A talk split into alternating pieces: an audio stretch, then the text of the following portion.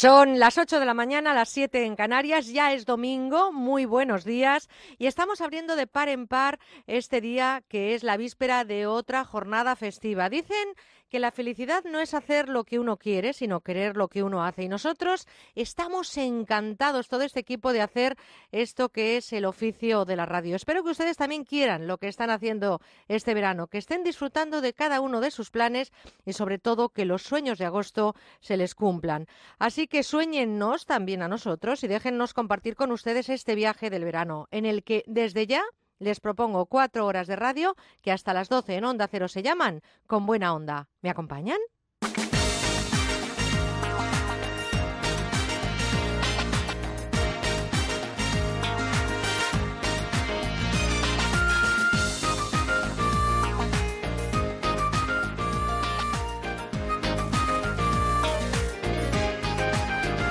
Con Buena Onda, Merche Carneiro.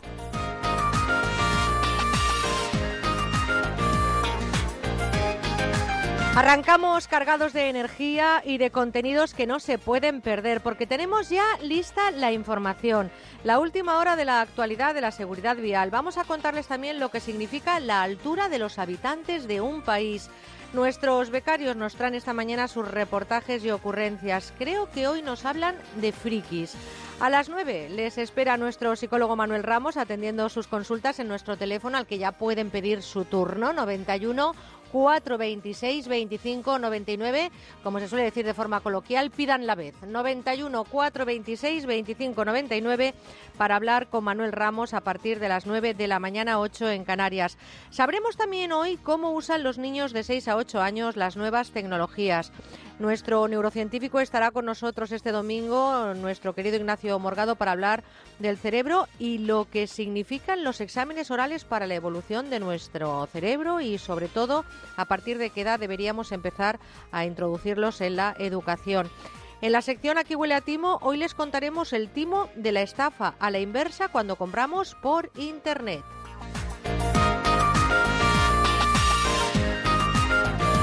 De tú a tú hoy con la doctora Isabel Moreno para hablar de ética y estética. Hablaremos de gastronomía, lo más natural con lo que nos ofrece la fitoterapia y mucho más en cuatro horas de radio en las que también les esperamos en las redes sociales, en Facebook y en Twitter, arroba con buena guion bajo onda. Les espero en nuestro correo electrónico con buena onda arroba onda cero punto es, un equipo que está formado por eh, Pilar Martínez Gil en la realización técnica en Valencia y por Marian Moreno en la realización técnica desde Madrid. Con eh, exceso de trabajo, como no puede ser de otra manera en la producción, hoy más que nunca María Red y por supuesto con nuestros compañeros que en un ratito les escuchan. Carla Bayo, Bárbara Yurato, María Fernández, Isabel Ejido y Andrés Moraleda. Y al final del programa escucharemos algunos mensajes que nos están dejando en el contestador automático 963 915347 y también daremos un repaso a esos tweets que nos mandan a nuestro a nuestro Twitter arroba con buena guion bajo onda y también algunos de los correos que nos han enviado a conbuenaonda arroba onda cero punto es. Así que vámonos ya inmediatamente a hablarles de información.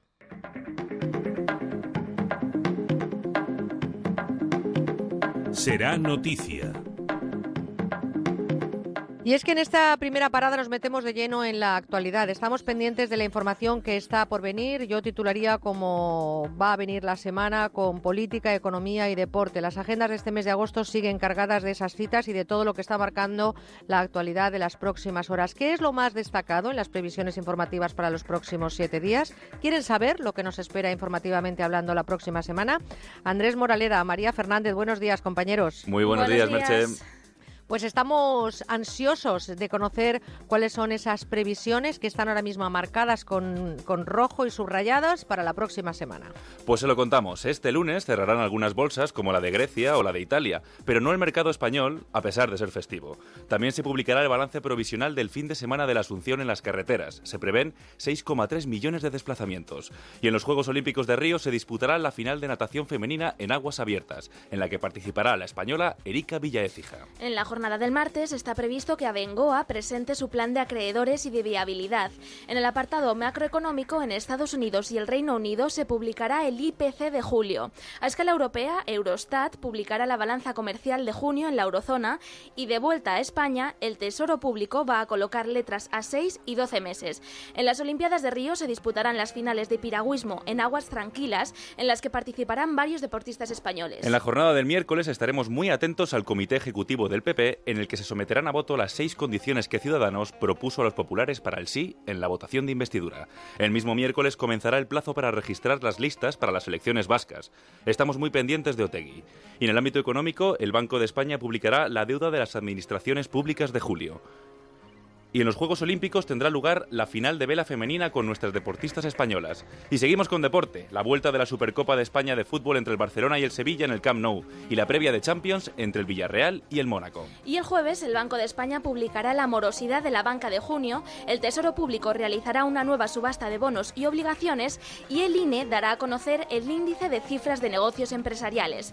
El Banco Central Europeo sacará a la luz la balanza de pagos de la eurozona de junio y en los Juegos de Río tendremos finales de piragüismo y triatlón con representación española. Y para cerrar la semana, el viernes tendremos Consejo de Ministros y Eurostat publicará la balanza de pagos de junio de la eurozona. El mismo viernes, la Academia de Cine dará a conocer las películas preseleccionadas para los Oscar. Y en deporte, final de 20 kilómetros marcha femenino en los Juegos Olímpicos, con posibilidad de medalla para las españolas. Y en el fútbol empieza la nueva temporada de la Liga Santander, con el Málaga Osasuna a las 9 menos cuarto. Pues fíjense ustedes cómo viene de cargadita la semana. ¿Verdad que no parece que estemos en un mes de agosto? Pues sí, la política no se ha ido de vacaciones, entre comillas, tampoco la economía, el deporte y como ven el viernes muy pendientes de lo que va a decir la Academia de Cine para conocer esas películas que van a ocupar ese gran paseo de la fama de los Oscars. Vámonos ahora, compañeros, a conocer lo que nos cuenta la prensa en sus portadas. María Fernández, la razón que dice la primera página. Pues la razón abre su portada con la ratificación de la condena del opositor venezolano Leopoldo López. En letras grandes, una de las declaraciones desde la cárcel en las que se puede leer: Mamá, no llores, eso es lo que quieren, vernos así tristes. Ahora más que nunca debemos estar fuertes y unidos. Además, este diario habla del viraje de Ciudadanos hacia el SIA de la investidura de Rajoy y explica que Albert Rivera ofreció un código ético a cambio de mediar ante el PSOE. Andrés Moraleda, El País, ¿qué destaca en su portada? El diario El País titula Rivera invita al PSOE a unir fuerzas en la oposición y destaca que el líder de Ciudadanos insta a Sánchez a enderezar juntos el rumbo del país. La imagen de la portada es para una joven siria quemando un niqab, uno de los ropajes impuestos por el Estado Islámico, y reza, sin velo, sin miedo. También destaca que seis viajeros de un tren suizo fueron heridos de puñaladas y quemaduras por otro pasajero, y que Venezuela confirma la condena a 14 años de Leopoldo López. María, ¿con qué abre ABC? Pues ABC lleva como imagen principal un electrocardiograma de España, de la que salen distintas líneas vitales con cada uno de los cuatro partidos principales. Lleva como titular España intenta recuperar el pulso. El malestar de Ciudadanos por el veto a Rajoy forzó el giro de Rivera. Además, este diario explica que fue el malestar de las bases del Partido Naranja por la mano dura con el PSOE y la connivencia con Susana Díaz lo que marcó el cambio de estrategia. Y terminamos, eh, cerramos esta ronda con la portada del mundo. ¿Qué nos cuenta Andrés? El mundo abre con la postura de Pedro Sánchez que se aferra al no, pese al riesgo de fracturar el PSOE. Señala que miembros del Comité Federal del partido afirman que se ha enrocado para consolidar su liderazgo y que solo trabaja para sí mismo. La fotografía de portada es para una multitud de venezolanos en las calles de Colombia y titula 20.000 venezolanos a la búsqueda de alimentos en Colombia. También destaca la derrota de Rafa Nadal ante el argentino del Potro y dice que el mallorquín es un gigante, pero sin su tercer oro. Y menudo partidazo que jugó. No sé si vosotros lo visteis, compañeros, pero hizo un partidazo Sí, sí, sí. tremendo. Cómo se supera en los momentos difíciles. Y yo creo que todos, a pesar de que estamos levantándonos un poco pronto, ¿verdad? Estos, estos días, eh, hemos perdido horas de sueño para ver ese, ese partido espléndido que hizo Rafa Nadal, a pesar de no haber eh, optado por el oro. Vamos a ver si conseguimos el bronce para España. Eh, Andrés Moraleda, María Fernández, compañeros, muchísimas gracias por ese excelente trabajo que estáis haciendo este verano y como no podía ser de otra manera esta mañana, lo habéis superado. Gracias, hasta dentro de un ratín. Hasta luego. Y hablando de noticias, ¿quién no ha escuchado noticias sobre el virus del Zika? Es importante estar informados y saber cuáles son las medidas preventivas. Por eso, este consejo del doctor Bartolomé Beltrán y Normopic de Normon. Todos hemos oído hablar del virus del Zika, que se transmite principalmente a través de las picaduras de los mosquitos del género Aedes. Si viaja a zonas afectadas por el Zika, debe guardar una serie de precauciones para evitar las picaduras de mosquito. Use ropa de manga larga y pantalones largos, preferiblemente de colores claros y tejido grueso. Permanezca en lugares con aire acondicionado y duerma en camas con mosquiteros. Es bueno utilizar repelentes de insectos recomendados por la Agencia Española del Medicamento, con ingrediente activo de como Normopic, y aplíquelo las veces que sean necesarias una vez pasado su tiempo de eficacia. Es nuestro consejo de hoy, de la mano de Normon. ¿Algún picado que confesar? Ninguno, padre. Con Normopic hace meses que no pico. Normopic Forte, Rolón, infantil y calmante. La gama completa para repeler y aliviar las picaduras eficazmente. Normopic de Normon, la barrera antimosquitos. Utilice los biocidas de forma segura. Lea siempre la etiqueta y la información sobre el producto antes de usarlo. Soy Igor, de Carlas. ¿Sabías que podemos reparar el impacto de tu parabrisas en solo 30 minutos? Y ahora, si reparamos o sustituimos tu parabrisas, te regalamos un aspirador Casals para tu coche. Promoción prolongada hasta el 2 de septiembre. Llama al 902 20 70 10 o entra en carglass.es y consulta condiciones. Carglass cambia, Carglass repara. Comienzan los playoffs de la Champions League en A3 Media. El Esteagua de Bucarest pone a prueba al nuevo Manchester City de Guardiola. Este martes a las 8 y media de la tarde, Champions Total en la sexta. Doctor, hay muchas personas que padecen reflujos, malas digestiones. ¿Cómo pueden mejorar? Pues mira, nos va a venir muy bien tomar un vial diario de Sistema Alfa Aloe Vera. Sistema Alfa contiene aloe vera 100% puro y con ello controlaremos todos esos problemas de acidez, gases, malas digestiones. Pues muchas gracias, doctor. Y ustedes ya saben, si padecen reflujos, Sistema Alfa Aloe Vera. ¿Eres estudiante? ¿Preparas oposiciones? Apunta al número uno. No des vueltas. Aprende un buen método de estudio, aprende el método Pascal. El método Pascal te llevará al éxito. Entra en la web institutopascal.es o llama al 91 519 49 69.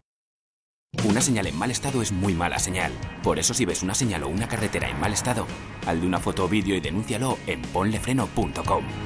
Nos ocuparemos de gestionar cada caso con la administración que corresponda. Ponle freno. Juntos si podemos. Compromiso a tres media.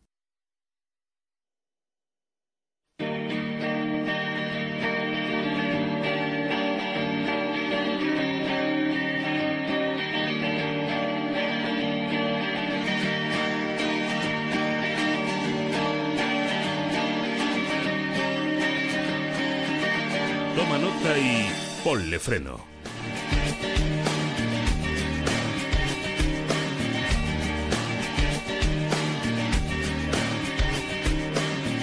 La DGT prevé 6 millones de desplazamientos en este puente. Vamos a darles enseguida los datos que nos acaba de pasar hace tan solo unos minutos la Dirección General de Tráfico de cómo se está viviendo este puente en las carreteras, víctimas, accidentes, etcétera, porque cuando hablamos de seguridad vial es importante recordar estas cifras.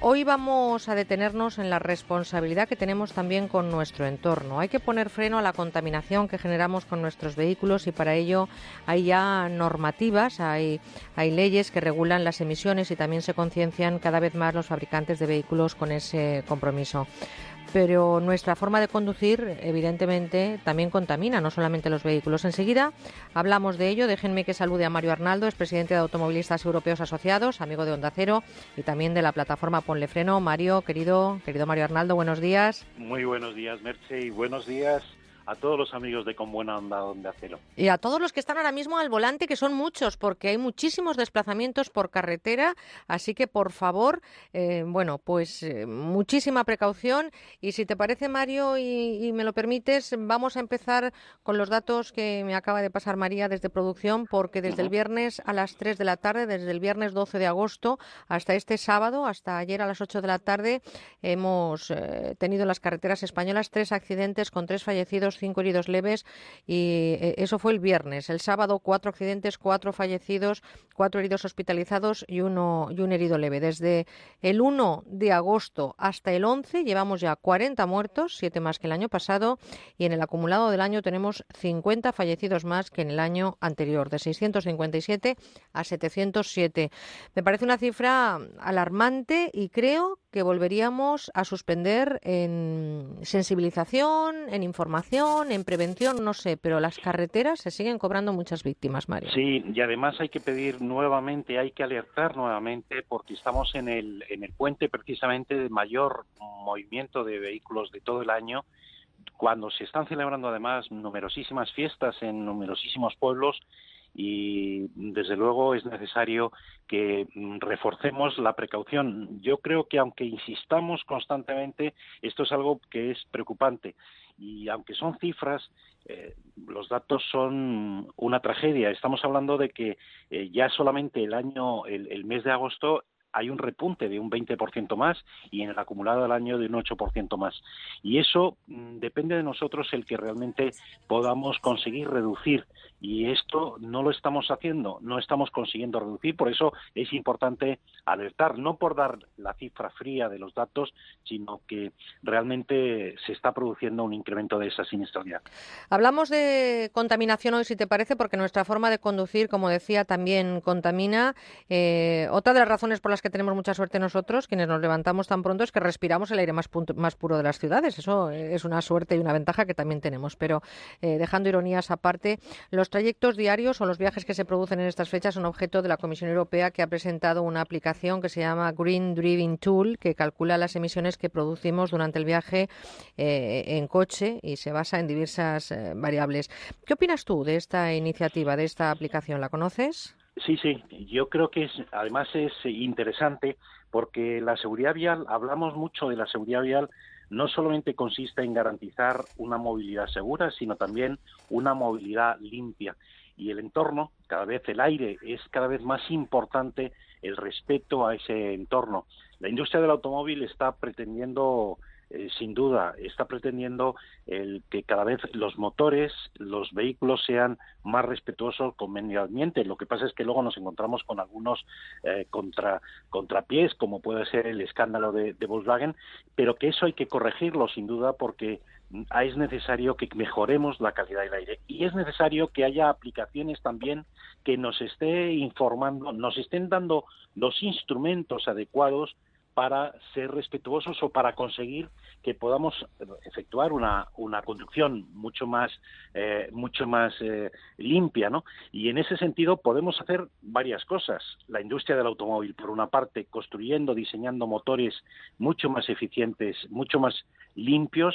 Por otra parte los automovilistas podemos también eh, mm, podemos también hacer un uso más racional del automóvil para evitar que estemos tirando tirando o estemos eh, ensuciando el medio ambiente, no solamente el medio ambiente desde el punto de vista de la calidad del aire, y hay planes, afortunadamente, no solamente en, en Europa, en todo el mundo, hay planes para luchar contra esa reducción, sino también es necesario que el automovilista se conciencie con una conducción más eficiente y mucho menos contaminante. ¿Cómo sería, Mario, esa conducción correcta? Eh, porque es fundamental conducir correctamente el automóvil para conseguir cuidar nuestro medio ambiente. Aceleramos nada más arrancar, eso es un error. Además, estamos contaminando. ¿Cómo conducimos eh, contaminando? ¿Qué tendríamos que evitar?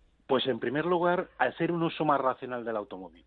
Es decir, ver si realmente los trayectos que estamos realizando cotidianamente son necesarios. Los podemos hacer en, una, en un vehículo o los podemos hacer en un medio de transporte alternativo o compartiendo eh, o haciendo más racional el uso del automóvil. Pero también, sin duda, el ver que hagamos eh, una, una conducción más eficiente, en el sentido de que podemos estar parados y decir, bueno, estoy parado, no hago velocidad cero, pero estoy acelerando, estoy pegando acelerones, estoy pegando frenazos y lo que hay que conseguir es que la energía el, que, que, produce ese automóvil la podamos mm, aprovecharlo al máximo, es decir, no apurar las marchas, ir a las marchas.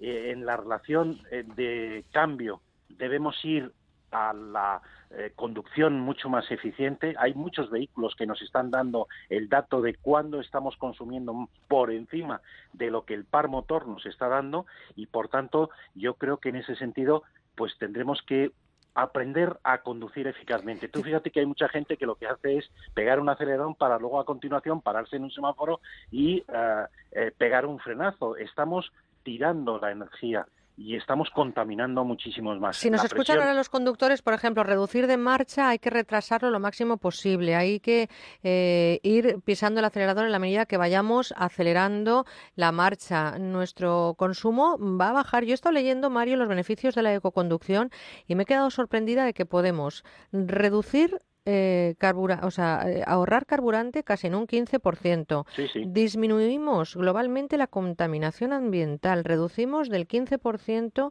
más o menos de las emisiones de CO2 a la atmósfera, la contaminación acústica, ahorro en costes de mantenimiento del vehículo. No somos conscientes de lo que podemos eh, conseguir, de todos los beneficios que podemos conseguir si conducimos bien y tenemos en cuenta la ecoconducción. Pero además, fíjate, o algo, y ahora en vacaciones, eh, algo que es tan sencillo como, por ejemplo, eh, vaciar de elementos inútiles y de peso inútil el automóvil.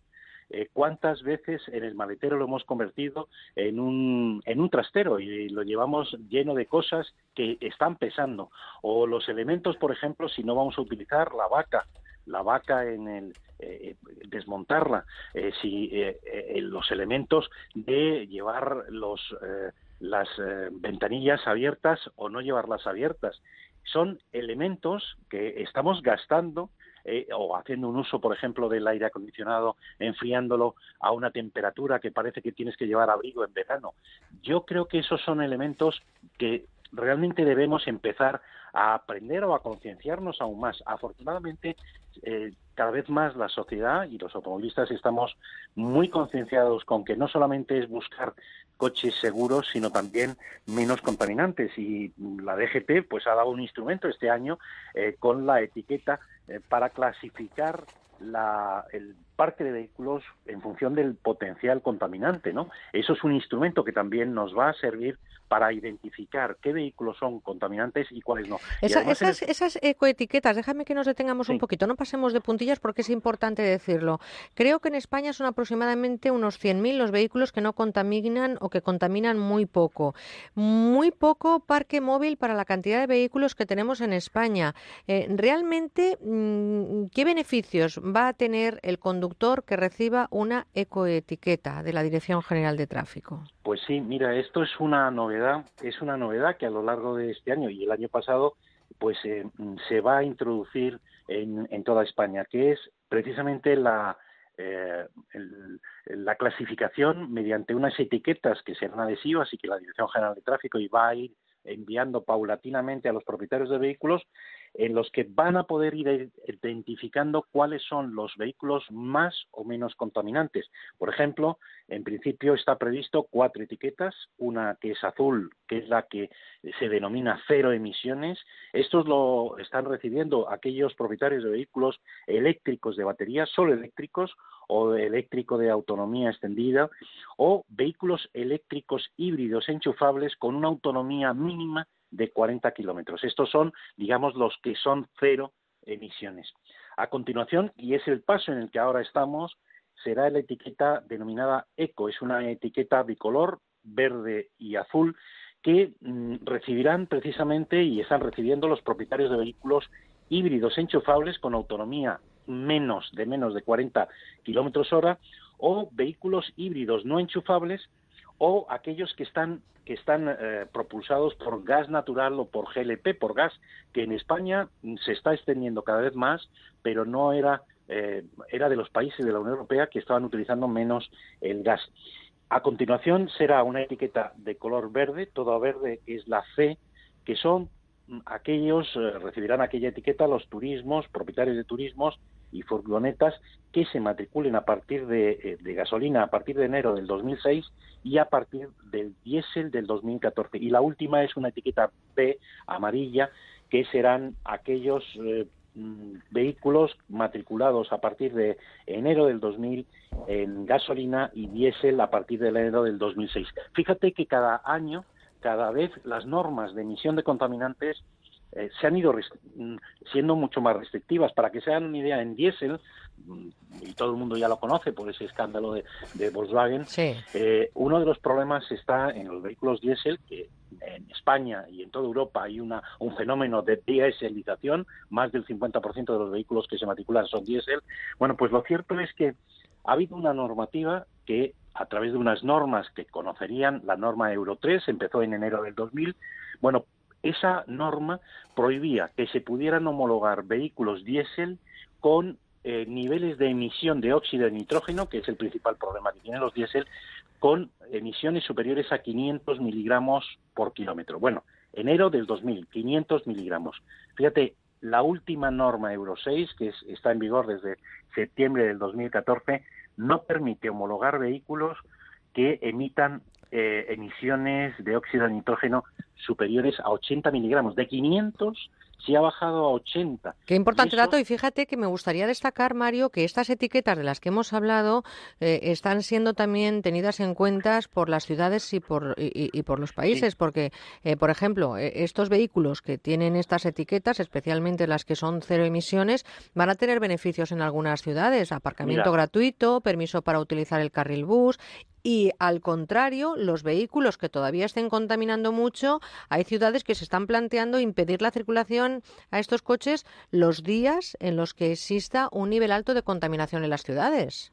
Sí, efectivamente, va a servir mm, para varias cosas. Esto, en primer lugar, lo que se ha puesto en marcha es poder clasificar esos vehículos dependiendo del nivel de emisión para que nos vayamos acostumbrando, igual que cuando vamos a comprar una lavadora o un electrodoméstico, podamos ver esas etiquetas, es decir, quién es el que más contamina, quién es el que menos, va a permitir sensibilizar, pero además va a tener una aplicación directa. Ahora, por ejemplo, solamente hay en España dos carril Busbao, uno está en Madrid, otro está en Granada, eh, que aquí Mm, sabes que los carriles Busbao permiten los de alta ocupación solamente pueden ser utilizados por, por, vehículos de turismo ocupados con dos o más mm, eh, pasajeros, ¿no? Bueno, pues también los vehículos eléctricos, los de cero emisiones, sí pueden utilizarlo también cuando está autorizado en esos carriles bus. Pero también ya muchos ayuntamientos están incorporando que van a tener varias eficacias, varios eh, efectos.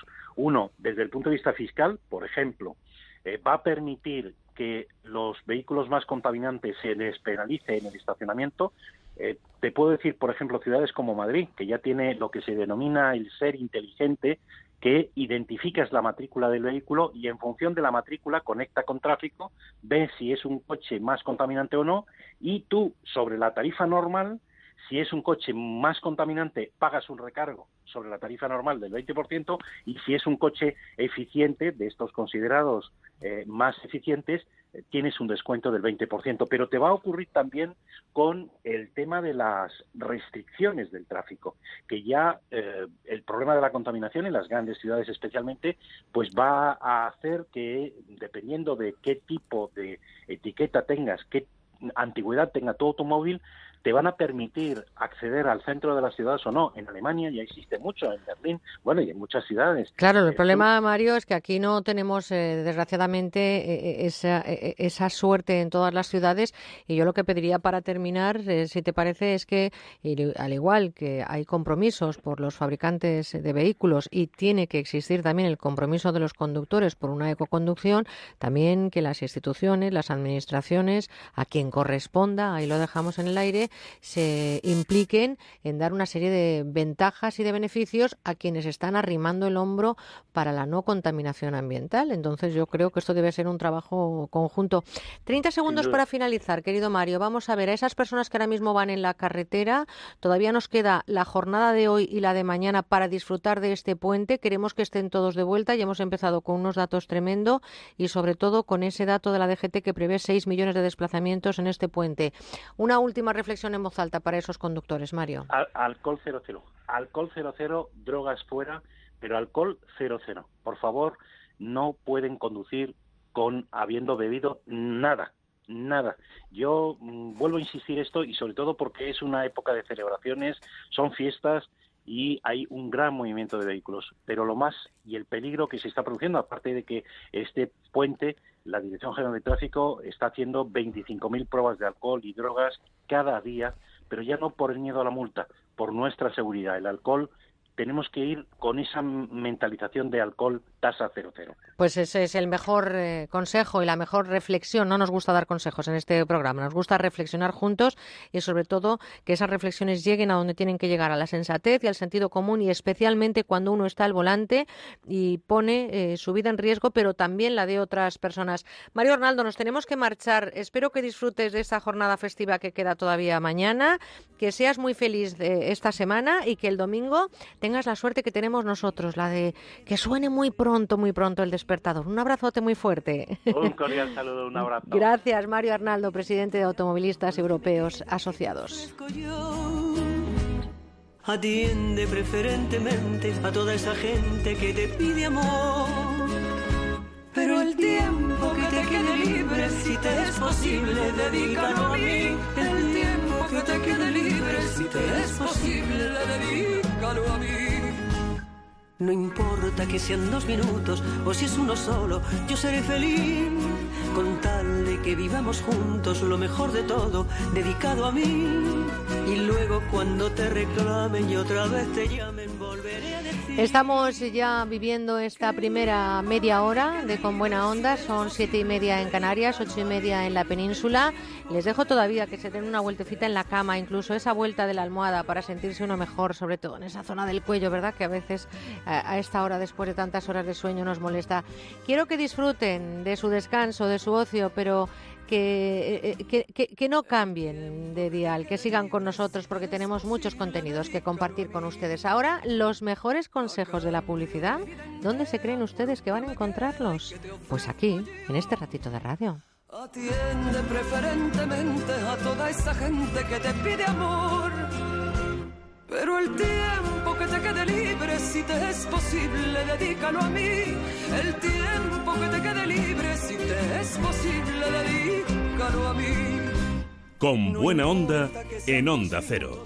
Vas a escuchar el 2% de la canción más famosa del año. El 2% puede parecerte nada, hasta que le pones nombre y apellidos. El 2% de los conductores da positivo en controles de alcohol. Puede parecer poco, pero al menos 400 personas mueren cada año después de haber bebido. Si bebes alcohol, no conduzcas. Dirección General de Tráfico, Ministerio del Interior, Gobierno de España. Sois vosotros los que habéis entrenado todos los días. Los que sabéis qué se siente al subir al podio. Los que mordéis las medallas. Los que batís récords. Los que sois capaces de hacer historia. Los que recibís los aplausos de todo un estadio y los ánimos de todo un país.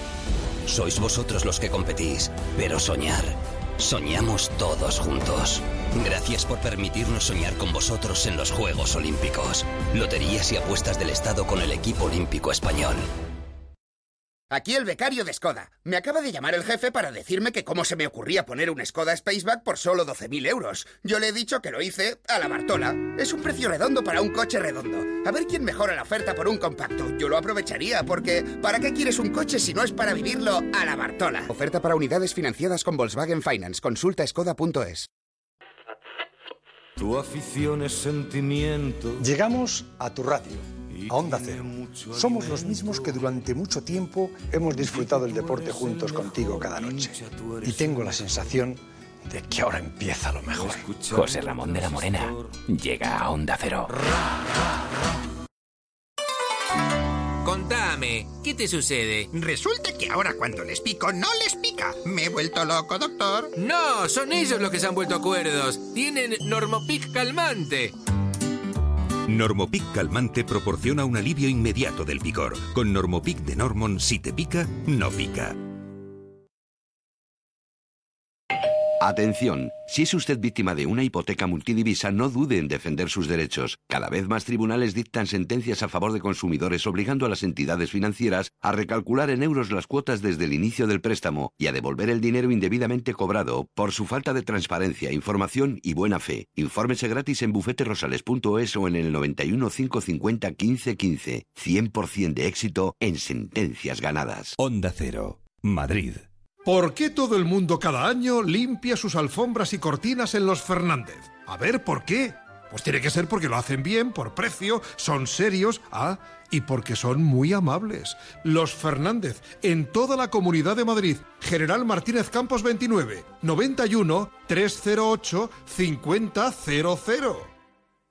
En Mirasierra, calle Costa Brava 14, viviendas de gran formato de 3 a 5 dormitorios más el de servicio, con amplias terrazas, plaza de garaje y trastero, desde 758.000 euros. Infórmese en el 91 209 3280 o gilmar.es. Gilmar, de toda la vida, un lujo.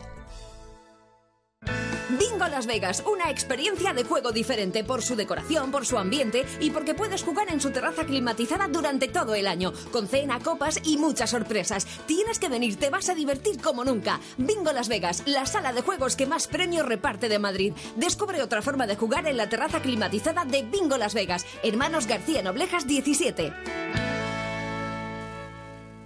Las condiciones de tu divorcio como tu matrimonio no son para siempre. Si no estás de acuerdo con las condiciones de tu divorcio, reclamamos por ti. Llama a pluslegal.es, expertos matrimonialistas, 91 278 1453, porque la injusticia no es para siempre. Llama ahora a pluslegal.es, 91 278 1453. Onda Cero Madrid, 98.0. La reforma que tú buscas la encontrarás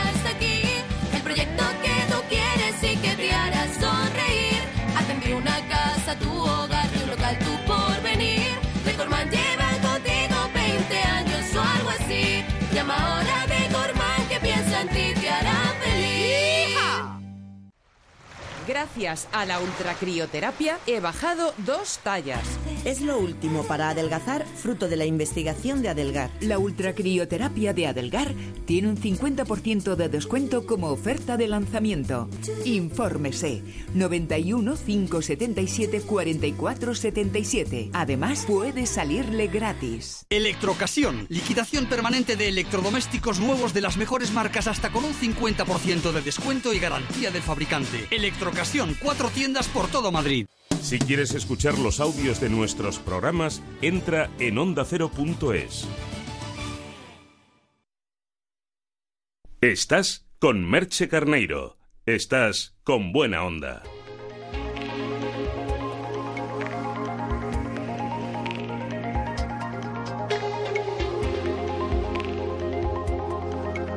¿Sabías que...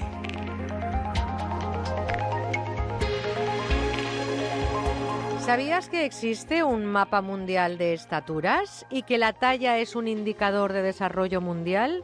Pues sí, la talla que tenemos los humanos es mucho más que unos cuantos centímetros. Hoy vamos a conocer lo que arroja un trabajo que contiene que ha estudiado la talla de 18 millones eh, de personas en 200 países y que ha sido coordinado por la Organización Mundial de la Salud y en torno a 800 investigadores de todo el mundo. Déjenme que salude a José Ramón Vanegas, es catedrático de Medicina Preventiva y Salud Pública en la Universidad Autónoma de Madrid y es además uno de los médicos e investigadores que han participado en el estudio. Señor Vanegas, buenos días. Buenos días, Merche. Encantado de estar con vosotros. Igualmente, un saludo. De 1914 a 2014, 100 años de investigación, un trabajo que entiendo que debe ser el más serio en este sentido que se ha hecho hasta ahora y que aquí podemos decir que, que sí, que la talla sí importa, ¿no? Efectivamente, es un, es un estudio mm, brutal. Eh, en el sentido de la cantidad de países que implica, el tiempo, el montón de investigadores que hay detrás, y que resalta algo que, que es más importante de lo que parece. Eh, sin llegar a dramatizar, ¿eh? luego si quieres Sí. comentamos, ¿no?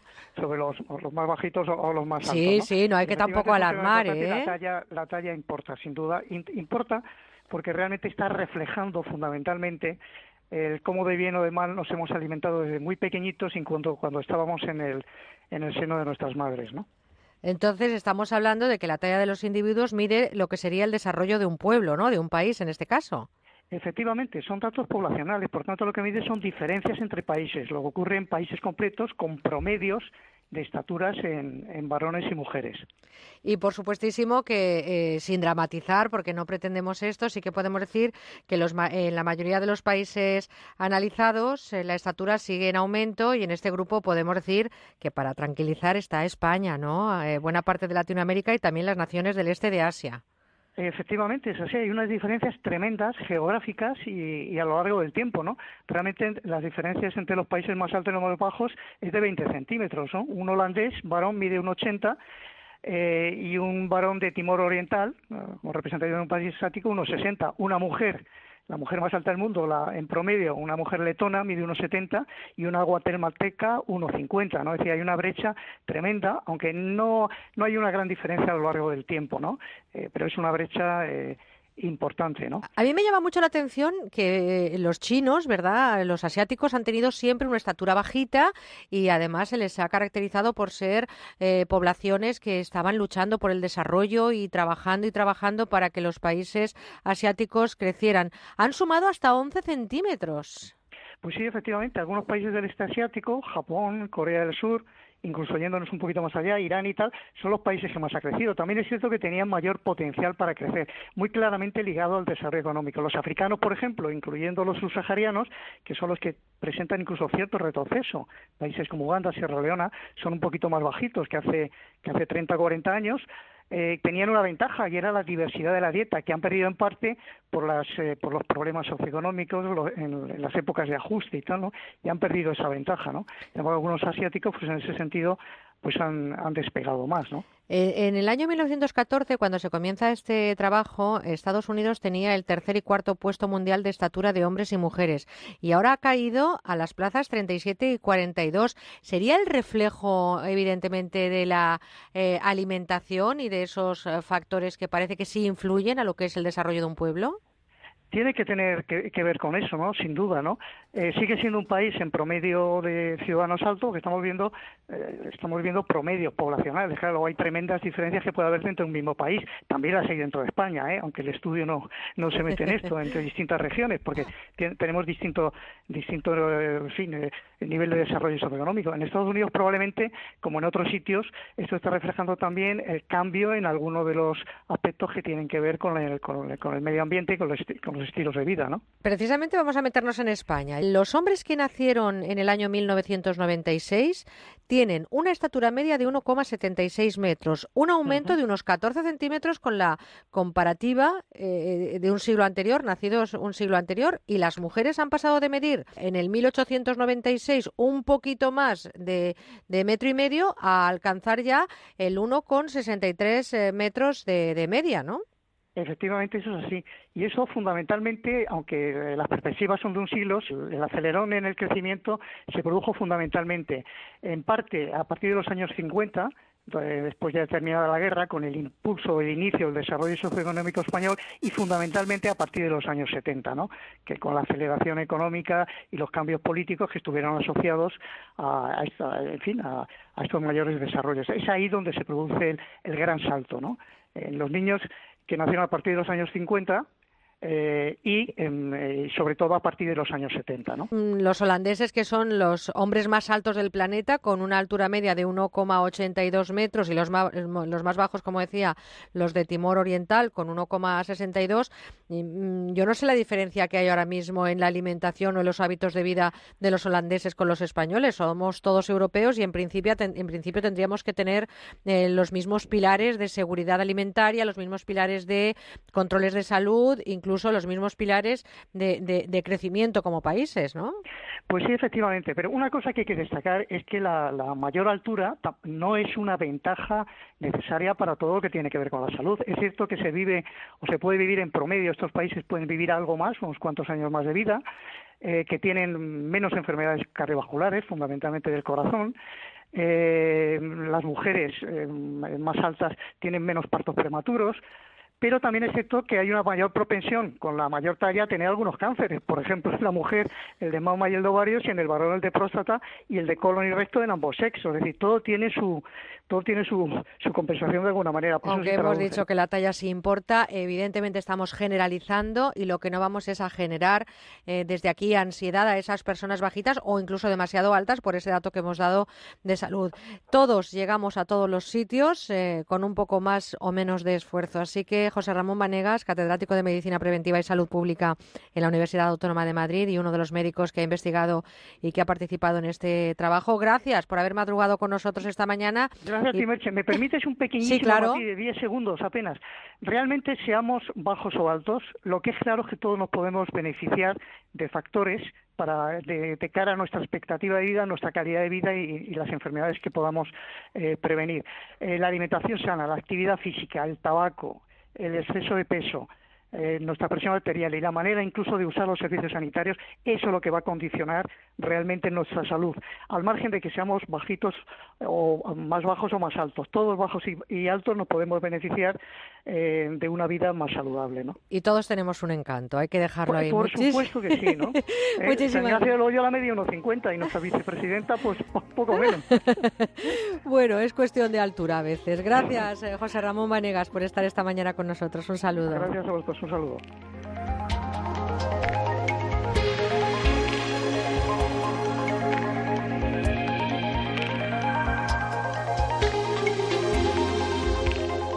Este verano queremos escucharte. Déjanos tu mensaje en el 963 91 53 47.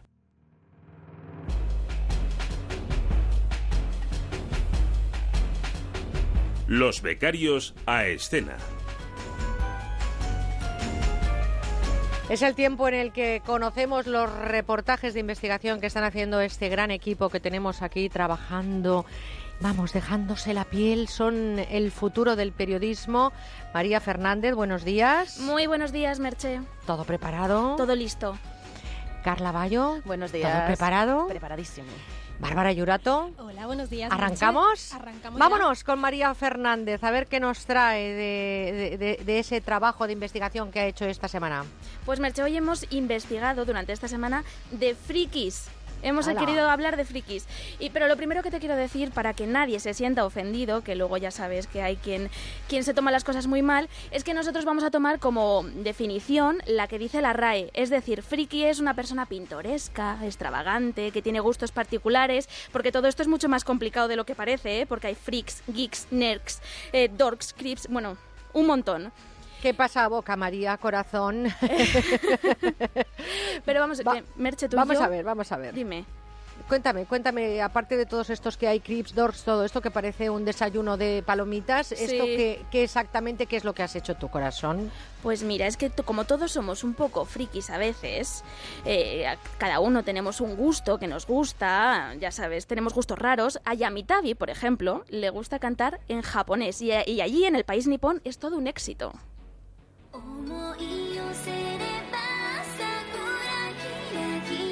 ¿Te gusta esta música, Merche? Pues hija, no me atrevería a cantarla, pero te aseguro que seguramente a Yami Tabi le encantará. Pues, pues que sepas que además es de Almería, aunque, aunque cante en japonés. Pues fíjate, un acento estupendo, ¿eh? De allí, del mismo sí. Japón. Vamos, yo no lo sé, pero seguro. Y es que frikis hay en todos los sitios y en todos los momentos. ¿Cuál es el primero que se te viene a la mente, Merche? Pues hija mía, mm, molestaría mucho si lo dijera aquí en antena. Bueno, pues ha habido muchos. Leonardo Dantes, Paco Porras, Tony Genil, Cañita Brava. Estos son algunos de sus momentazos. Manuela, eres un trapo. Orgullo friki, friki, friki, llevo por bandera. Al mundo vendrán, dentro de poco, 13 millones de naves. No cambie, no cambie, no cambie. No cambie, no cambie. Merche, y como te quiero alegrar un poco la mañana de domingo para acabar en todo lo alto, te voy a poner un poco de música, eso sí, friki.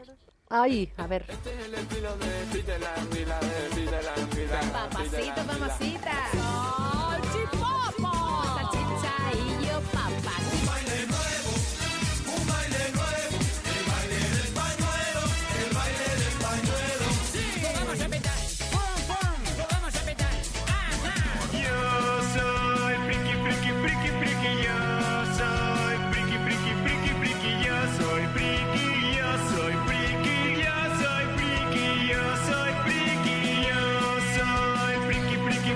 Oye, en imagino que esto es un trabajo que no tiene nada que ver con tus afi- aficiones, ¿no?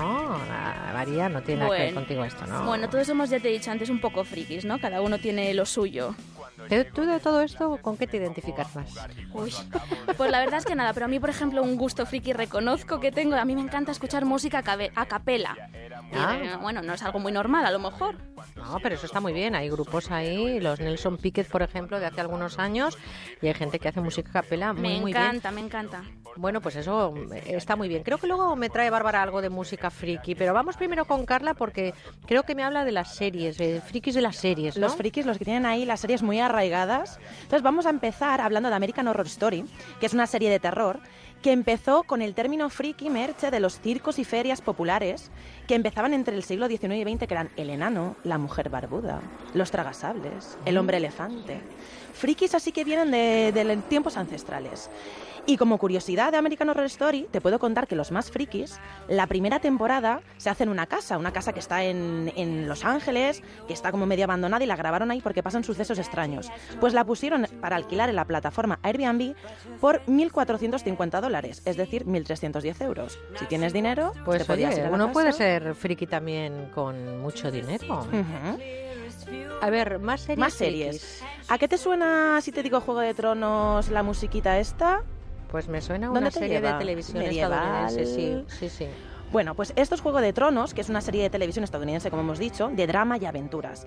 Los más frikis de esta serie, pues he encontrado por ahí haciendo mi investigación, que entre ellos crean grupos y hablan idiomas, porque dentro de la serie crearon un propio, idioma. Pues hay gente que habla en este idioma, que es el valirio o el dorraki, gente que usa su tiempo libre en recrear escenas del programa, de la serie eh, de Lego y subirlas a su página web, eh, poner nombres de estos personajes a sus hijos. Madre mía, ¿cómo se puede llamar a alguien Tyrion o, o Aria? Ay, qué Aria. cosa más rara.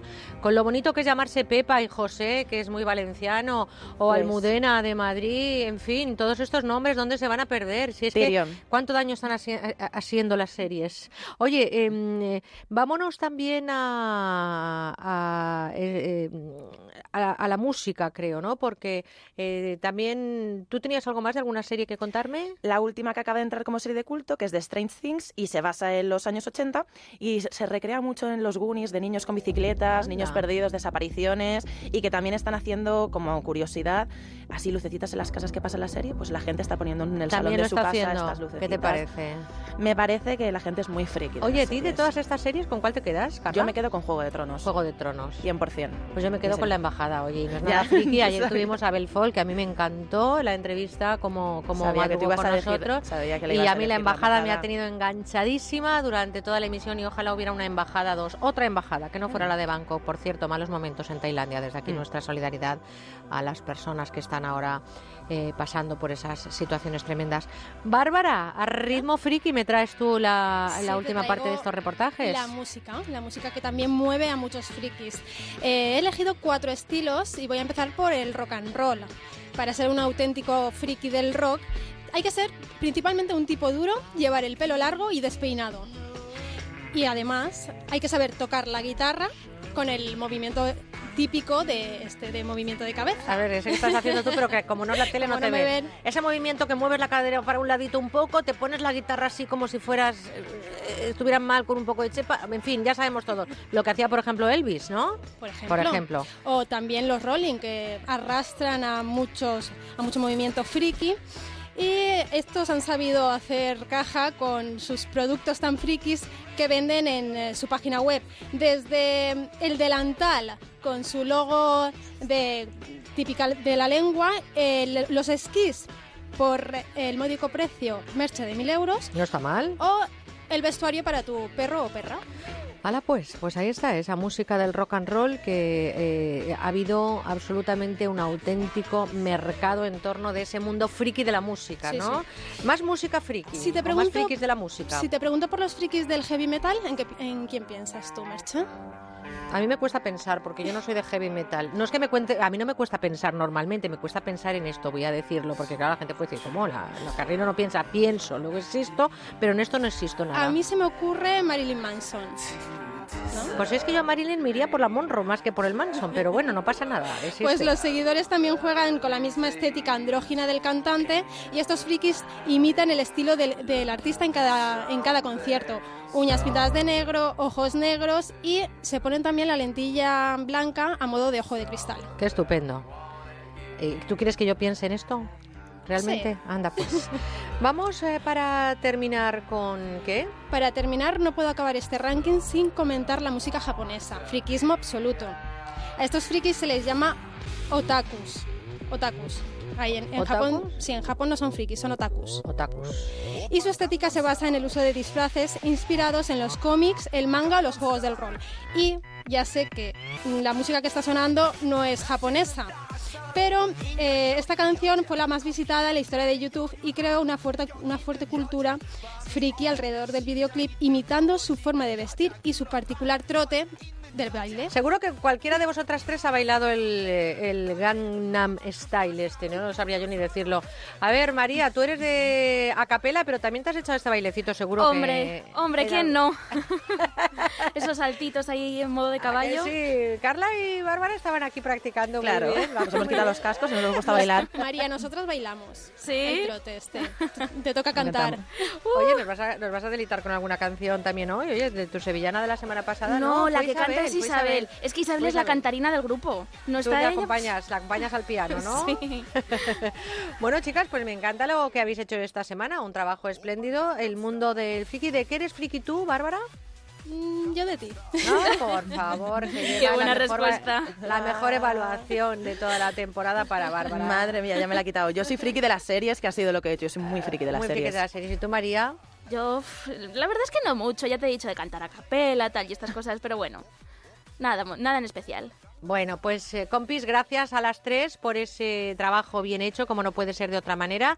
Y como se suele decir, os ponéis a trabajar ya mismo con eh, los reportajes para la siguiente semana. Son nuestras compis en prácticas que nos están enseñando muchísimo. Hasta la próxima semana, bueno, hasta dentro de un ratito. Vosotras a trabajar, ¿eh? Ahí a la Sí, sí. redacción, ¿eh? Vamos Sí. a seguir.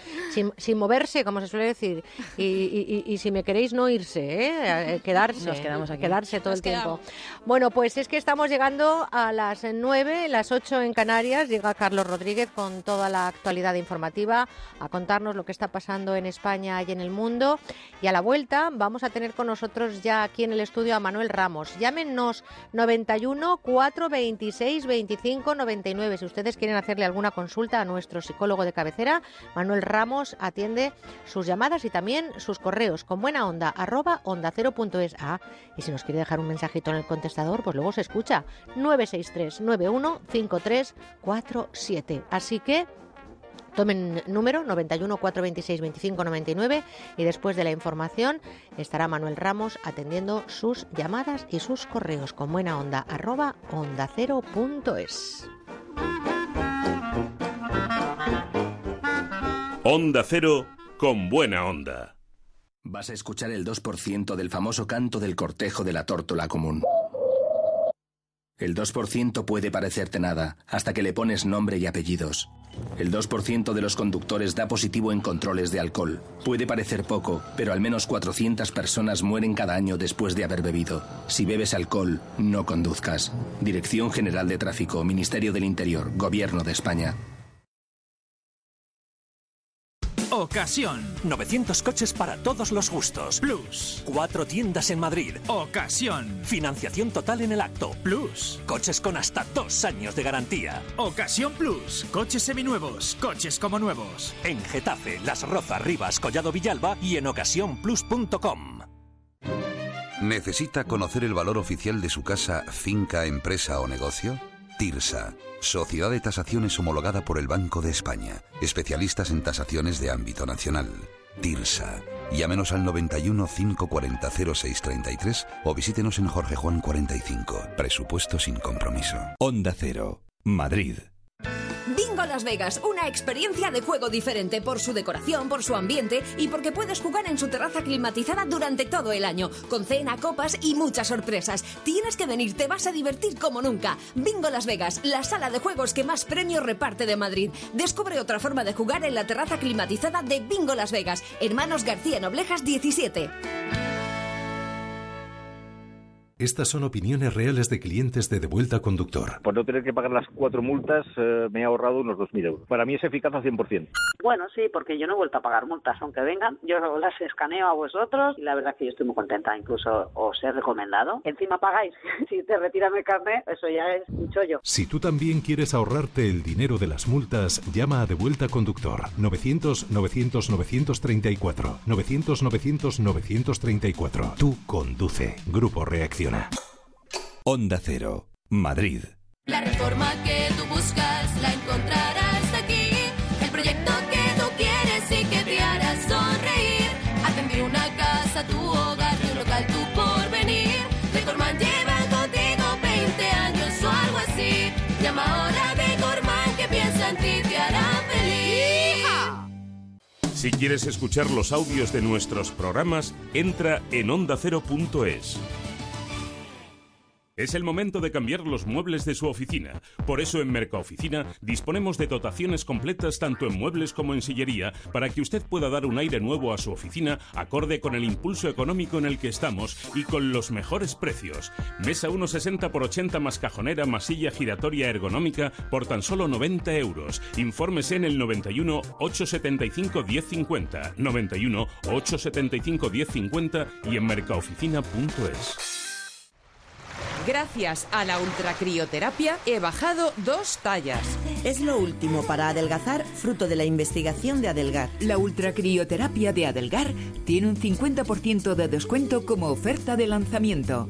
Infórmese 91 577 44 77. Además, puede salirle gratis. Son las 9, las 8 en Canarias.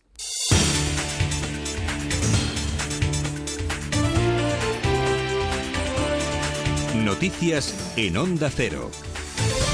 Muy buenos días. El punto informativo nos lleva hasta ahora a Nueva York, donde las autoridades investigan el asesinato de un imán y su asistente cuando ambos salían del rezo de la tarde en una mezquita del barrio de Queens. Los agentes toman declaración a los testigos y visualizan las cámaras que han recogido el instante donde un hombre se aproximaba y disparaba por la espalda para después escapar del lugar pistola en mano. Rápidamente el rechazo se ha visto en la calle, protagonizado por la comunidad musulmana, con denuncias directas a los que incitan este tipo de violencia religiosa, con referencias constantes, sobre todo al candidato republicano y al exalcalde neoyorquino. Para aquellos líderes como el señor Trump y el señor Giuliani, y también otros miembros de las instituciones que proyectan al mundo que el Islam y los musulmanes son enemigos, este es el resultado final de su maldad. No dejamos Estados Unidos porque antes de este ataque, de esta acción, se han producido disturbios e incendios en Milwaukee después de que un policía disparara y matara a un hombre armado hombre, joven de 23 años, durante una persecución. Antes los agentes habían parado un vehículo donde viajaban dos personas que después trataron de escapar, según explica el alcalde de esta ciudad del estado de Wisconsin, Tom Barrett. Un oficial de policía con seis años de experiencia empezó a seguir al individuo que estaba huyendo hacia el este. Le ordenó tirar su arma, el individuo no tiró su arma y el policía le disparó varias veces. El individuo recibió dos disparos, uno en el pecho y otro en el brazo. Tenía 23 años y ha muerto.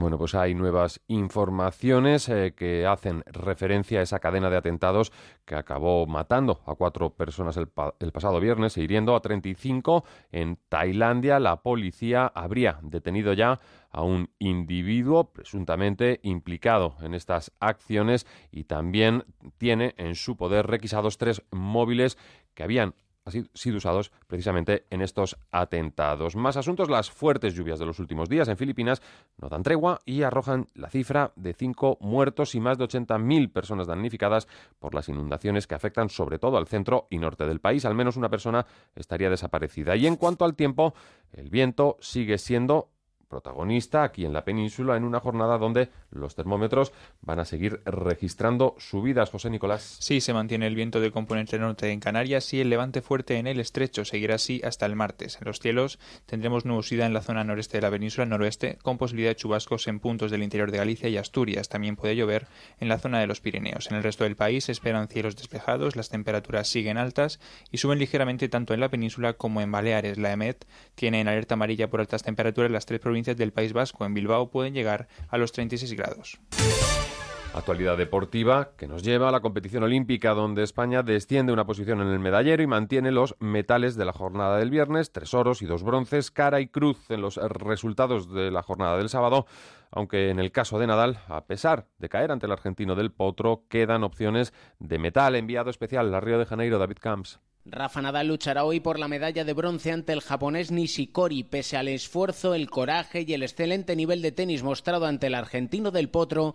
Nadal se queda a las puertas de su tercer oro al perder tras más de tres horas en un agónico tiebreak del tercer set. En un partido dramático e inolvidable, Rafa Nadal compitió hasta el límite. Victoria de Juan Martín del Potro, lejos de sentirse derrotado Nadal, como afirmó en los micrófonos de Onda Cero.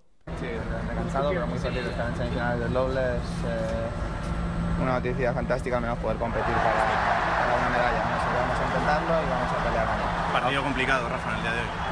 ¿Cómo? Partido complicado en el día de hoy, aunque vosotros habéis mostrado un gran nivel de tenis. Todos los partidos son complicados, lo que pasa es que si decimos que ha sido un partido complicado con 6-3, 6-1 ya no nos va a creer nadie, ¿no? O sea que la realidad es que ha sido un partido complicado como todos, pero al final el resultado ha sido, dentro de lo que puede ser en un doble, ha sido muy cómodo, ¿no? O sea que creo que hemos jugado muy bien, muy felices por la victoria, a disfrutarlo y a descansar, que mañana es un día duro para mí. Mañana tenéis triple jornada.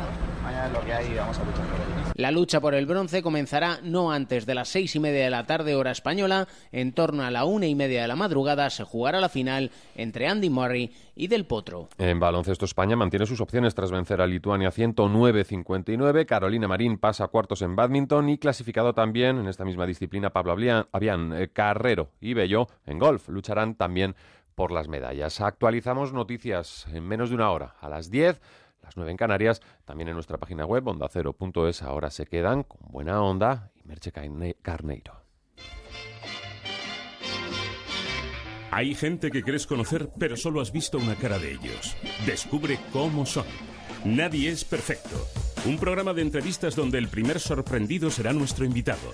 Descubrirán cómo les ven y la huella que van dejando. Te vas a divertir y sorprender.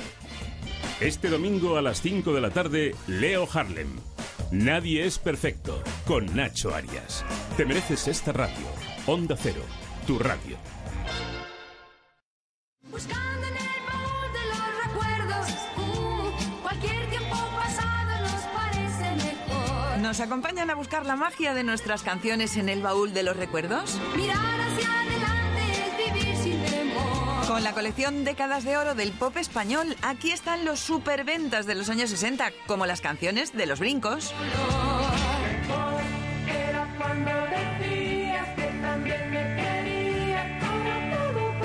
las de Juan y Junior,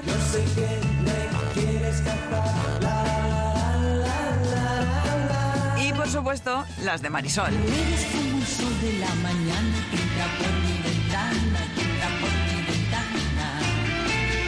La colección Décadas de Oro del Pop Español es que nos trae unos recuerdos maravillosos. Son tres discos con 60 canciones mágicas reunidas en exclusiva para la radio en el teléfono 902 29 10 29. Y también hemos recopilado, Marga, los éxitos de los años 70 y de esos años, ¿cómo olvidar a Nino Bravo? Como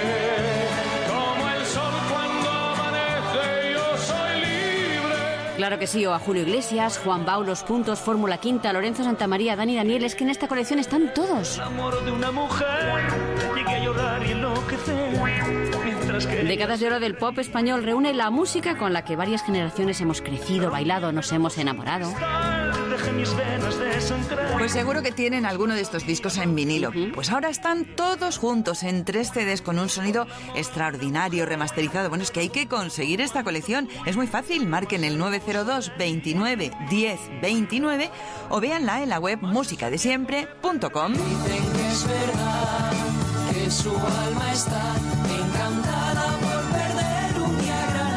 es que es una colección maravillosa que se ha vendido muchísimo. Claro que sí, se ha vendido. Luego dicen que no se venden discos. Claro que se venden discos, pues se han vendido tantos que ya prácticamente no quedan. Así que si ustedes están a tiempo ahora de conseguirla, si la quieren, marquen el 902 29 10 29 o entren en musicadesiempre.com. mar bañaba. Bueno, y hay un regalo por pedir la colección. No hay uno, Paloma, hay dos. Hay que darse mucha prisa porque se acaban enseguida. Si hacen su pedido durante la próxima hora, les llevarán de regalo un reloj precioso y unas gafas de sol plegables, unisex, con alta protección. Estas dos cosas gratis.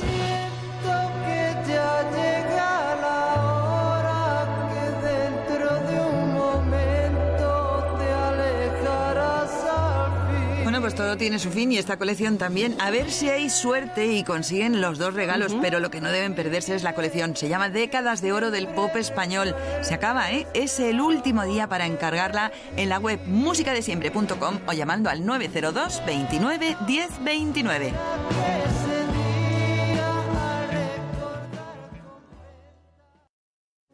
Comienzan los playoffs de la Champions League en A3 Media. El Esteagua de Bucarest pone a prueba el nuevo Manchester City de Guardiola. Este martes a las 8 y media de la tarde, Champions Total en la Sexta. A pint of your finest. Hello? No hace falta que hables el inglés de Shakespeare. Lo importante es que consigas comunicarte. El inglés es imprescindible para tu futuro. Fundación A3 Media y tú, juntos por la educación. Estás con Merche Carneiro. Estás con buena onda. Amor para después pedir. Hay que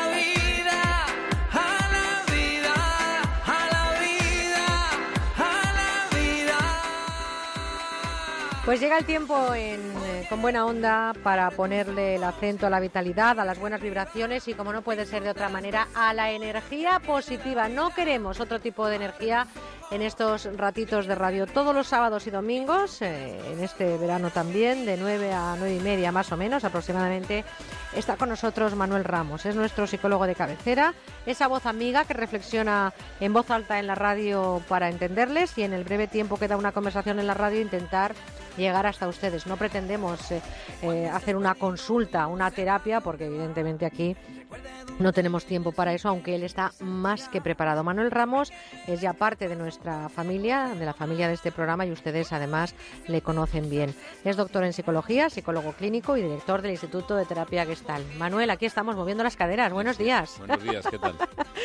Encantada de tenerte con nosotros y, por supuesto, encantada de recibir las llamadas de los oyentes que me dicen que ya están llamando al 91 426 25 99 y estamos ya recibiendo correos también en arroba onda cero punto es. Manuel, todos tenemos otro yo, ¿eh? ese otro yo que muchas veces se convierte en el espía más duro de lo que pensamos, sentimos o hacemos. Es nuestro propio espía.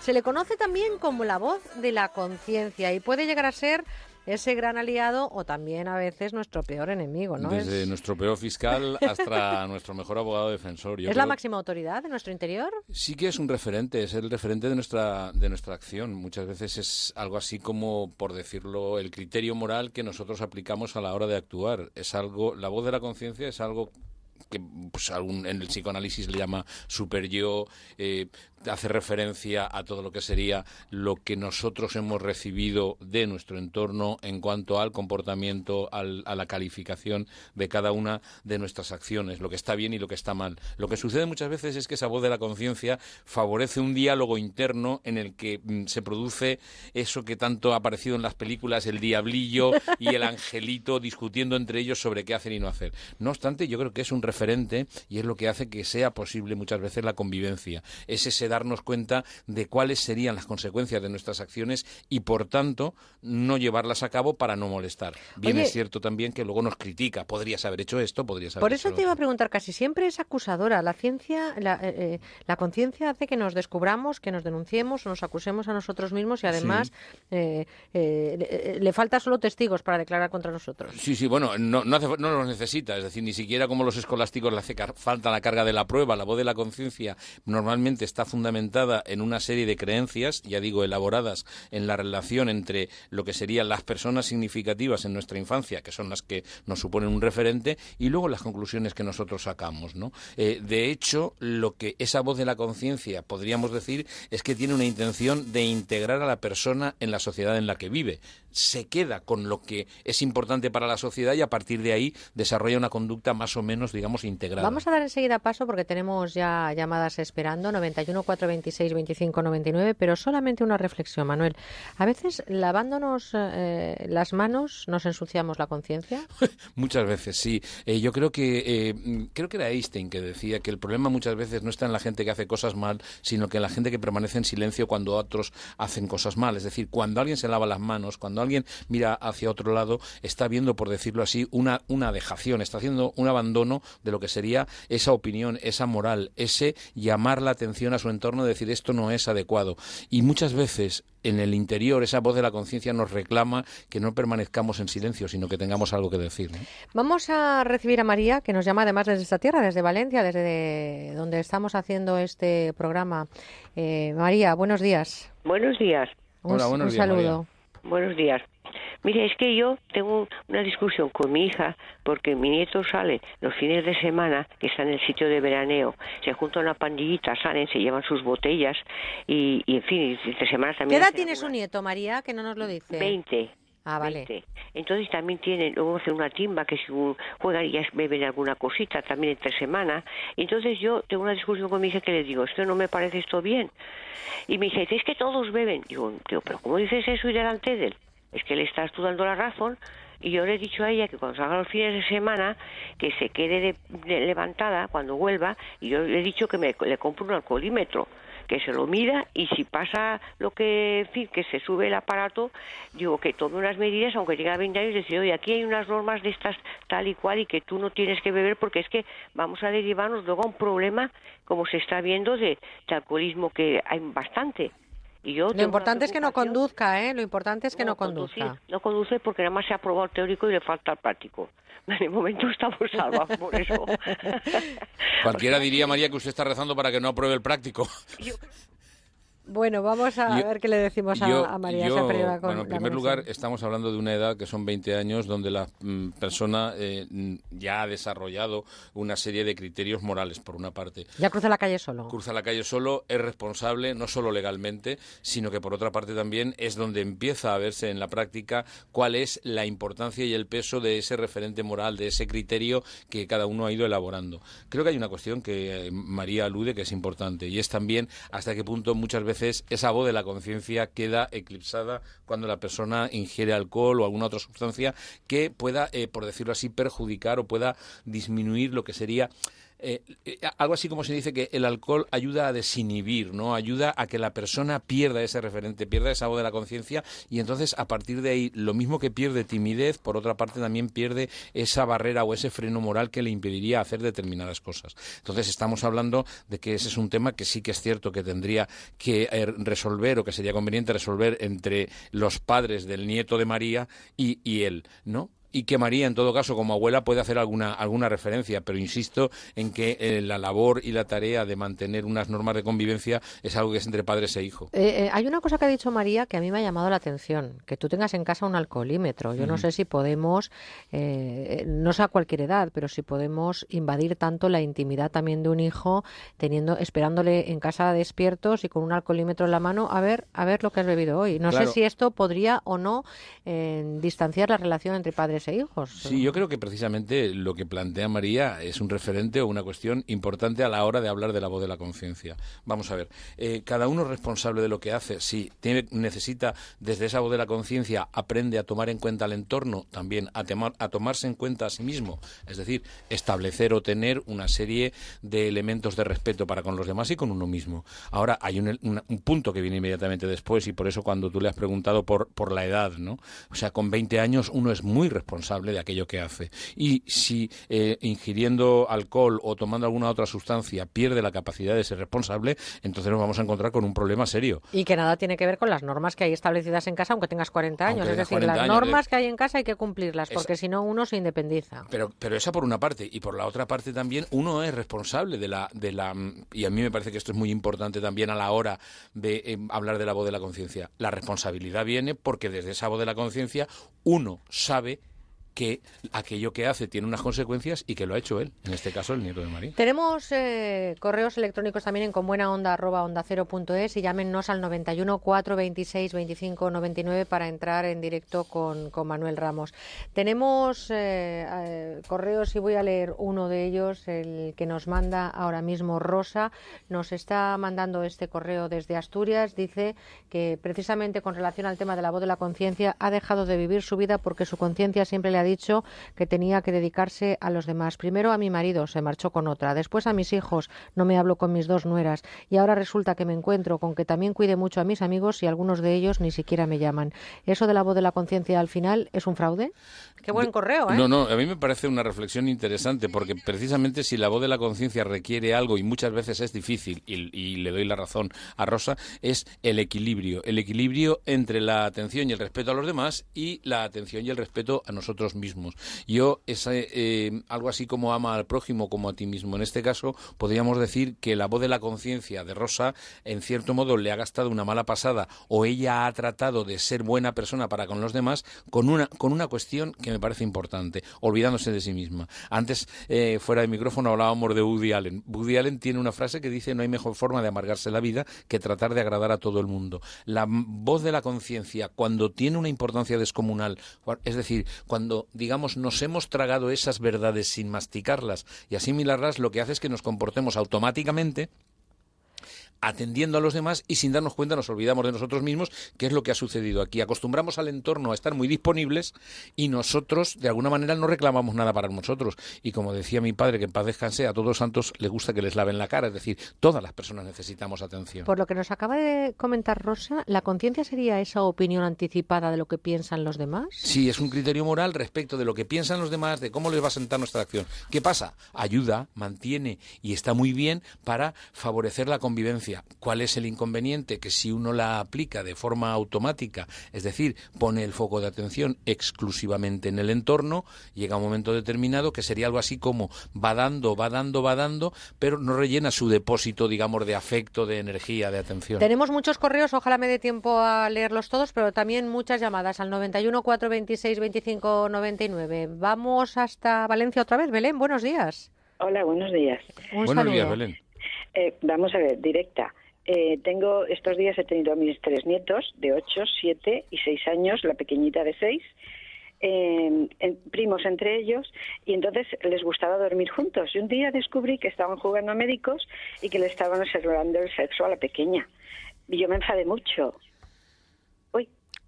No, no, le oímos, le oímos. No sé si ah, usted. Perdón. Sí, sí, le oímos, le oímos. Sí, sí, le oímos. Entonces le, me enfadé mucho con ellos y, y mi hijo me dijo, mamá, cuando se lo conté, dice, eso es cosa de niños que juegan a médicos y tal. Yo querría saber cuál es, tendría que ser mi, mi reacción en un momento así. Tengo 67 años y entonces eh, todas esas cosas mm, las hemos vivido un poco de otra manera. Bueno, pues vamos a ver lo que nos dice Manuel. Un abrazo muy fuerte, Belén, y gracias por llamarnos y disfrute de sus nietos. Eh, eh, Manuel, ¿cómo hay que comportarse en una situación así en casa? Lo primero, yo comparto con Belén cuando habla de, de su edad y de la diferencia y de la perspectiva que hay en, o que había en nuestra juventud respecto del tema de la sexualidad. En el caso de la sexualidad infantil es un tema que yo creo que con toda la prudencia del mundo eh, se trata de hablarlo con la máxima naturalidad. Es decir, mm, un juego no tiene más importancia si se queda en un juego e, en esas edades, sin que esto haya, por una parte, que magnificarlo en cuanto a su gravedad, ni tampoco darle ningún tipo de importancia más. Creo que muchas veces eh, es casi ese, esa especie de sorpresa, como nos hablaba Belén, ¿no? Esa especie de desconcierto que muchas veces los adultos tenemos eh, ante una situación así, la que la, dota de mayor gravedad. Creo que una conversación franca de respecto de lo que supone el conocimiento de la fisiología de las personas están descubriendo según Sí, qué edades la sexología. Por eso la- digo la que muchas veces no nos damos cuenta, no nos damos cuenta que es nuestra sorpresa, ni siquiera nuestra nuestro juicio moral, es nuestra sorpresa lo que causa el desconcierto en los niños. Por eso digo que la respuesta sería naturalidad y nada más, Bueno. es decir, sin sin darle más importancia. Hay que vivir la sexualidad con normalidad Con desde esa la normalidad, infancia y además sí. están descubriendo un mundo que, claro, evidentemente a veces choca, como tú dices, esa sorpresa. Yo no sé si quiere que diga su nombre porque me pone dos. Una oyente que nos escribe desde Cádiz, ahí lo voy a dejar, si ella sabrá de qué hablamos. Dice, buenos días, tengo una hija de 36 años, vive independiente y trabaja por cuenta propia. Desde hace unos cuantos años regularmente me pide ayuda económica porque tiene problemas de insolvencia. Dice, se la vengo dando, pero cuando intento sentarme con ella y preguntarle dónde está el problema para intentar darle una solución, se pone muy alterada y ya entra en escalada. A partir de ahí comienza con los reproches de que no soy una buena madre, que intento controlarle la vida, que sus amigas tienen mejores madres que yo, etcétera, etcétera. Termino diciéndole que se marche porque no consiento que me hable en ese tono, se lleva una temporada sin hablarme y cuando le parece me llama como si no ocurriera nada y vuelta a empezar. Estoy un poco cansada porque me encuentro atrapada en lo que dice ella, un círculo vicioso y no sabe qué actitud tomar. Mujer, yo eh, lo primero es que dada la edad que tiene la hija, el, tipo de relación que parece adecuado mantener es una relación de adultos y en la relación de adultos siempre está presente por una parte la razón y por otra parte lo que sería el, el respeto, ¿no? Es decir, el razonar acerca de cuál es la situación y el respetar. Pero respeto por ambas partes. Yo entiendo, por una parte, la dificultad que pueda tener la hija con unas condiciones de trabajo que no le permiten mantenerse autónoma y todo lo que afecta a esto a la parte, digamos, de autoestima de, de una persona adulta que quiere vivir por su cuenta y que se encuentra eh, con que tiene que eh, recurrir al apoyo de los padres y esto la lleva a una situación casi de ser una, una niña una niña pequeña y por otra parte también la madre que de alguna manera está contribuyendo a mantener en el mejor de los casos a dar ese apoyo a la hija el, también querer saber un poco. Creo que el límite está eh, en respetar la autonomía de la hija y la línea donde la hija no quiera hablar con de determinados temas creo que mm, quizá también muchas veces el temor que tenemos las personas de hablar de nuestros problemas es porque automáticamente nuestro entorno nos da consejos en lugar de única y exclusivamente escucharnos. Yo a esta, a esta oyente de Cádiz le recomendaría, por una parte, el- la discreción en cuanto a las preguntas, el estar escuchando y también el reclamar un poco algo así como decir quiero algo de información, puesto que estoy contribuyendo al Claro, apoyo. porque la ¿no? madre además incluso puede llegar a tener una preocupación Claro. de por qué le está pasando cuando tiene O sea, si está independencia. trabajando y eh, pasa claro. todo esto. Por eso digo que la importancia es, por una parte, la pregunta, la discreción y el respeto. Eh, Pero es que esto es la clave en Es muchas muy rela- difícil ese cóctel, Claro, Manuel. pero ese cóctel es. Pero eh, aquí estamos hablando, y a mí me gustaría que nuestros oyentes lo tengan claro, estamos hablando de hacia dónde vamos. No digo que se pueda llegar. Yo siempre he dicho. Nadie dijo que fuera fácil. Nadie, no. Yo siempre he dicho seguida quienes buscan la verdad, pero dudad de quienes la encuentran. Exacto. Vámonos hasta Barcelona. Ahí está Isa, una oyente que también nos ha llamado. Buenos días, Isa. Hola, buenos días. Buenos Hola, Isa, buenos días. ¿Qué tal? Mira, yo quería hacer una, una pregunta, a ver cómo puedo empezar una charla con mi hija. Mi hija es una chica estupenda, súper, bueno, yo la veo muy inteligente, trabajadora, decidida, y, pero tiene un problema y es que es muy, muy, muy sensible con las personas mayores. Y hace años, no sé, seguramente la causa es porque eh, mi madre fue la persona que la crió, vivió con nosotras, estuvo muy unida a ella y, y- y, bueno, pues eh, se ha desarrolla- eh, desarrollado en ella algo especial que cuando ve a una persona mayor por la calle, si ve que va sola, que le cuesta andar, se pone a llorar, que se pone a llorar. Y ahora mismo está haciendo un viaje de estos que a ella le gustan, a países lejos, donde en ese momento pues en el que está hay muchas calamidades y ve la gente en la calle, en el suelo, abuelitos, abuelitas, y, y bueno, es que está deseando volver, mm, por suerte No, me esta semana. ¿Qué edad tiene su hija? Lisa? Tre- Tiene 32 años. A ver, eh, aquí volvemos a lo mismo. Cada persona en nuestro, en nuestro desarrollo vital hemos sido sensibles o hemos ido desarrollando sensibilidades fruto de las relaciones que hemos tenido. Su hija ha tenido la fortuna de tener a una, a una abuela que ha estado ahí, que ha estado presente y que, mm, lógicamente, ha potenciado o ha contribuido a que su hija sea sensible a las necesidades de las personas mayores. Yo creo que esto, la charla sería única y exclusivamente, a lo mejor no sé, incluso fíjese lo que le digo, más allá de la charla con usted, con algún profesional en la medida en que su hija pudiera desarrollar un poco la capacidad de distinguir entre lo, como diría Epícteto, ¿no? lo que es suyo y lo que es de los demás.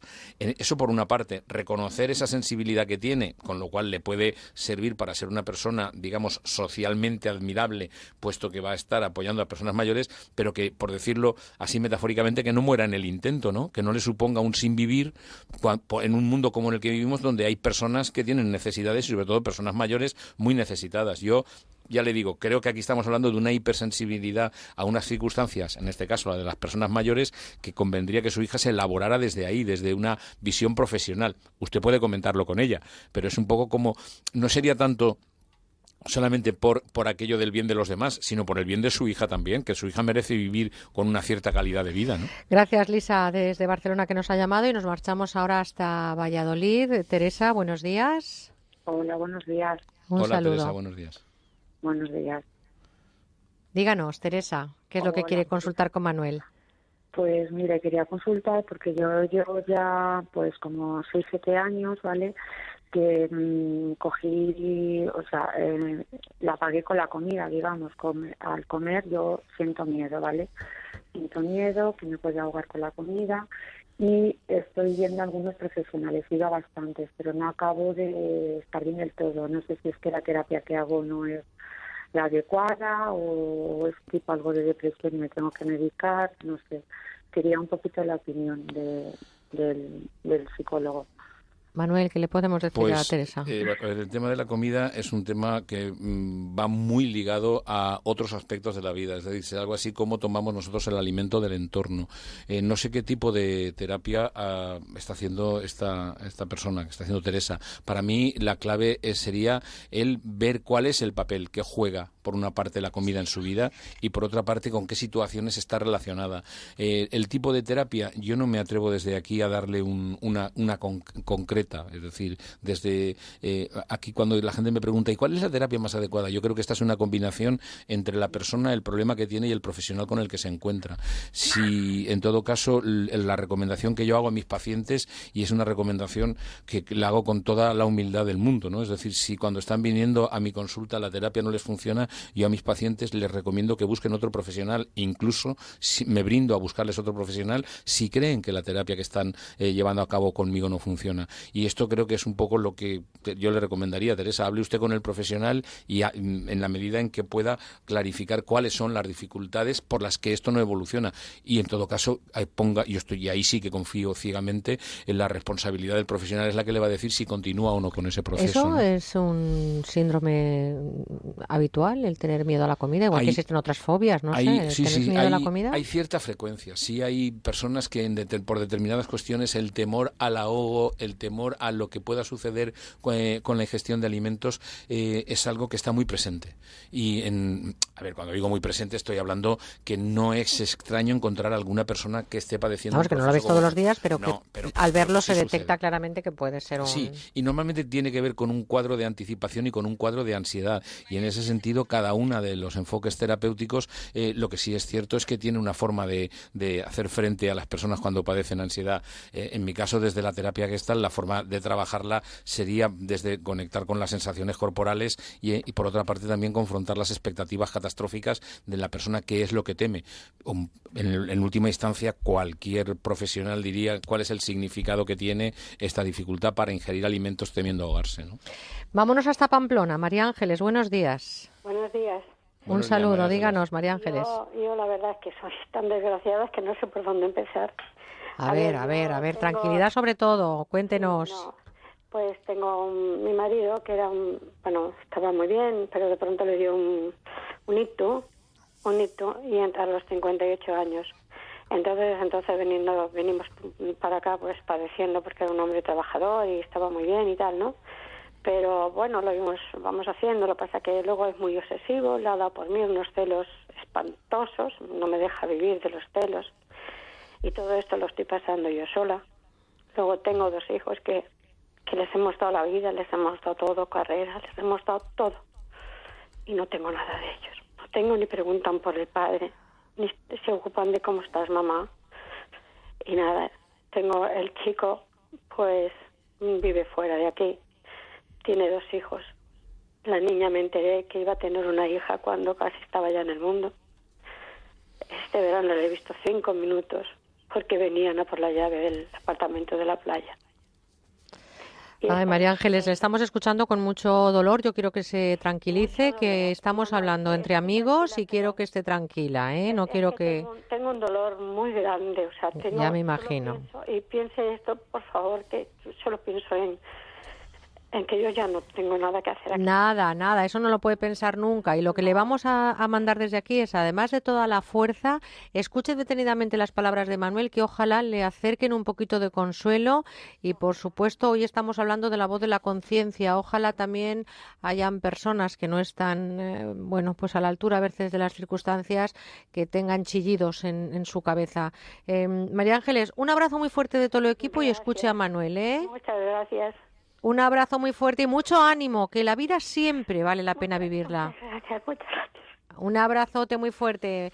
Hay que ver las situaciones que hay en la vida, Manuel, y desde aquí es difícil resolver estas situaciones. Hablaba yo de la voz de la conciencia, qué pocas voces tienen a veces y qué pocas luces a veces tienen algunas personas. Yo creo, sí, a ver, en primer lugar, bueno, pues la verdad es que trabajando como trabajo de psicoterapeuta y, mi- y atendiendo a personas, eh, es, es bastante frecuente, ¿no? El, el encontrar situaciones como esta. Y luego vemos también cómo muchas veces las personas, antes tú hablabas, lavarse las manos puede ser ensuciarse la conciencia.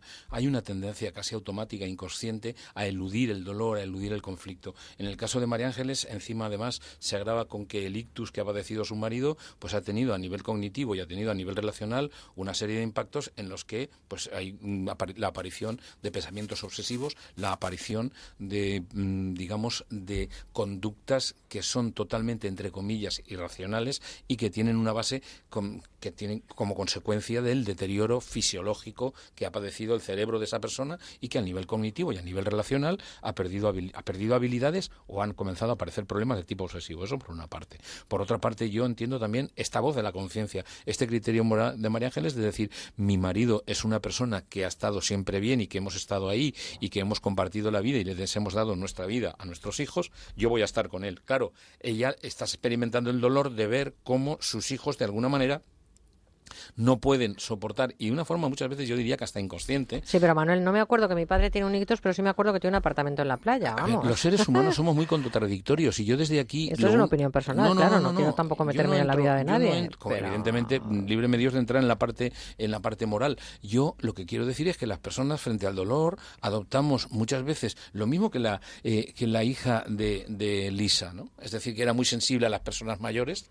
Esta, eh, esta hipersensibilidad, en este caso concreto, pasa a ser por parte de los hijos de María Ángeles una, por decirlo así, una falta de sensibilidad, una hiposensibilidad en la medida en que miran para otro lado. Yo entiendo, es más, estoy seguro que hay una cierta contradicción. La voz de la conciencia de los hijos, uno nunca consigue acabarla de, de- de, digamos, de silenciar del todo. En algunos momentos van a tener contradicciones. Y yo desde aquí lo único que le diría a María Ángeles también es, bueno, pues eso, ese punto de fuerza de la vida que todas las personas buscamos dentro en las situaciones Pero ¿a qué muleta, adversas ¿a qué como muleta esta. te puedes coger en una situación así? Es decir, un marido que está eh, enfermo, em, la situación me imagino que cambia porque ya uno no puede rendir al, al compromiso 100%. al compromiso con la vida que tiene uno mismo Al- en última instancia es que mm, si uno dice eh, eh, necesito tener motivos para levantarte sí es posible eh, mm, pero muchas veces uno se tiene que agarrar a la, a la voluntad de uno mismo y al compromiso con uno mismo de, de decir esta es mi vida y esto es lo que yo quiero lo que yo quiero tirar hacia adelante teniendo en cuenta como habla María Ángeles que en este momento viene muy cuesta arriba Y a veces es decir no, ¿eh? también, y ahí Sí, lo sí, dejo, en y voz poner alta. límites y poner límites y en normas, algunos momentos también y en- en la poner límites en la relación también eso Eh, está 91 426 25 99 seguimos eh, recibiendo llamadas, pero déjenme que lea también alguno de los correos que hemos recibido. María Ángeles nos escribe diciendo: Llevo ocho años viviendo con mi marido de 48 con síndrome de Peter Pan. Claro, no tenemos hijos y ello potencia su conducta, pues no tiene muchas y yo soy la culpable absolutamente de todo. No puedo más, me supera que no tenga los pies en la tierra. Tiene solución este síndrome, convivir con ello de por vida es imposible. Estoy en proceso de separación. Gracias. Creo que eh, María Ángeles, María Ángeles plantea el problema. María Ángeles eh, describe claramente cuál ha sido el proceso y María Ángeles también habla de cuál es la solución que ella le está dando, ¿no? Es decir, en un momento determinado se puede uno encontrar con que si las diferencias son tan grandes o la dificultad de convivencia es tan grande, pues eh, la vía que en María Ángeles ha adoptado, que es la de la separación, creo que en última instancia mm, es la vía de quien no encuentra otra alternativa y si María Ángeles está convencida que en esta relación lo que no puede haber ya es un encuentro precisamente por esta, por esta vivencia del, del, de la actitud de Peter Pan de su marido, pues eh, está, Vamos ella a, misma vamos- está vamos dando a la decir, solución. Manuel, también que Peter Pan es una persona que nunca quiere crecer, que Sí, se queda sí, con sí. Ah, esa... perdón, sí. Lo digo porque a lo mejor hay oyentes que nos están escuchando. que el de alguna de manera sería el que- eterno el eterno adolescente que, que no llega a desarrollar por decirlo así las, las capacidades de relación de una persona adulta ¿no? Claro, y hay que estar siempre digamos o bien atendiéndole o bien dándole apoyo o casi a merced de sus caprichos O sea, es como si estuvieras criando un, Sí, un adolescente vuelta a constan- criar, sí. No- no- constantemente, ¿no? En María Ángeles no han tenido hijos, pero pareciera, tal y como ella lo narra, ¿no? que tuviera que criar a su marido. Por lo tanto, eh, solución, yo no sé... Eh, La que está, ella ha adoptado la solución ya, está en proceso de separación. O sea, que Es- esto, es además, cuando se tiene esta actitud es muy difícil remontarla. ¿o En puede- este caso concreto, para mí lo importante aquí o lo significativo aquí es que María Ángeles ve que no hay forma de resolver una situación y muchas veces en las relaciones de pareja la diferencia es tan grande que no se puede gestionar y lo mejor, incluso lo más saludable para ambas partes, es la separación. Porque claro, aquí pasará una cosa también, previsiblemente cuando se separen María Ángeles y su marido, su marido, si no encuentra a alguien que le dé apoyo en, en el sentido que se lo está dando María Ángeles, como ella dice que es la culpable de todo, si ella se separa, es casi seguro que su marido va a tener la posibilidad de crecer como persona. Ignacio nos escribe desde Burgos y nos dice si existe una conciencia moral y otra conciencia moralina. Él ha crecido desde pequeñito con todo eh, prohibido, no demasiados mandatos en la infancia y yo ahora mismo no sé si debo actuar así con mis hijos. Eh, ¿Existe realmente esa conciencia, esa voz de la conciencia moral o moralina? ¿Tengo que seguir con las pautas que me han eh, hecho mis padres en mi educación? Es que es un correo muy largo, lo estoy resumiendo, Ignacio. Y además eh, pregunta si eh, el hecho de, es que no, está un poco lío este, dice, dice, el hecho de que los padres llevemos a los hijos por el mismo sendero que nos han llevado a nosotros, puede hacer que esa voz de la conciencia se convierta en demasiados gritos también para nuestros hijos. Me encanta el tema que hoy estáis abordando, Ignacio. A ver, hay una cosa Que disculpe, Ignacio, pero es que son Ignacio dice que yo com- comparto plenamente. A nosotros nos educaron de una manera y eso nos influye con cómo ejercemos hoy en día nosotros de padres. Para mí la respuesta de Ignacio sería utilice el sentido común, la reflexión, la un poco el pensamiento crítico. Estoy seguro que usted puede distinguir entre aquello que aprendió de sus padres y que podría ser útil para que sus hijos se desarrollen como personas y por otra parte eh, lo que mm, aplicar automáticamente sería como constreñir demasiado la libertad de sus hijos. Entonces en ese sentido el sentido común y bueno usted es un adulto y sabe cómo vivir sea usted un ejemplo para sus hijos desde su opinión, no desde lo que le Y enseñan. sobre todo cuando uno se da cuenta que a lo mejor lo que el camino que ha recorrido ha estado lleno de demasiadas piedras. Pues ¿eh? igual, Por y eso por ya eso- es y por importante. eso. Vamos no se con la trata un- de irse a la polaridad, porque No, no- no. Vamos con la última llamada, que además hemos empezado con María de Valencia y terminamos con otra María que nos llama también desde Valencia. María, buenos días. María, buenos días. Hola, Hemos buenos días. Ah, digo, hemos perdido la Hola, comunicación. María. Díganos, María. Buenos días. Bueno, me han dicho que sea breve. A ver, yo tengo un gran problema desde hace tiempo. Y es que mm, llevo muy mal lo de la corrupción de los políticos, de otras personas, lo poco que tienen, el trato animal.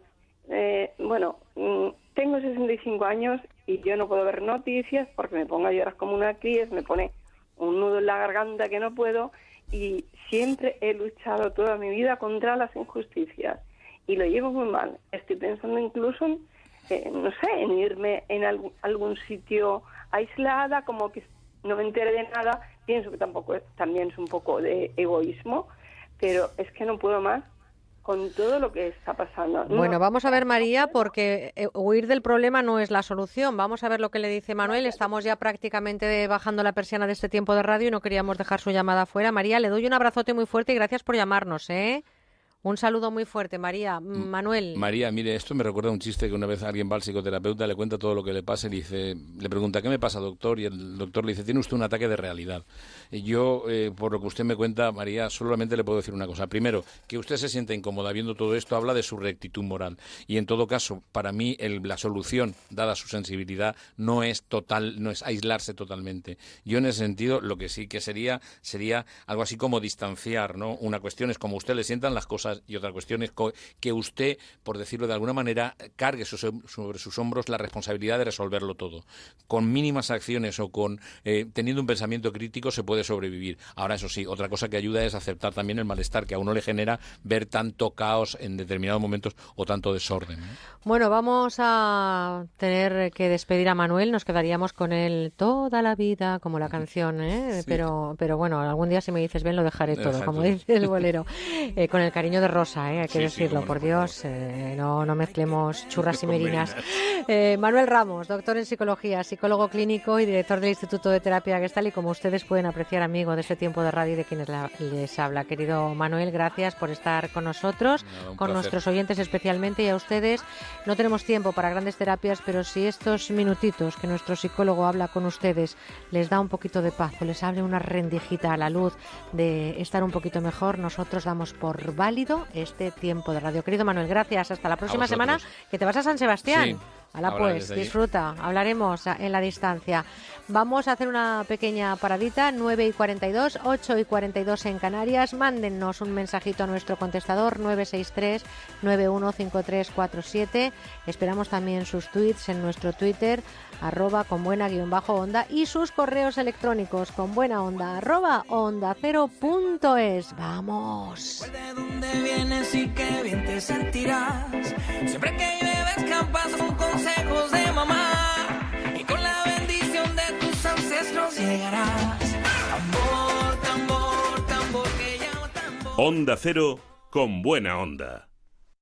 Vas a escuchar el 2% de una discusión en la oficina por el aire acondicionado. Como vaya yo, os El 2% puede parecerte nada, hasta que le pones nombre y apellidos. El 2% de los conductores da positivo en controles de alcohol. Puede parecer poco, pero al menos 400 personas mueren al año después de haber bebido. Si bebes alcohol, no conduzcas. Dirección General de Tráfico, Ministerio del Interior, Gobierno de España. American Shopping les presenta la solución definitiva para lucir unos pies perfectos con el sistema de pedicura profesional Personal Pedi. Gracias a su rodillo de microminerales y su potencia de casi 3.000 revoluciones, Personal Pedi elimina callos y durezas y actúa eficazmente contra los talones secos y agrietados. En pocos minutos pasamos de unos pies ásperos a otros lisos, suaves y bonitos. Y lo mejor de todo, en la comodidad de casa. Personal Pedi es ergonómico, ligero, fácil de usar y muy cómodo porque es recargable. Nos olvidamos de pilas y de cables. Es el único que lleva luz y la gran novedad es que se puede utilizar también con los pies mojados. Pida ahora su Personal Pedi en americanshopping.es o llamando al 902-206-216. Su precio es de 50 euros y ahora se lo enviamos por tan solo 34,95 euros. Y atención porque los 50 primeros pedidos recibirán gratis una lima de uñas electrónica con tres cabezales. Aprovecha esta oportunidad única. 902-206-216. Estas vacaciones, vayas donde vayas, no olvides abrocharte el cinturón de seguridad en el coche o el autobús, ponerte el casco si vas en bici o moto y utilizar correctamente los sistemas de retención infantil. Hay decisiones que salvan vidas. Este verano, decide vivir. Ponle freno. Juntos, si podemos. Compromiso a tres media. Doctor Márquez, las personas que tenemos las digestiones pesadas, ¿cómo podemos facilitar las digestiones? Bueno, yo, yo ante este problema siempre recomiendo que tomen un vial diario de Sistema Alfa, porque Sistema Alfa contiene una alta concentración de aloe vera, que es un magnífico regulador de todo el sistema digestivo. Pues muchas gracias, doctor. Y ya saben, digestiones pesadas, sistema alfa aloe vera. Y tomen nota porque les voy a hablar ahora de Star Nordic. Le ofrece en exclusiva Nuquita Seca, la almohada japonesa que respira. Se acabaron ya las noches en vela, sudando y sudando. Nuquita Seca refresca sus horas de sueño. Solo la puede conseguir en publipunto.com en el teléfono 902 180 190. Ramiro, buenos días. Buenos días, Merche. Un saludo muy cordial este Igualmente, fin de semana. ¿eh? igualmente, un placer. Oye, ¿y cómo es esta revolucionaria almohada? Pues es fruto de la investigación, como tú decías, de Star Nordic sobre las posibilidades que, de los materiales que se han utilizado en el espacio, cuyas innovaciones se aplican en nuestra vida diaria. No nos olvidemos que el velcro, por ejemplo, y las cremalleras antes se, se utilizaban en el espacio, ¿no? Es la primera vez que se ha conseguido una almohada totalmente transpirable gracias a un nuevo material que es el viscogel 3D termorregulador. Este material permite que circule el aire por su interior como si sopláramos a través de una toalla y sale el aire por el otro sitio. Tú pruebas a hacerlo con una viscoelástica y ya verás que parece que eso parece una bolsa de plástico. Sin Bueno, embargo, mm, claro, Me no- parece una maravilla, pero ¿qué es lo que conseguimos realmente, Ramiro, con Nuquita Seca? Pues mira, en primer lugar, evitar la absorción del calor corporal, transmitiéndonos una sensación de frescura total. Por tanto, no sudar mientras dormimos. Yo estoy cansado de oír todos los días, mira, he pasado una noche malísima, la almohada empapada, no podía dormir, me he tenido que levantar, salí al balcón. Bueno, eso pasa la historia. Nuestra cabeza y nuca estarán totalmente secas y se acabó dormir con la almohada empapada. Nuquita Seca está recomendada especialmente para personas muy calurosas y además, al ser un viscogel 3D termorregulador, la podemos utilizar, Merche, todo el año. Y algo importantísimo, es lavable tanto la funda como la almohada, eso sí, en agua fría, ¿eh? Oye, eso es una maravilla. Y además, ¿con esta almohada es, fa- es posible, Ramiro, que ronquemos menos? Sí, está demostrado y estudiado. Gracias a su tecnología japonesa, al ser bizona, eleva ligeramente la cabeza para que respiremos mejor y disminuyan los ronquidos. Además, mejora la circulación, alivia los puntos de presión en nuestra columna vertebral, evitando pues esos mol- molestos dolores de cuello, espalda y cabeza que nos levantamos diciendo, Dios mío, ay, mal estoy, qué, qué mal he dormido, estoy retorcido. Nos levantamos como nuevos. Y algo importante, también dispone en su funda de un tratamiento de aromaterapia Weizen de Bayer que aporta un agradable aroma a lavanda para refrescar más todavía nuestros sueños. Merche, estamos hablando que Nuquita Seca es la evolución de los sistemas de descanso. Es tecnológicamente perfecta para dormir mejor y más fresco. Desde ahora usted puede disfrutar de un sueño profundo, sin interrupciones, porque la almohada está empapada. Fíjense que Nuquita Seca es la almohada que respira y elimina el calor. Solo está en publi.com, les recuerdo, 902, 180, 190. Y Ramiro, ¿cuál es su precio? Y dime si hay alguna oferta ahora mismo para dormir fresquitos este Por verano. supuesto, en el fin de semana ni, ni te cuento. El precio internacional es de 90 euros y hoy vamos a poner 50 unidades a tan solo 49,99. Todo un regalo por dormir bien y fresco. Pero por solo 25 euros más, si usted se puede llevar la segunda unidad, que yo se lo recomiendo. Además, los que se lleven esta segunda unidad van a recibir totalmente gratis el No me moleste mosquito, ¿eh?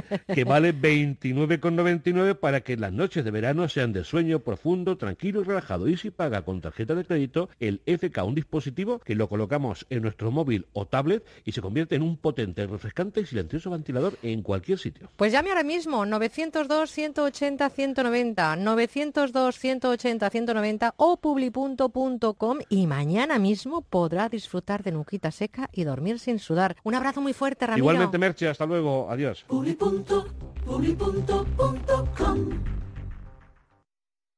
Estás con Merche Carneiro. Estás con buena onda.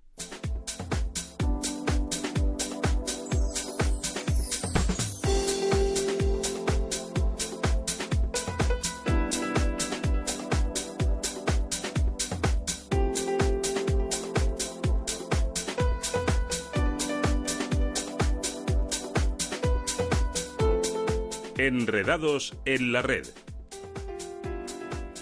Cada vez está presente la tecnología en edades más tempranas. Hace unos años era impensable imaginar a un niño o una niña de seis años con una tablet en mano, buscando archivos con absoluta facilidad, pero sobre todo era impensable pensar que se iba a hacer con absoluta normalidad.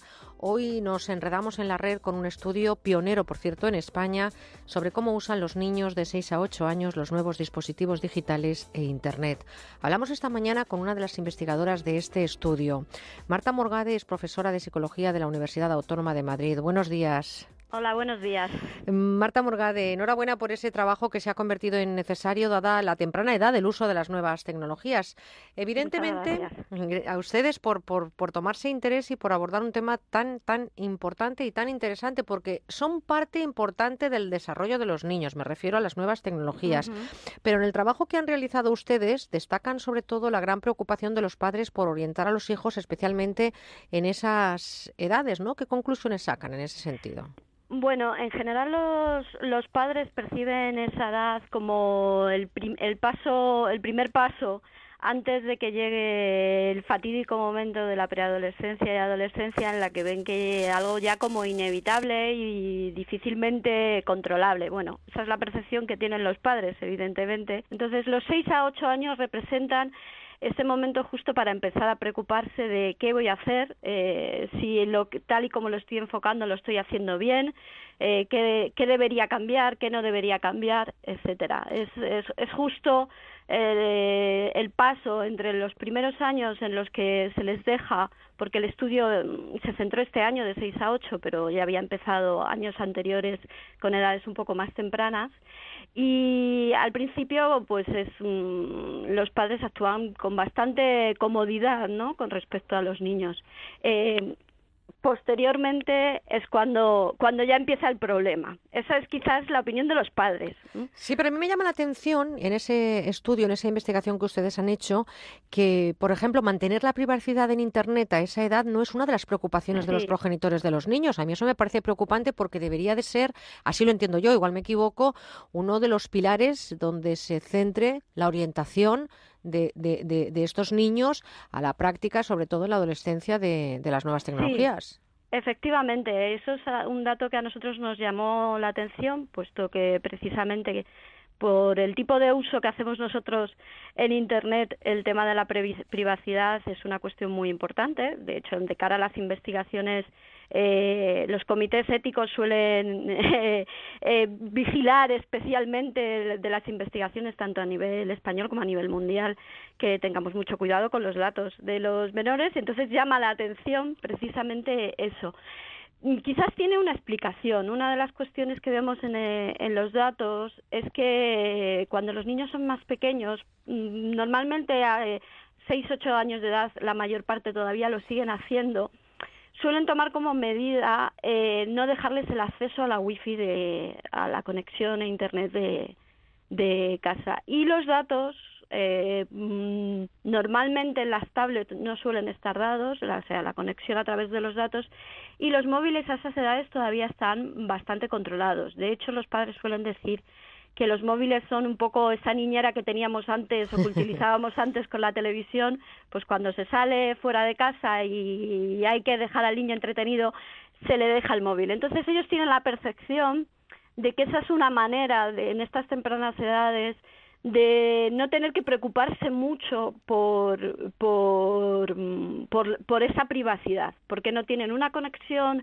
completamente libre y porque cuando bajan los programas o cuando bajan las apps, en el caso de las tablets, suelen estar ellos presentes. ¿Y qué es lo que utilizan a esas edades? De 6 a 8 años, eh, ¿qué hacen los niños con las nuevas tecnologías? Bueno, en, con respecto a los aparatos, es decir, lo que es el cachivache en sí, Eh, la reina, por supuesto, es la, es la tablet.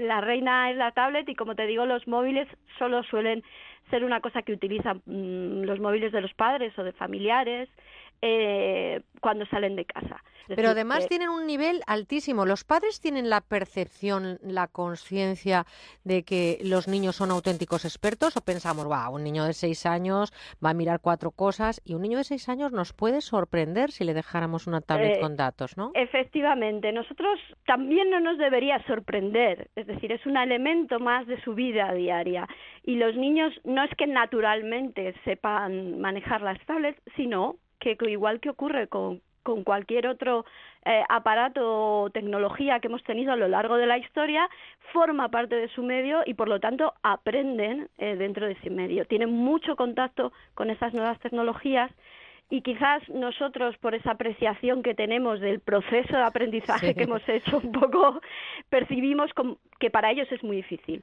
Son muchas las legislaciones que protegen al menor en las redes, protección jurídica y de datos que están reguladas, pero son sin duda los padres o los tutores quienes deben proteger por encima de cualquier legislación el uso y el manejo de las nuevas tecnologías. Una labor importante en las familias y, por supuesto, en las escuelas, pero evidente también, evidentemente, los trabajos como del que hoy nos hemos hecho con un estudio interesantísimo que tiene todavía un recorrido y que ojalá sirva para mejorar esa protección jurídica y esa protección legislativa que tenemos actualmente en las redes sociales. Marta Morgade, profesora de Psicología de Universidad Autónoma de Madrid, muchísimas gracias por estar esta gracias a ti. Un saludo, gracias, un abrazo. Hasta luego. I learned how to get along, and so you're back from outer space.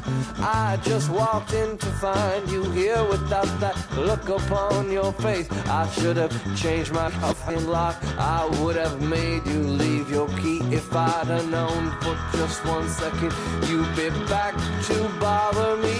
Oh, now go walk out the door, just turn around. Sobreviviré una de esas versiones distintas a la que nos eh, regaló en su momento la gran Gloria Gaynor. Con esta música vamos a llegar a las 10 de la mañana, a las 9 en Canarias. Vamos a conocer la actualidad. Ya saben que a partir de las 9, 8 en Canarias tenemos nuestros boletines horarios en el fin de semana. Y nuestro compañero Carlos Rodríguez ya lo tiene todo listo para contarnos lo que está pasando en España y en el mundo. Así que muy atentos a la información, porque nosotros a la vuelta venimos con las curiosidades del cerebro y nuestro querido neurocientífico Ignacio Morgado. Mándenos eh, un mensajito 963-915347. Queremos escuchar sus voces.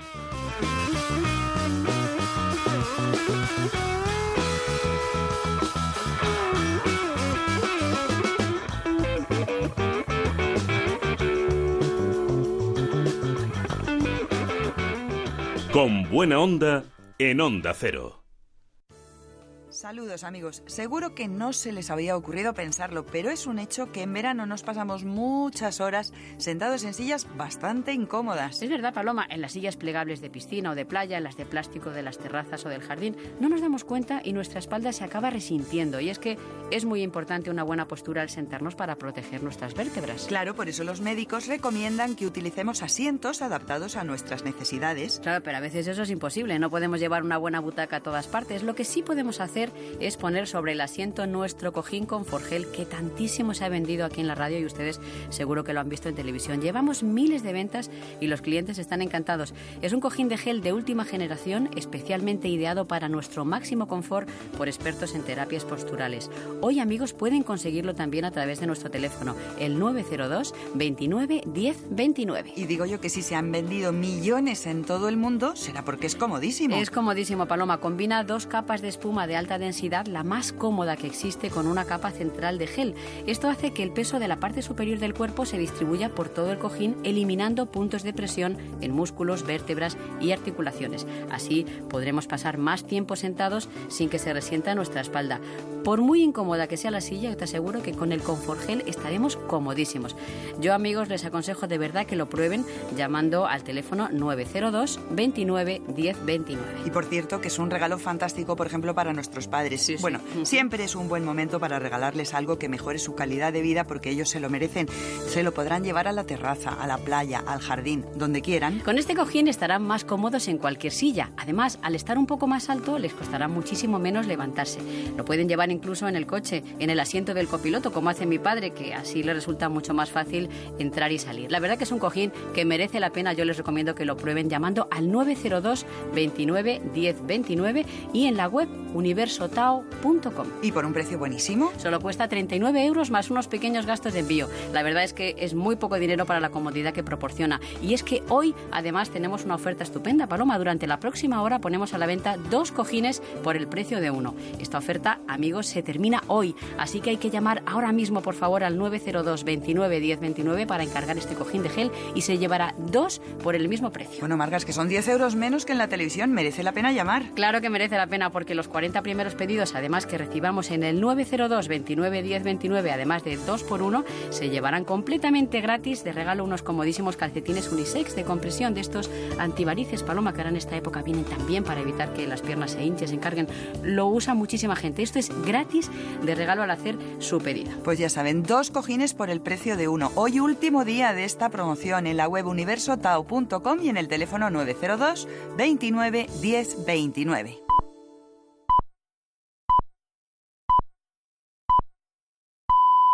Son las 10, las 9 en Canarias.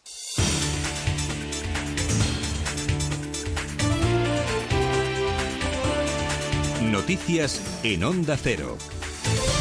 Muy buenos días. El escenario de gobernabilidad sigue atascado un domingo más y se asoma a una semana donde hasta el miércoles al menos no se despejará una de las incertidumbres, la que versa sobre si en esa Ejecutiva Nacional del Partido Popular se aceptarán las seis condiciones de Ciudadanos para una eventual investidura de Mariano Rajoy, que de momento sigue sin fecha. En Noticias Fin de Semana, el secretario general de la Formación Naranja en el Congreso, Miguel Gutiérrez, entiende que en lo que decida el conclave en Génova no cabe término medio es una respuesta de sí o no. No hay matices sobre que se puedan incluir en esas condiciones. Otra cosa es cómo esas condiciones se desarrollen o se ejecuten y bueno, pues eso se irá viendo en el momento legislativo oportuno y desde luego con el concurso de otras eh, fuerzas políticas que también son necesarias para hacer algunos cambios.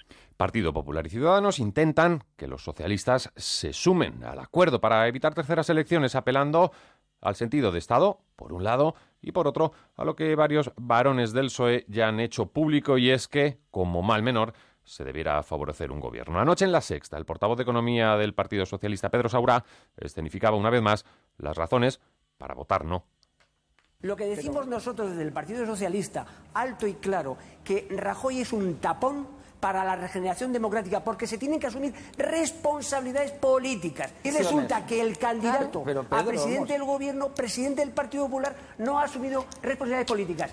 Y las medidas que ha planteado Ciudadanos, que una parte importante también las ha planteado el Partido Socialista, indulta políticamente a Mariano Rajoy perdiendo fuelle y protagonismo también tras ese resultado electoral del 26J. Podemos, ahí en la sexta, su secretaria de Análisis Político Social, Carolina Descansa, afeaba a Ciudadanos su condición de benefactor, favoreciendo a priori un posible ejecutivo liderado por los populares. A mí me parece muy lamentable que el partido que se presentó en la escena política española como el gran adalid de la lucha contra la corrupción, acabe, acabe apoyando al partido más corrupto de la historia de la democracia.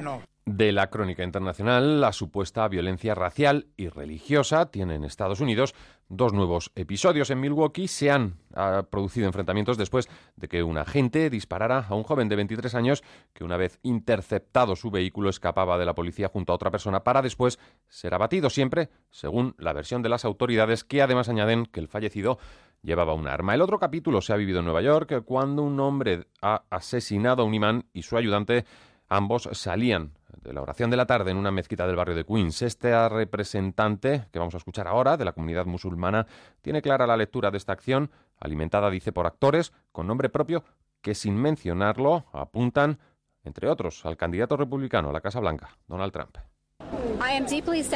Estoy profundamente entristecida porque lo que hay detrás de este crimen y otros crímenes de odio de los que los musulmanes estadounidenses han sido víctimas es la retórica antimusulmana que no cesa en algunos medios de comunicación. Pero además, esa oratoria en el discurso la vemos en candidatos presidenciales para su propio beneficio político. Y dos asuntos más. Uno sobre el ataque ayer por la tarde en un tren de pasajeros en Suiza, con el resultado de seis heridos, uno de ellos eh, menor de edad. Las hipótesis apuntan a que podría ser un crimen pasional. Varios de los heridos estarían en estado grave, mientras que el agresor, un helvético de 27 años, ha sido detenido. Y sepan también que al menos 10 niños han muerto y 28 han resultado heridos en una acción, un ataque ayer sábado contra una escuela en la provincia de Sada, al norte de Yemen, y feudo, por cierto, de los rebeldes hutíes. Información que llega de Médicos Sin Fronteras. En deportes eh, tenemos que hablar de la competición en Río y de una nueva jornada esta que viene precedida de un sábado marcado por la derrota de Nadal ante Del Potro. Ahora Nadal se jugará el bronce hoy ante Nishikori. La victoria de España en básquet también mantiene, que mantiene sus opciones tras haber vencido a Lituania 109 a 59. También hockey femenino que estaba a la espera de esa derrota, de, esa victoria de China ante Nueva Zelanda por lo que consiguen el pase a cuartos de final. El hockey femenino, Carrero y Bello en golf van a luchar también por medallas. Y por último, sepan que Carolina Marín y Pablo Avián se han clasificado en la disciplina de badminton. Más información en menos de una hora a las 11, las 10 en Canarias, también en nuestra página web ondacero.es. Ahora se quedan con Merche Carneiro con buena onda. 206 países, 42 modalidades deportivas, 306 pruebas y más de 10.000 atletas de todo el mundo con un mismo sueño. Conseguir el oro olímpico. Desde Río de Janeiro, Javier Ares, Héctor Fernández, Félix José Casillas y un gran equipo de enviados especiales para contarte todo lo que suceda en los Juegos Olímpicos. Conexión permanente en todos los programas de Onda Cero. A las 3 especial Onda Deportiva y todos los días desde las 8 y media de la tarde hasta las 2 de la madrugada, especial Juegos Olímpicos. Vive con nosotros el mayor espectáculo deportivo del mundo. Te mereces esta radio. Onda Cero, tu radio.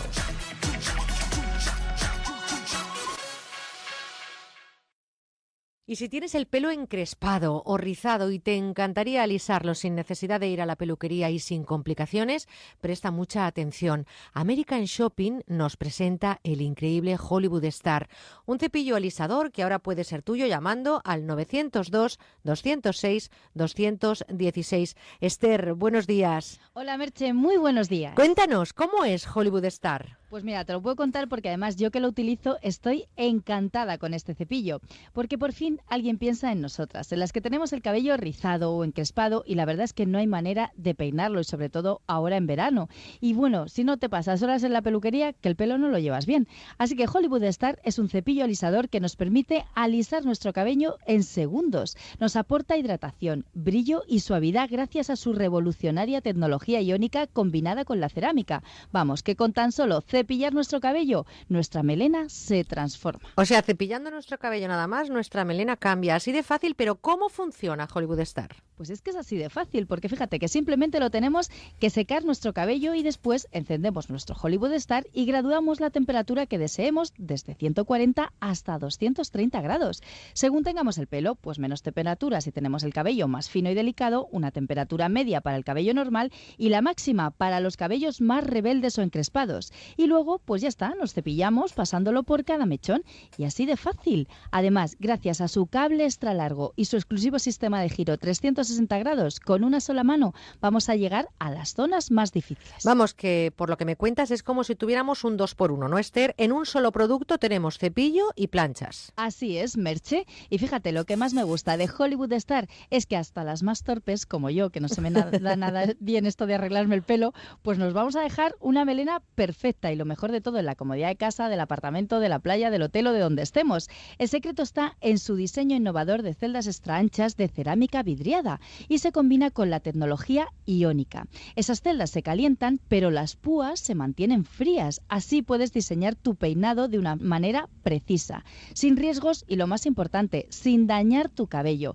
En una sola pasada pasas de un cabello rizado o encrespado a uno liso y sedoso. Vamos, que ahora en verano es imprescindible. Pues ya lo habéis oído, si queréis lo último para lucir una melena perfecta de una manera cómoda, fácil, cuando y donde queráis, vuestro producto es Hollywood Star. Solo nos queda saber, Esther, el precio y si hay alguna oferta especial para los oyentes que entren ahora mismo en americanshopping.es o llamen al 902 206 216. Por supuesto que sí, Merche. Fíjate, es otra de las ventajas de este cepillo alisador. Su precio es de 99 euros y en este momento ponemos 50 unidades a tan solo, atención, 59,95 euros. Sí, sí, habéis oído bien, 59,95 euros. Y además esos 50 primeros pedidos recibirán de regalo una práctica bolsa de viaje para guardarlo y llevarlo siempre con nosotras.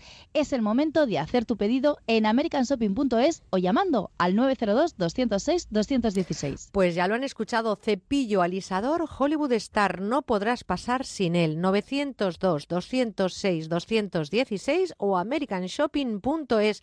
Yo no me lo pierdo, Esther. Un besito muy fuerte. Que tengas buen día. Comienzan los playoffs de la Champions League en A3 Media. El Esteagua de Bucarest pone a prueba el nuevo Manchester City de Guardiola. Este martes a las 8 y media de la tarde, Champions Total en la sexta. ¿Algún picado que confesar? Ninguno, padre. Con Normopic hace meses que no pico. Normopic Forte, Rolón, infantil y calmante. La gama completa para repeler y aliviar las picaduras eficazmente.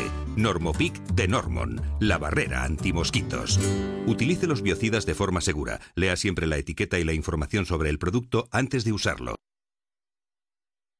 Estás con Merche Carneiro. Estás con buena onda.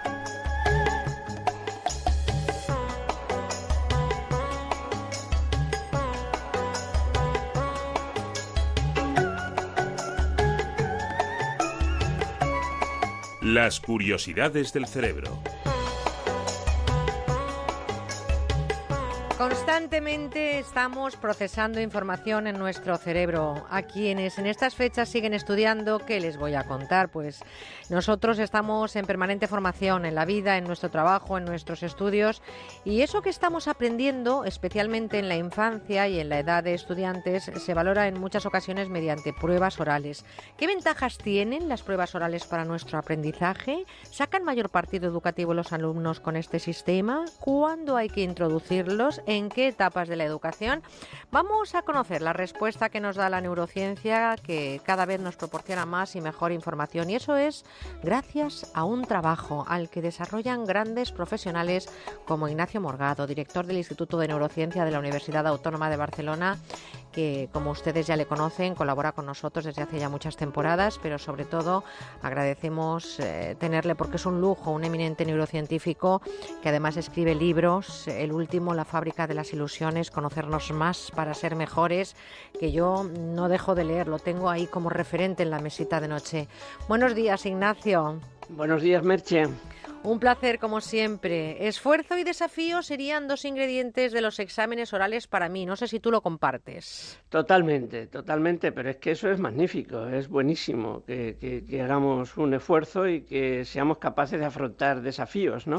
¿Qué ventajas tienen? Si es que tienen algunas las ventajas eh, los exámenes orales. Pues mira, muchísimas, muchísimas eh, ventajas eh, sobre los exámenes escritos o los de tipo test. Las principales son, fíjate, que mm, cuando tú preparas un examen oral, mm, aprendes tratando de comprender, de comprender la materia de la cual te vas a examinar oralmente. Porque todos sabemos que cuando tú te tienes que explicar oralmente, si no entiendes lo que tienes que explicar, no te va a salir una buena explicación. Cuando tú mm, preparas un una prueba, como tú has dicho, o un examen, mm, para explicarlo oralmente, mejoras la racionalidad, formas memorias eh, explícitas, es decir, memorias eh, muy claras eh, conceptualmente, comprendes lo que explicas, te dura mucho la explicación, la memoria que has adquirido, tienes mucha fluidez verbal y sobre todo te voy a decir una cosa muy importante. Eh, cuando los alumnos se tienen que examinar oralmente, si han trabajado bien para ello, suspenden muchísimo menos, muchísimo Pero fíjate que me llama la atención que son muchos los alumnos que no quieren exámenes orales. Yo no sé si es también porque hay eh, todo, todo un ritual, una puesta en escena, evidentemente, que, mm, aleja la intimidad del, estudiante, ¿no? Es decir, ya tienes que estar delante de un tribunal o delante de un profesor, a lo mejor incluso con eh, espectadores que son compañeros. Eh, ¿Por qué los alumnos no quieren exámenes orales? Pues mira, por eso que tú dices, porque hay miedo, porque hay mucho miedo, hay miedo a ponerte nervioso, hay miedo a que te traicione pues eh, esa emoción que tienes, sobre todo si como tú dices, pues hay más gente que el propio profesor delante y también eh, añado hay más miedo porque es más difícil engañar, por así decirlo, es más difícil colar que sabes más de lo que sabes en un examen oral. Pero es que son tantísimas las ventajas del examen oral que... que, ¿Cuáles serían las ventajas que tienen los alumnos? ¿Cuáles? Mira, el alumno tiene muchísimas ventajas. Aparte de la que ya te he comentado, de que la forma de trabajar para un examen oral le va a permitir aprender mucho más y retener mucho más la información de lo que aprende, después tiene la ventaja de que, mira, si se equivoca en el examen oral, el profesor puede pensar, a ver, ¿por qué se equivoca? Porque está nervioso o porque no lo sabe. Y entonces, para salir de esa duda, el profesor puede volver a hacerle la misma pregunta varias veces a lo largo del examen de diferentes formas. Y de esa forma el profesor acaba por convencerse de que el alumno o no sabe porque no sabe o no sabe porque está nervioso. Y entonces, claro, eh, en un examen escrito eso no te pasa. Si tú por los nervios en un examen escrito eh, dices algo mal, ¿eh? Eso queda ya ahí escrito y eso es una nota negativa, eso es una nota baja, pero en un examen oral tienes la posibilidad de rectificar. Si te equivocas, el profesor dice, vamos a ver, ¿Se ha equivocado porque está muy nervioso? Bueno, lo vamos a comprobar. Le haré la pregunta de otra manera. Se la volveré a hacer más tarde. Y entonces le da una oportunidad y hasta dos y tres y las que hagan falta para rectificar si se está equivocando porque está nervioso. Es decir, que el profesor debe ser capaz de controlar también el estado emocional del alumno para evitar confundir lo que el alumno pueda decir mal porque está nervioso de lo que el alumno puede decir mal porque mm, no lo ha aprendido bien o no lo sabe. Has citado al profesor. Yo no sé si tienen más ventajas o más inconvenientes para el profesor evaluar una prueba a través de un examen oral. Pues mira, para el profesor eh, el examen oral puede significar muchísimo más trabajo. Y eso significa que el profesor tiene que ser generoso, debe estar dispuesto a dedicar mucho más tiempo. Porque claro, eh, si tú tienes una clase de 50 alumnos, ¿eh? los examinas, le haces un examen en una hora, escrito, a todos a la vez. Pero si tienes que examinarlos uno a uno y cada examen te lleva un cuarto de hora o 20 minutos, pues fíjate, tienes que echarle días. Eh, es mi caso. Claro. Pero, yo, pero yo lo hago por todas las ventajas extraordinarias que considero que tiene el examen oral. Insisto, la primera de todas es la forma de trabajo a la que incita. Incita a una forma de trabajo que no mm, pretende simplemente memorizar cosas, sino entenderlas, comprenderlas. Y quien comprende muy bien algo, después sabe muy bien explicarlo. ¿Estaríamos hablando de la memoria a largo plazo? Con lo que sí, también, diciendo? también, porque fíjate, eh, mm, mira, me das pie para, para decir eh, ante la audiencia por qué entré yo en esta dinámica de exámenes orales y por qué los defiendo. Entré porque mm, durante algunos años, mm, cuando yo recibía alumnos de un determinado curso, solía hacerle algunas preguntas de lo que habían aprendido en el curso anterior preguntas no demasiado difíciles y preguntas dirigidas muchas veces a los mejores alumnos del curso anterior, incluso a los que habían sacado sobresalientes y matrículas. Y entonces me di cuenta de que incluso alumnos que habían sido muy buenos en el curso anterior no sabían responder a preguntas básicas de la materia. Lo que les había quedado era muy poco. Es decir, tú me preguntas por la memoria a largo plazo. Pues esa memoria a largo plazo no existía. Habían estudiado de una forma que les permitía recordar la información solo para pasar el examen, pero pasados unos meses después no retenían nada. Por Eso lo tanto, era cubrir el expediente, de lo que se conoce como pan para hoy y hambre para mañana. Absolutamente. Y el examen oral eso lo cambia.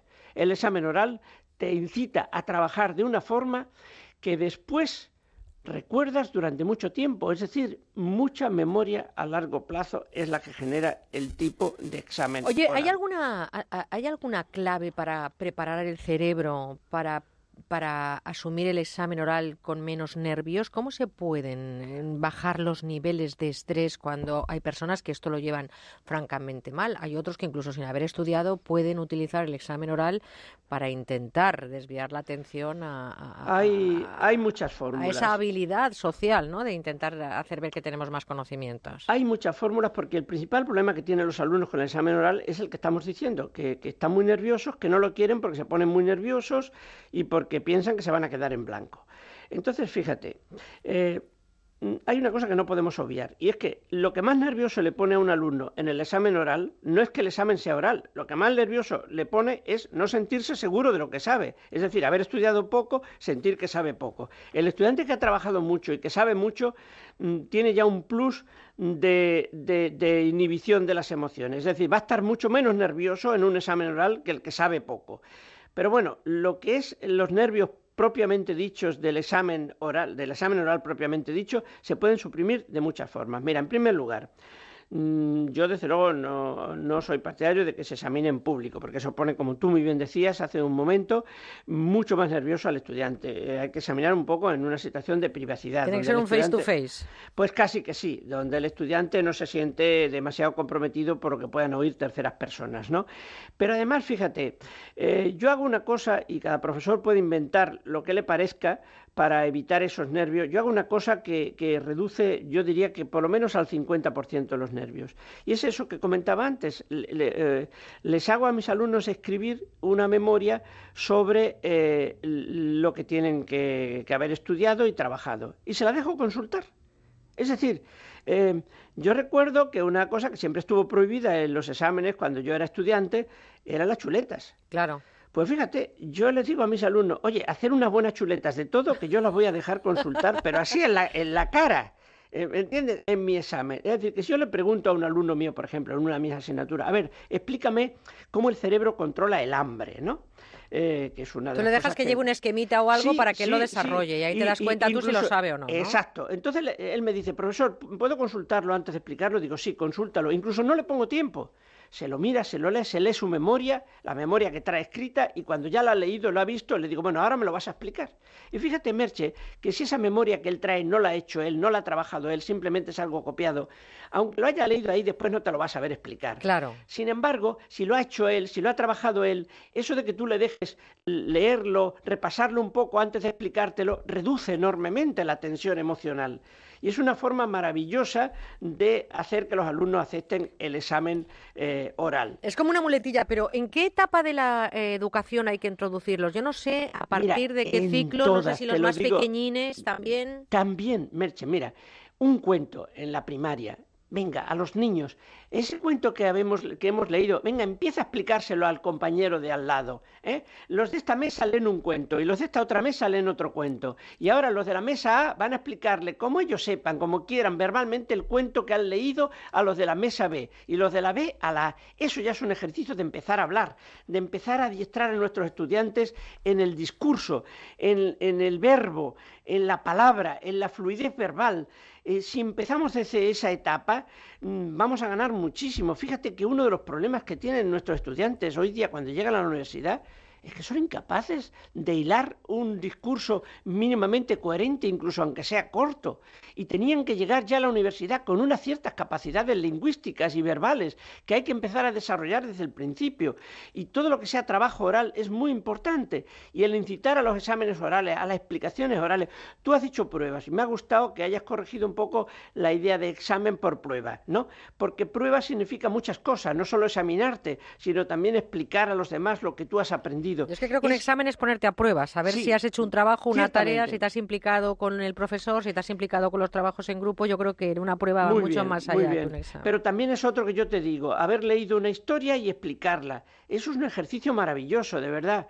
Eh, o incluso primero hacerte un esquema escrito, una redacción escrita y después explicarla verbalmente. Hay que acostumbrar a nuestros estudiantes desde el principio a expresarse oralmente. Eso tiene muchísimas ventajas para el resto de la educación. Pues fíjense que hoy hemos dedicado el tiempo a los exámenes orales y al cerebro. Fíjense también que lo decía Ignacio al principio y es fundamental para este trabajo. Intentamos hacerlo desde aquí, es lo que nos ocurre delante de un micrófono. Cuando hablamos tenemos que comprender lo que les estamos contando para que el mensaje llegue claro a quien escucha. Eso en clase se llama emisor y receptor, cosas en las que no me voy a poner ahora a hablar de ellas, pero esto es como una prueba oral permanente. Nosotros, querido Ignacio, posiblemente estemos generando una memoria potente a largo plazo al tiempo que estamos compartiendo con los oyentes todo esto que hablamos contigo. Lo que sí estamos generando, estoy convencida, es cada vez mayor cariño y reconocimiento a tu labor y al tiempo que nos regalas cada verano. Así que, como siempre, déjame que te reconozca públicamente ese lujazo que es tenerte con nosotros, querido Ignacio. Pues yo estoy también encantado porque fíjate, cuando nosotros tenemos que explicar estas cosas, también tenemos que hacer un esfuerzo especial, que en este caso, pues estando en la radio, que es mi medio favorito, yo me gusta muchísimo más la radio que, que la televisión o que la prensa, porque tiene, permite una fluidez extraordinaria y además la radio tiene una cosa maravillosa, que es que, sobre todo para los que no somos especialmente personas, digamos, físicamente especialmente atractivas, ¿no? Porque, claro, porque la televisión tienes que procurar cuidar mucho la imagen, ¿no? O en fotografía, en prensa y tal, pero en la radio te puedes olvidar de, de, de, de, ti mismo y centrarte en los contenidos, nada más hablar de la esencia de lo que quieres explicar Yo y siempre todo digo, eso, ¿no? Ignacio, que si la, si la voz te enamora no te pases por la emisora. Ahí lo dejo. Ignacio, gracias. Eh, déjame que salude también al compañero técnico Dani Sánchez, que está en Onda Cero Barcelona haciendo esa labor para que estemos juntos. Y te deseo una feliz semana y te espero aquí el próximo domingo. Así que un besazo enorme y gracias, Ignacio. Muchísimas gracias y hasta la semana que viene. Hasta la semana que viene.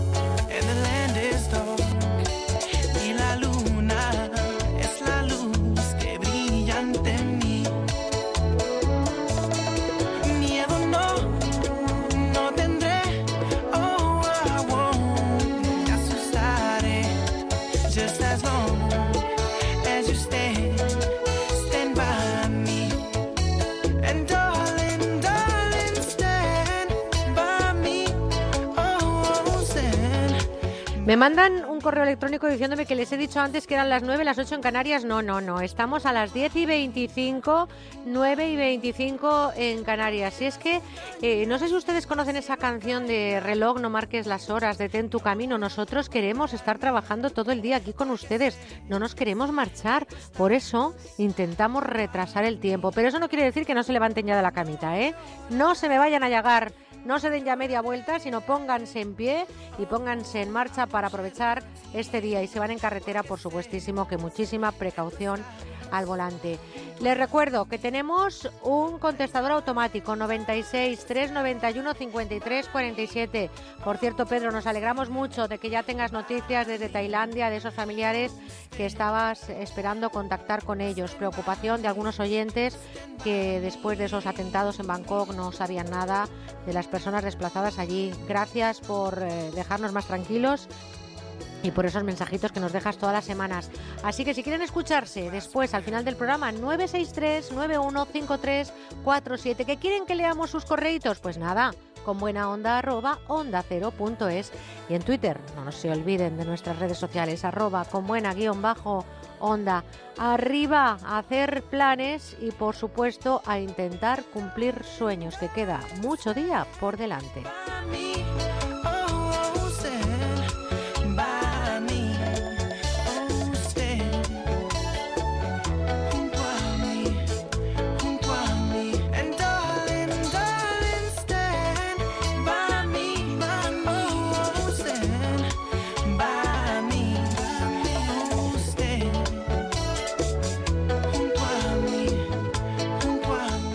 Seguimos con buena onda. Vas a escuchar el 2% del famoso canto del cortejo de la tórtola común. El 2% puede parecerte nada, hasta que le pones nombre y apellidos. El 2% de los conductores da positivo en controles de alcohol. Puede parecer poco, pero al menos 400 personas mueren cada año después de haber bebido. Si bebes alcohol, no conduzcas. Dirección General de Tráfico, Ministerio del Interior, Gobierno de España. American Shopping les presenta la solución definitiva para lucir unos pies perfectos con el sistema de pedicura profesional Personal Pedi. Gracias a su rodillo de microminerales y su potencia de casi 3.000 revoluciones, Personal Pedi elimina callos y durezas y actúa eficazmente contra los talones secos y agrietados. En pocos minutos pasamos de unos pies ásperos a otros lisos, suaves y bonitos. Y lo mejor de todo, en la comodidad de casa. Personal Pedi es ergonómico, ligero, fácil de usar y muy cómodo porque es recargable. Nos olvidamos de pilas y de cables es el único que lleva luz y la gran novedad es que se puede utilizar también con los pies mojados. Pida ahora su personal pedi en americanshopping.es o llamando al 902-206-216. Su precio es de 50 euros y ahora se lo enviamos por tan solo 34,95 euros. Y atención porque los 50 primeros pedidos recibirán gratis una lima de uñas electrónica con tres cabezales. Aprovecha esta oportunidad única. 902-206-216. Doctor Márquez, el exceso de medicación a veces produce problemas gastrointestinales. ¿Cómo podemos mejorarlos? Lo primero que hay que hacer es proteger la mucosa gástrica tomando un vial diario de sistema alfa aloe vera. Con sistema alfa protegemos todo el tracto gastrointestinal y mejoramos esas molestias. Pues gracias, doctor. Y ustedes ya saben, problemas digestivos, sistema alfa aloe vera. Junto a ti, al pasar las horas, oh mi amor. Hay un rumor de fuentes de cristal. Plácido Domingo es el mejor tenor del mundo, lo dice la crítica, pero también lo confirma el éxito que ha tenido esta colección que traemos a la radio. Se llama Los 100 mejores momentos de Plácido Domingo y son seis discos con 100 temas de ópera, zarzuela, baladas y boleros que hoy se terminan.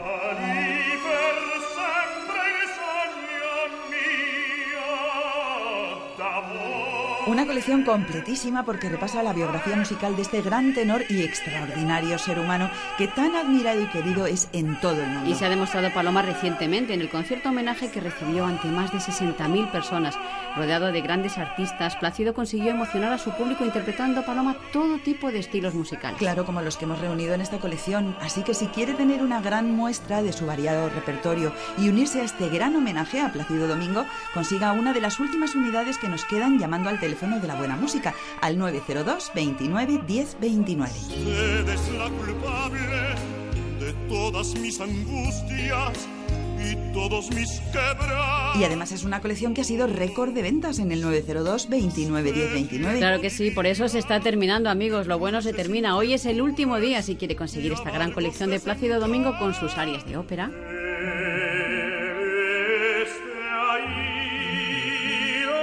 Por supuesto, también aquí están sus romanzas de zarzuelas.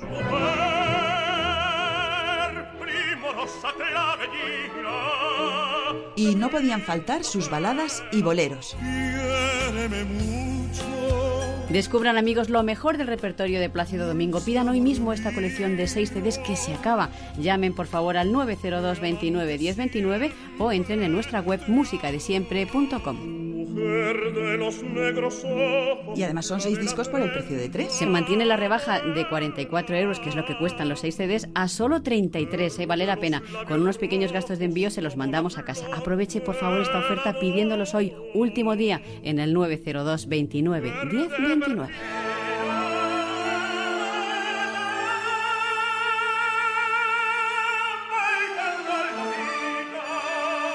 Y amigos, si hacen su pedido durante la próxima hora, les llevaremos completamente gratis un reloj de pulsera de señora o de caballero junto con su colección. De verdad, merece la pena, ¿eh, Paloma? Porque el reloj es precioso. Y sale gratis. Que has puesto en la tu amor. Ácido Domingo, hoy último día en musicadesiempre.com y en el teléfono 902 29 10 29.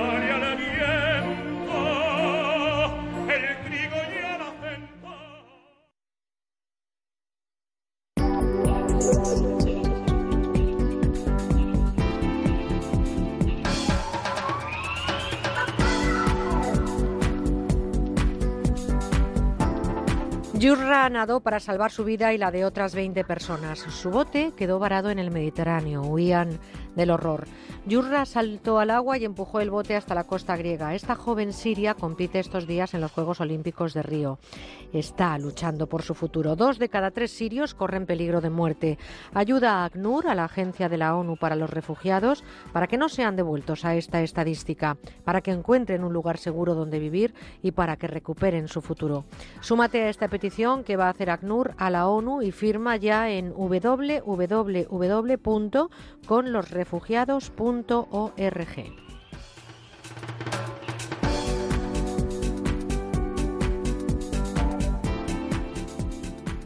Estás con Merche Carneiro. Estás con buena onda.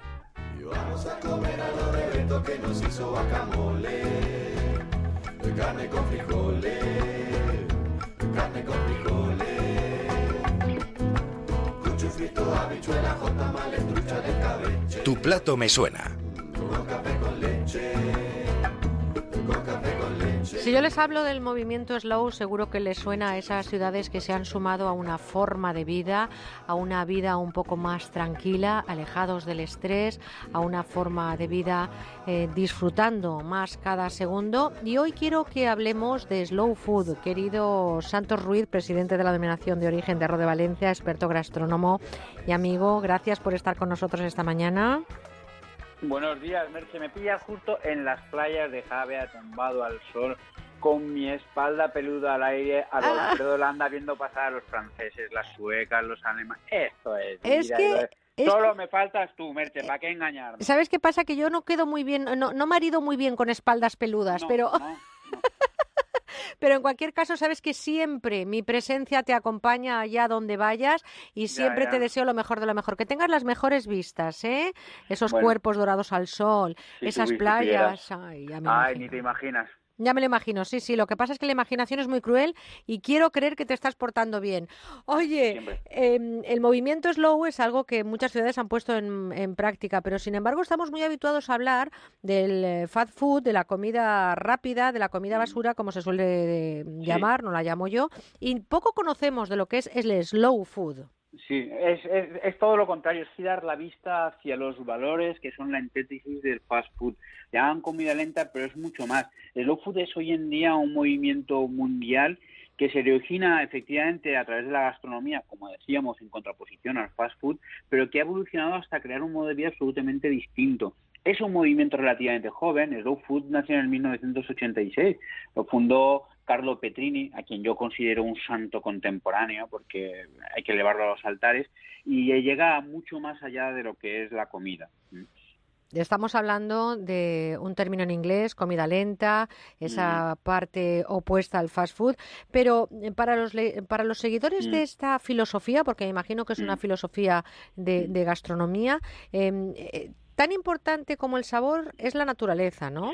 Claro, claro. Mira, food defiende muchos valores. El primero de ellos es los sabores autóctonos el placer del gusto vinculado a identidad. Hay una cosa que yo odio, ¿no? Si esto de comerte la misma hamburguesa en Nueva York o en Valencia tiene algo de perverso, ¿no? Algo de pobre porque estamos perdiendo la cultura, la identidad de los pueblos. Pero además de eso, Slow Food defiende también otra cosa que son los productos ecológicos. Apuestan siempre por una forma de producir alimentos que sea coherente con la naturaleza. Por eso rechazan el uso de pesticidas, el uso, de abonos de síntesis y en general todos los seguidores, en general no siempre los seguidores de Slow Food son consumidores de productos ecológicos, cercanos y a ser posible cultivados en, los entornos más naturales y cercanos a ellos posible. Y además protegen mucho al agricultor, sin duda es una filosofía que se mueve mm. bajo el lema bueno, limpio y justo, ¿no? Efectivamente, eso es lo que resume lo que es Slow Food. Los, el Slow Food es una filosofía que se resume en eso, en que los productos que consumimos han de ser buenos, han de ser limpios y han de ser justos. ¿Qué significa con limpios? Como decíamos antes, ellos consideran limpios productos que son ecológicos, donde no se han utilizado productos pesticidas, tampoco bonos de síntesis, justos, porque están siempre muy preocupados en que el, el que el agricultor perciba una renta digna. Por eso se potencia mucho una cosa que está muy de moda, que se llaman cadenas cortas de comercialización. Se identifica... Eh, perdona, se identifica con un caracol, el símbolo, ¿no? Y en 20 años creo que han creado una red espléndida en todo el mundo. Eh, absolutamente. Fíjate si han, creado una red, eh, el elemento base de esa red son los convivium, ¿eh? como dijéramos la unidad local de Slow Food. Son pequeñas asociaciones que se organizan a modo de actividades y cuya función es difundir los valores y la filosofía de Slow Food. Están en toda Europa y amenazan con llegar a todo el planeta. Organizan cursos, por ejemplo, sobre el pan, sobre cocinas de interior, sobre cómo comer las hierbas, sobre cómo eh, consumir o producir productos ecológicos. Digamos que es como su, su falange de batalla contra la McDonaldización. Oye, y hay restaurantes kilómetro cero, ¿no? Restaurantes que siguen a pie juntillas este, este postulado. Sí, el, postulado de consumir solo productos ecológicos y además de la más estricta cercanía, por eso se llaman kilómetro cero, cocinan con lo que hay alrededor. También tiene una cosa súper interesante, eh, eh, Slow Food que ha desarrollado, llaman el arca del gusto y el arca del gusto es una especie como de despensa, de lista de productos, todos ellos con variedades autóctonas que han estado a punto de desaparecer y que gracias al trabajo perseverante de Slow Food y de sus convivios se están recuperando. Tenemos eh, estilos de quesos, tenemos variedades de alubia, variedades de tomate, variedades de peras que estaban desaparecidas y se están recuperando gracias al trabajo que están haciendo los convivium de Slow Food. Y Slow Food, desde luego, dice siempre no a los transgénicos, ¿no? Slow Food y Santo Ruiz, vamos a ver, eso lo tengamos claro. ¿eh? No a los transgénicos, no, no creemos que sea la... Primero no son necesarios en el primer mundo, esto que nos dicen, no, son necesarios para acabar con el hambre en el mundo. Mentira, el hambre en el mundo tiene un problema que es político y cultural, para nada tecnológico. Y desde luego, ni mucho menos hacen falta en una eh, Europa que sistemáticamente eh, acaba desechando excedentes alimentarios por, por desperdicio. ¿Cuál sería la diferencia, eh, Santos, entre ecológico y orgánico? Bueno, en, realidad es un término terminológico, terminología. Eh, orgánico en España no es un término legal, ecológico sí. Un producto ecológico decíamos que no se utilizan pesticidas ni, ni abonos de síntesis. El orgánico en inglés organic food es un sinónimo de producción ecológica. En español no es nada. Que un paquete te ponga que está hecho orgánico no te está diciendo nada. Tienes que buscar el sello de producción ecológica. Oye, el Slow Fish, tenemos también ah, eh, unos segundos para hablar de lo que sería la pesca sostenible, es un Trabajo, mira, lo Slow Fish es un trabajo fantástico que están haciendo desde Slow Food. De lo que se trata es de hacer una pesca más sostenible y también, fundamentalmente también, de a enseñar a los cocineros y a los consumidores en general a utilizar esas especies de pescado que son que normalmente no son comerciales, pues porque a lo mejor tienen más raspas, porque son más pequeños, porque son más feos o simplemente porque no los conocemos. Y eso hace que se tiren menos capturas y se devuelvan al mar, con lo cual se aprovecha de una forma más eficiente el trabajo de los pescadores. Bueno, pues vámonos con un cóctel, porque yo sé que ahí, con Ah. esas vistas que tienes y con ese paisaje de, de Mira, cuerpos al sol, hoy un cóctel fresquito, fresquito y divertido. Te voy a hacer un nardet para que tengas testonificada, ¿eh? para todo lo que pueda venirte la noche tan larga que te quede hoy. por sí, porque mañana es fiesta, te recuerdo, Claro, querido. claro, tenemos toda la noche para ti y para mí, nada más vengas por aquí a conocerme compañía. Mira, el nardet se hace con café granizado, pero café granizado del verdad, ¿sabes? Este que se hace con la malta, el azúcar quemado y luego su buen chorreón de expreso. Y a continuación se toca con un poquito de absenta, ese licor que hizo de los poetas de finales del siglo XIX los mayores dominadores del verbo erótico del planeta. Es bueno, verdad, pues ¿eh? un puntito de, de absenta y limón y café granizado y te van a dar una noche llena de sorpresas. Bueno, y además con perseidas y todo eso, además que la noche apunta maneras. Oye, ¿con qué nos marchamos? ¿Qué sermón me sueltas esta, Mira, esta despedida? este- ¿Sabes qué pasa? La semana pasada reñí a los restauradores, ¿verdad? ¿Te acuerdas? Sí. Y, y este año voy a reñir re- a, a los consumidores. ¿Por qué? Estoy harto ya de los tacaños en los restaurantes, ¿sabes? Mira, yo entiendo que tú no tienes por qué gastarte 100 pavos en un restaurante, ni 50, ni 30, ni 20. Pero si no te lo vas a, sacar a, a gastar porque no quieres gastar, no vayas. Pero esto de ir al restaurante tacañeando y decir, van cinco de familia y dicen, no, hazme una paella para tres, que hacéis las raciones grandes.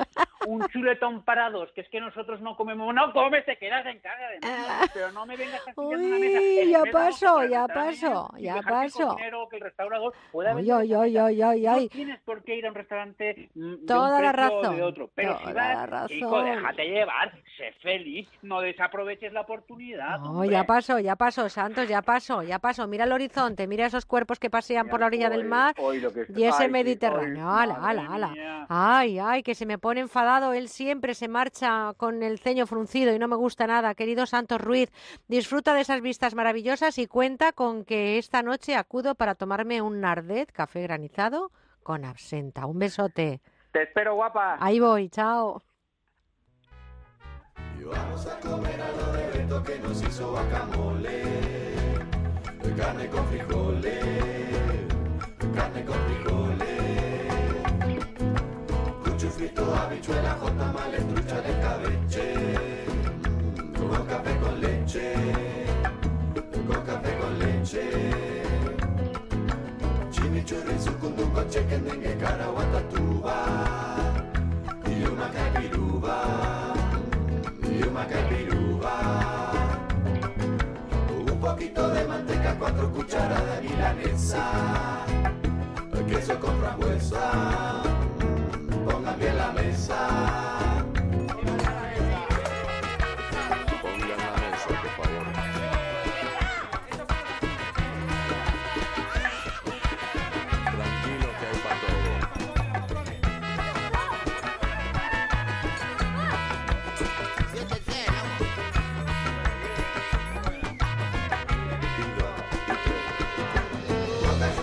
Este verano queremos escucharte. Déjanos tu mensaje en el 963 91 53 47.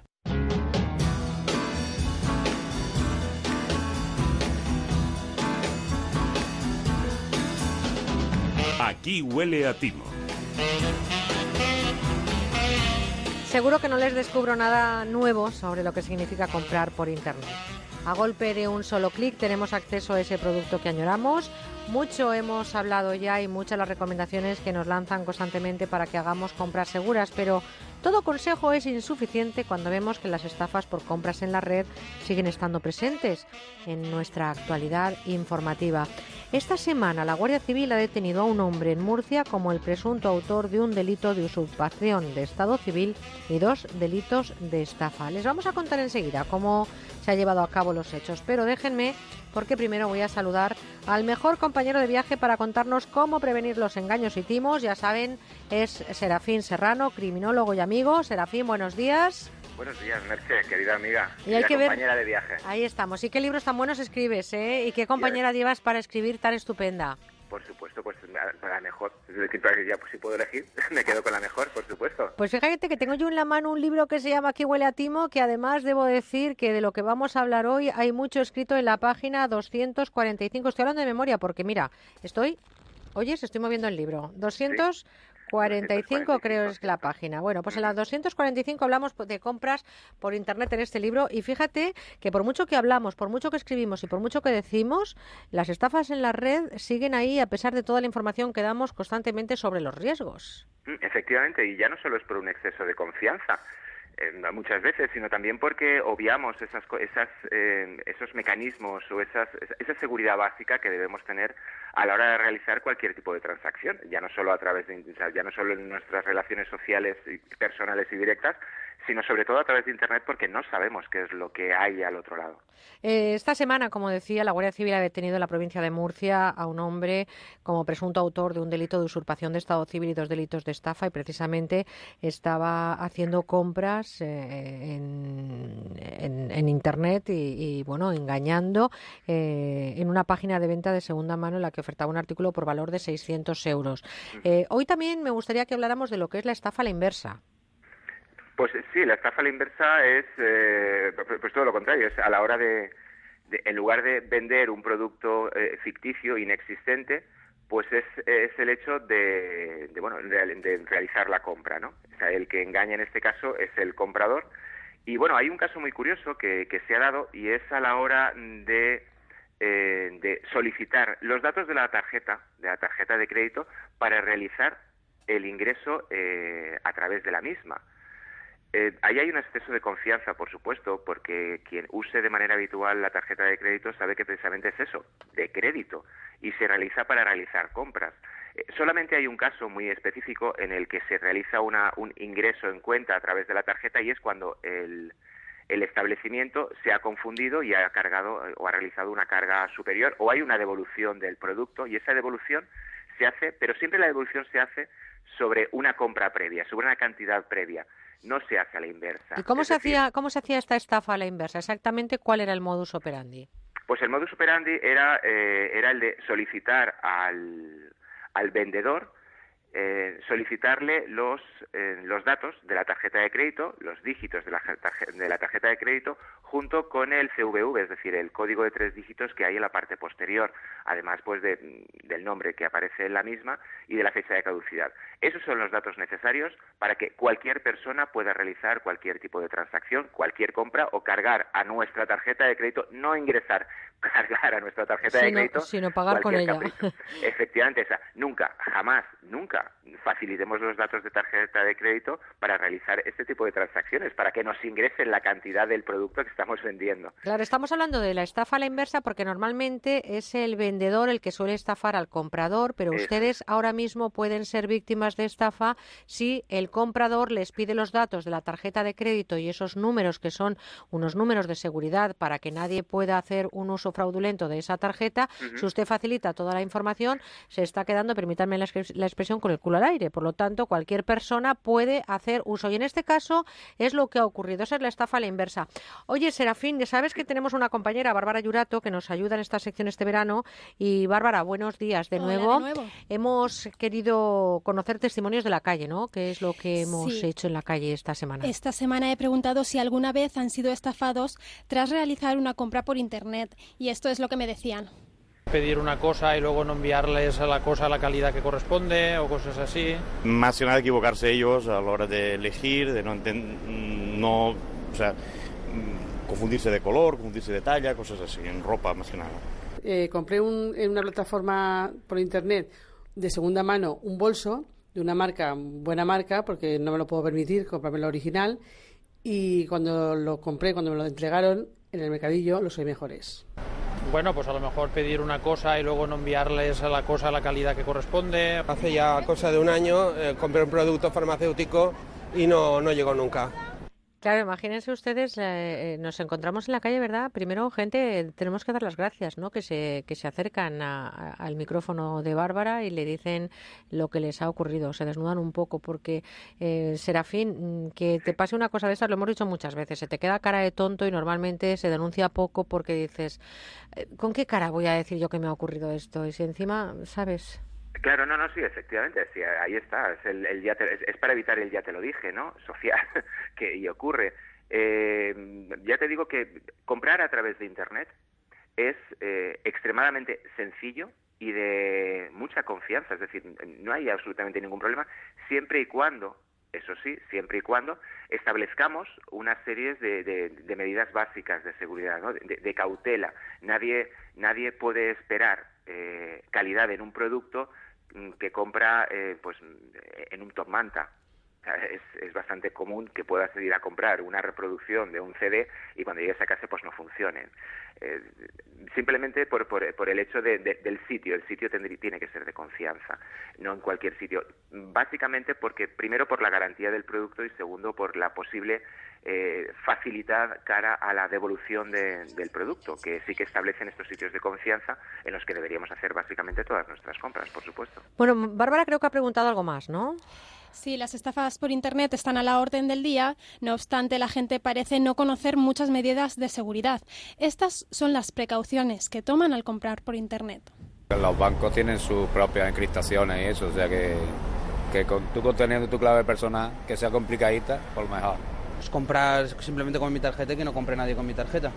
No es más seguro realmente si la empresa es real o no es real, no lo sé exactamente. Bueno, porque son páginas conocidas, tanto, por ejemplo, si compro viajes o compro o en Groupon o en páginas que, que tienen un nombre y que sabes que tienen unas condiciones detrás que te van a respaldar. Lo pago con PayPal. Entonces con PayPal lo tienes asegurado. Precisamente, gracias Bárbara por ese excelente trabajo. Bárbara Yurato, que es una compañera que este año nos está ayudando en esta sección Aquí huele a timo. Nosotros damos consejos en el libro precisamente que así se llama Aquí huele a timo y lo hemos hablado muchas veces, Serafín. Muchas veces hemos contado y desde los distintos medios de comunicación, la propia policía, las redes que, que- que intentan asegurar que todo funcione con, con- con la máxima garantía y la máxima transparencia en Internet. Hay consejos básicos y que me gustaría que volviéramos a recordar porque el primer oyente que, bueno, el primer viandante que le ha contado a Bárbara dice, los bancos tienen sus propias encriptaciones. Hombre, hay alguien más, que somos nosotros, ¿no? Por supuesto, por supuesto. Ten en cuenta que el banco puede tener una encriptación eh, compleja de 245 millones de caracteres totalmente aleatorios y jamás alguien puede acceder. Pero nosotros tenemos una tarjeta de crédito que con eh, eh, la- la clave de acceso y el, y el dígito de control que aparece en la parte de atrás, eh, pues cualquier persona nos puede sustraer la cantidad que tengamos. ¿no? Hay algo muy importante que ha dicho uno de los viandantes y además ha dado la diana y es lo que hemos comentado antes. Lo básico, lo principal es comprar en páginas de confianza páginas que tengan un renombre y, y- y- páginas que tengan una garantía. Esas páginas normalmente, y, y las personas que eso nos estén escuchando cuando, cuando vayan a hacer una transacción, fíjense y verán cómo es así, utilizan eh, soportes, soportes garantizados. El soporte garantizado es simplemente una página con una encriptación concreta y esa encriptación nos la garantiza o nos la evidencia la barra de navegación. La barra de navegación es la que aparece en la parte superior de la pantalla, donde eh, todos veremos el HTTP, eh, eh, el, el HTTP dos barras punto punto y el nombre de la página. Bien, página de seguridad aparece HTTPS de security. Eh, es una encriptación concreta y esas páginas lo que hacen es eh, eh, pagar un certificado que aparecerá en la parte superior también de, la barra de navegación. En el caso del Chrome, si estamos hablando del Explorer, siempre aparecerá en la parte inferior y nos garantizan que eh, toda, la, que toda la información que estemos introduciendo en esa página está encriptada. En el Chrome, por ejemplo, no solo veremos el S, sino que veremos que la parte más, eh, más eh, oriental, más, ex- más occidental, perdón, la más, parte más izquierda, se tornará de verde. Eso es un indicador de seguridad, ¿de acuerdo? Importantísimo que se queden con este dato. La S la- que se pone verde y todo esto significa que podemos navegar seguros y que podemos realizar las compras. Hablaba también de algunos sistemas de pagos, uno de los de los eh, viandantes que ha hablado con, con Bárbara y hay eh, nombres que dan una cierta tranquilidad también a la hora de hacer transacciones Por eh, ejemplo, económicas. el, el PayPal, dilo, dijo dicho de una manera casta y castellana, o el PayPal, algo más anglosajón, ¿no? Bueno, pues sí, efectivamente, es una garantía de pago. Es una garantía de pago porque además esta compañía se hace cargo también de devoluciones y de posteriores irregularidades que haya en la transacción. Ojo, muchísimo ojo cuando el vendedor eh, o el comprador, más bien, nos dice que nos va a pagar a través de Western Union o MoneyGram, que son, eh, son empresas que se dedican también a la transacción eh, económica de dinero, pero mm, no es aconsejable eh, eh, su uso comercial, ¿de acuerdo? Básicamente porque eh, no, queda, no queda residuo como para hacer un seguimiento en caso de presentar una denuncia por si nos han estafado. Mucho ojo a la hora de hacer cualquier tipo de operación de compra-venta, mucho ojo eh, al utilizar ordenadores públicos que nos podemos encontrar pues en cualquier mm, locutorio. Y además Mucho es que ahí tenemos que desactivar el almacenamiento de las claves en el caché del sistema. ¿eh? Es importante que lo, que lo desactivemos. Por supuesto, y siempre borrar el historial y borrar cookies y borrarlo todo, porque cualquier persona que acceda con posterioridad puede acceder perfectamente a toda la información que hemos introducido. Así que mucho ojo con hacer este tipo de transacciones en los, en ordenadores públicos. Por supuesto, y eso es otra de las cosas que también ha comentado otro de las, otra de las personas que han sido entrevistadas, es el uso de contraseñas. Vamos a utilizar con- contraseñas complejas, alfanuméricas. No vamos a utilizar el, pues no sé, la fecha de nacimiento o el nombre, un nombre básico. Entre otras cosas porque hay programas de desencriptación que nos las pueden averiguar con extremada facilidad. Entonces, la idea es utilizar contraseñas complejas, alfanuméricas, que no se correspondan con algo algo comprensible, ¿no? Con algo ordinario, que sea algo que para nosotros signifique algo, pero para nadie más. Bueno, pues fíjense ustedes, con todos estos datos tienen que volver a ponerse en esta situación que les eh, recomendamos cada vez que tengan que utilizar eh, las redes para hacer compras, para realizar compras. Querido Serafín, te mando un abrazote enorme, te doy todo el cariño del mundo y todo eh, el agradecimiento, mi gratitud a estos ratitos de radio que nos regalas los fines de semana. Así que disfruta y el próximo domingo tenemos una cita aquí y también Bárbara. Gracias, Bárbara. Gracias a ti. Gracias, Serafín. Un besote. Muchísimas gracias. Chao, chao. Muy fuerte. Hasta pronto. Adiós.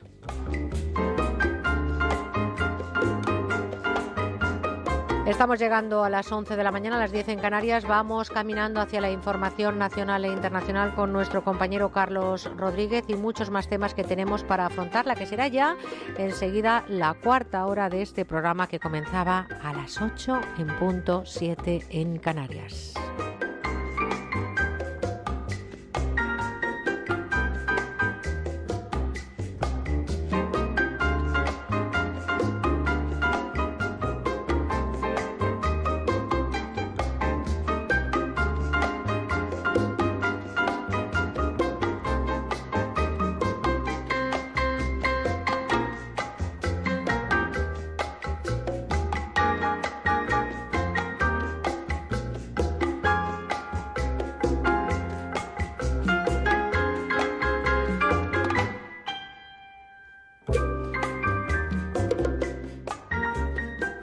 Buena onda en Onda Cero. Si el agua de tu casa tiene bastante cal y estropea la maquinaria y los sanitarios, no te preocupes porque tenemos una buena solución. Antonio Ruiz, ¿qué podemos hacer para solucionar estos problemas? Hola Damaris, bueno, podemos probar Masical, que es un dispositivo antical de tratamiento de agua que evita que la cal se vaya pegando en la grifería, en sanitarios, en la maquinaria que funciona con agua, que impide también que te pique el cuerpo cuando te duchas y que consigue mejorar el funcionamiento de nuestros electrodomésticos, como puede ser una caldera de agua, un lavavajillas, una lavadora, etcétera, etcétera. Incluso que las manchas de cal que suelen aparecer cuando limpiamos los, sanitarios, sobre todo, y los aseos, no aparezcan más. ¿Quién instala Masical y cómo se coloca? Pues precisamente se coloca sin hacer obras por fuera de la tubería central.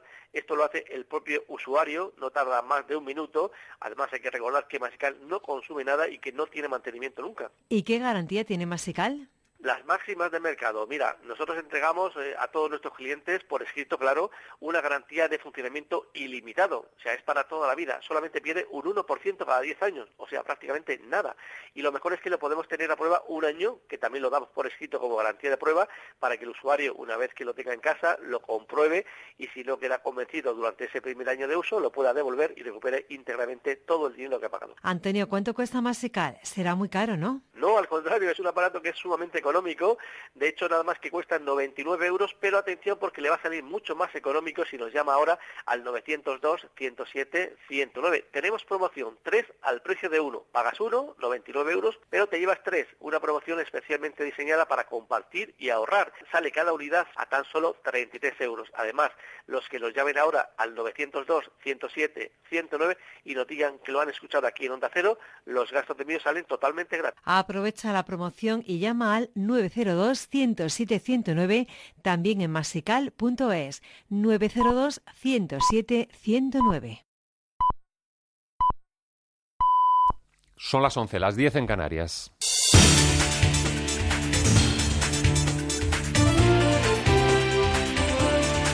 Noticias en Onda Cero.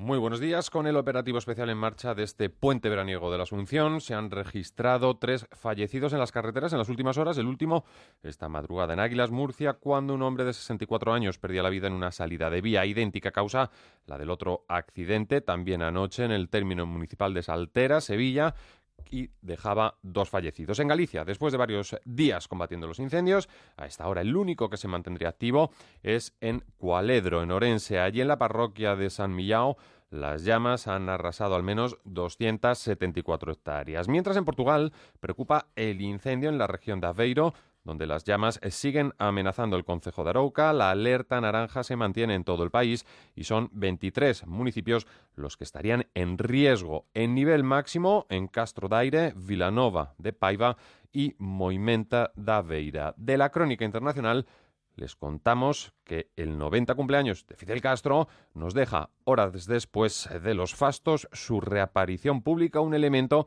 que debida cuenta de su delicado estado de salud siempre es una imagen a tener en cuenta, Cristina Cañedo. El líder cubano asistió junto a su hermano, el presidente Raúl Castro, a un homenaje en el emblemático Teatro Karl Marx en La Habana. Como ya es habitual desde su retirada en el año 2006, Cuba se esfuerza en trasladar una imagen fuerte del expresidente. Sin embargo, tuvo que ser asistido en varias ocasiones durante el acto para poder mantenerse erguido en su butaca.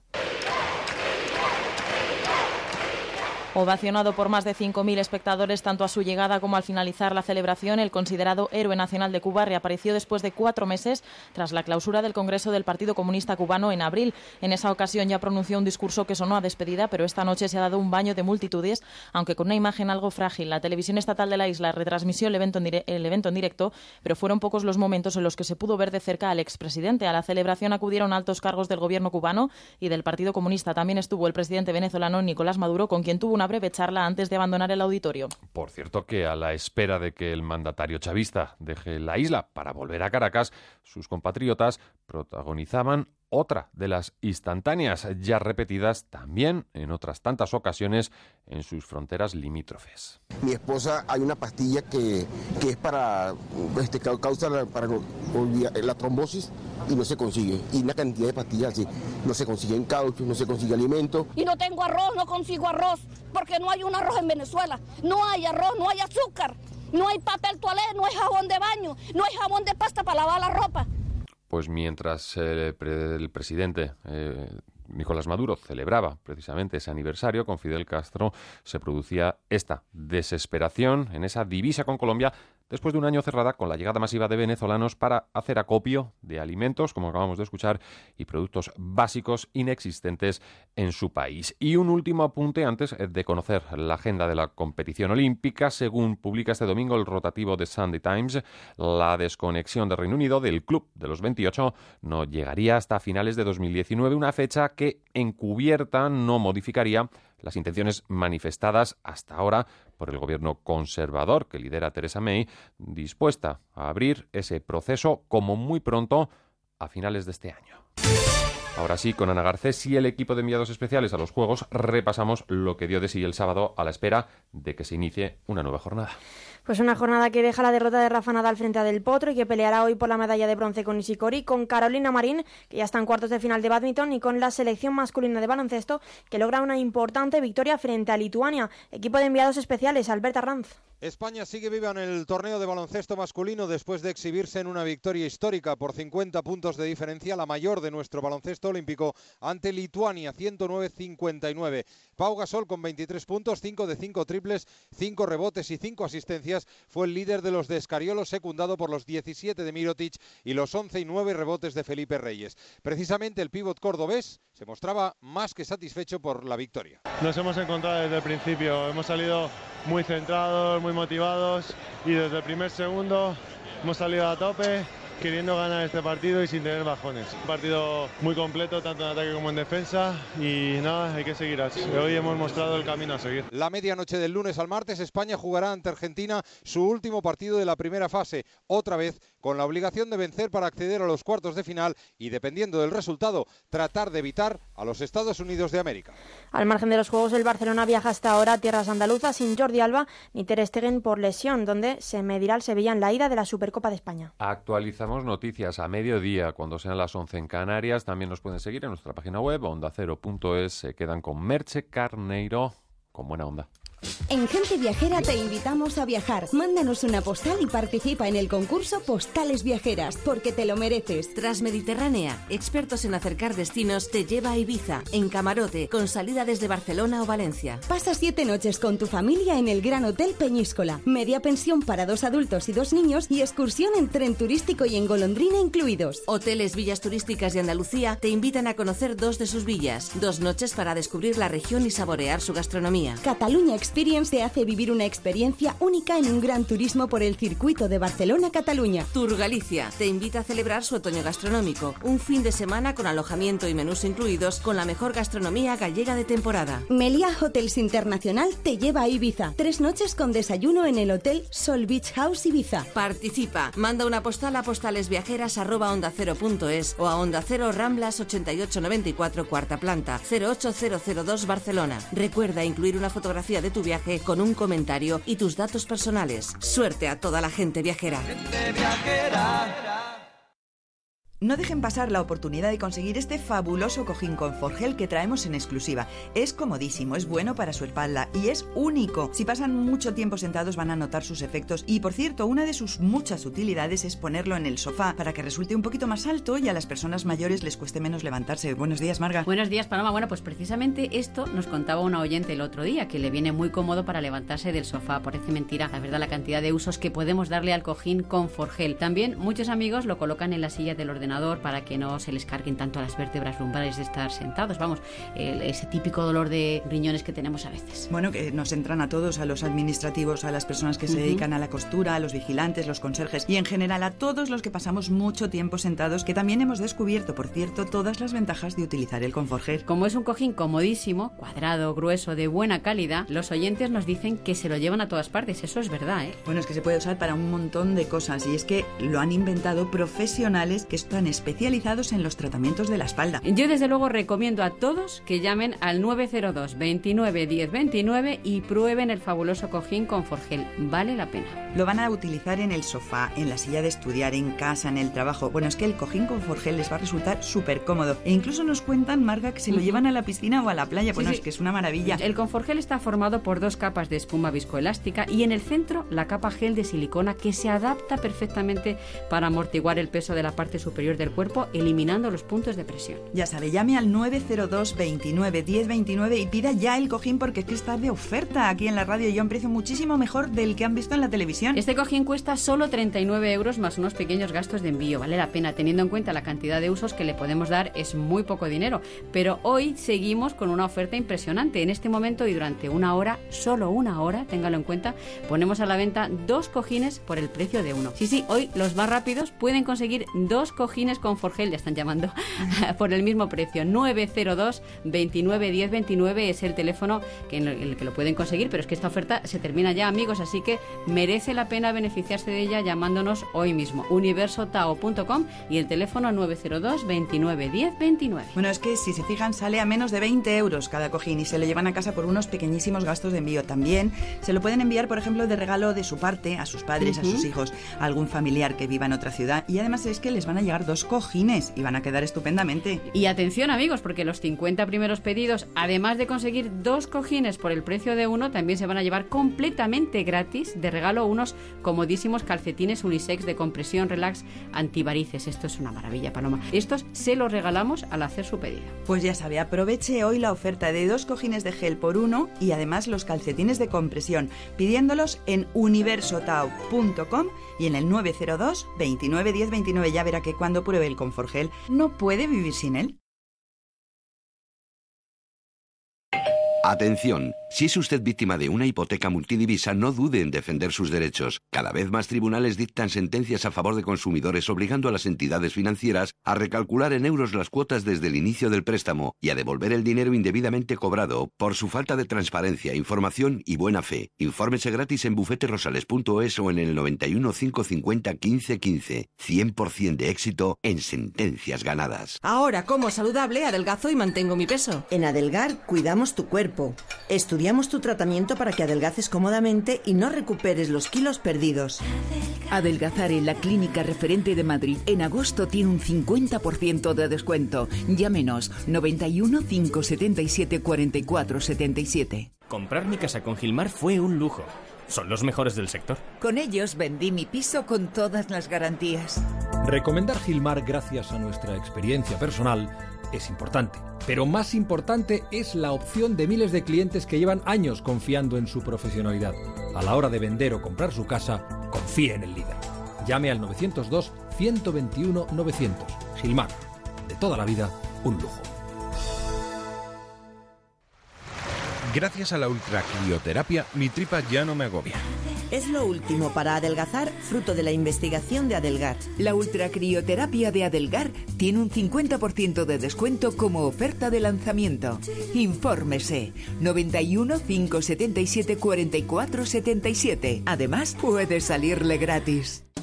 Onda Cero Madrid 98.0 Alquiler. Acción de alquilar. Negocio por el que se cede una cosa a una persona durante un tiempo a cambio de una rentabilidad. Seguro. Adjetivo. Que es cierto. Libre y exento de todo peligro o riesgo. Si piensa en alquilar, ya sabe. Alquiler seguro. 902 37 57 77. Alquiler seguro. 902 37 57 77. Tu afición es sentimiento. Llegamos a tu radio a Onda Cero. Somos los mismos que durante mucho tiempo hemos disfrutado el deporte juntos contigo cada noche. Y tengo la sensación de que ahora empieza lo mejor. José Ramón de la Morena llega a Onda Cero. Las condiciones de tu divorcio como tu matrimonio no son para siempre. Si no estás de acuerdo con las condiciones de tu divorcio, reclamamos por ti. Llama a pluslegal.es, expertos matrimonialistas, 91 278 1453, porque la injusticia no es para siempre. Llama ahora a pluslegal.es, 91 278 1453. Electrocasión, liquidación permanente de electrodomésticos nuevos de las mejores marcas hasta con un 50% de descuento y garantía del fabricante. Electrocasión, ¡corre que se acaban! Con Merche Carneiro. Estás con buena onda.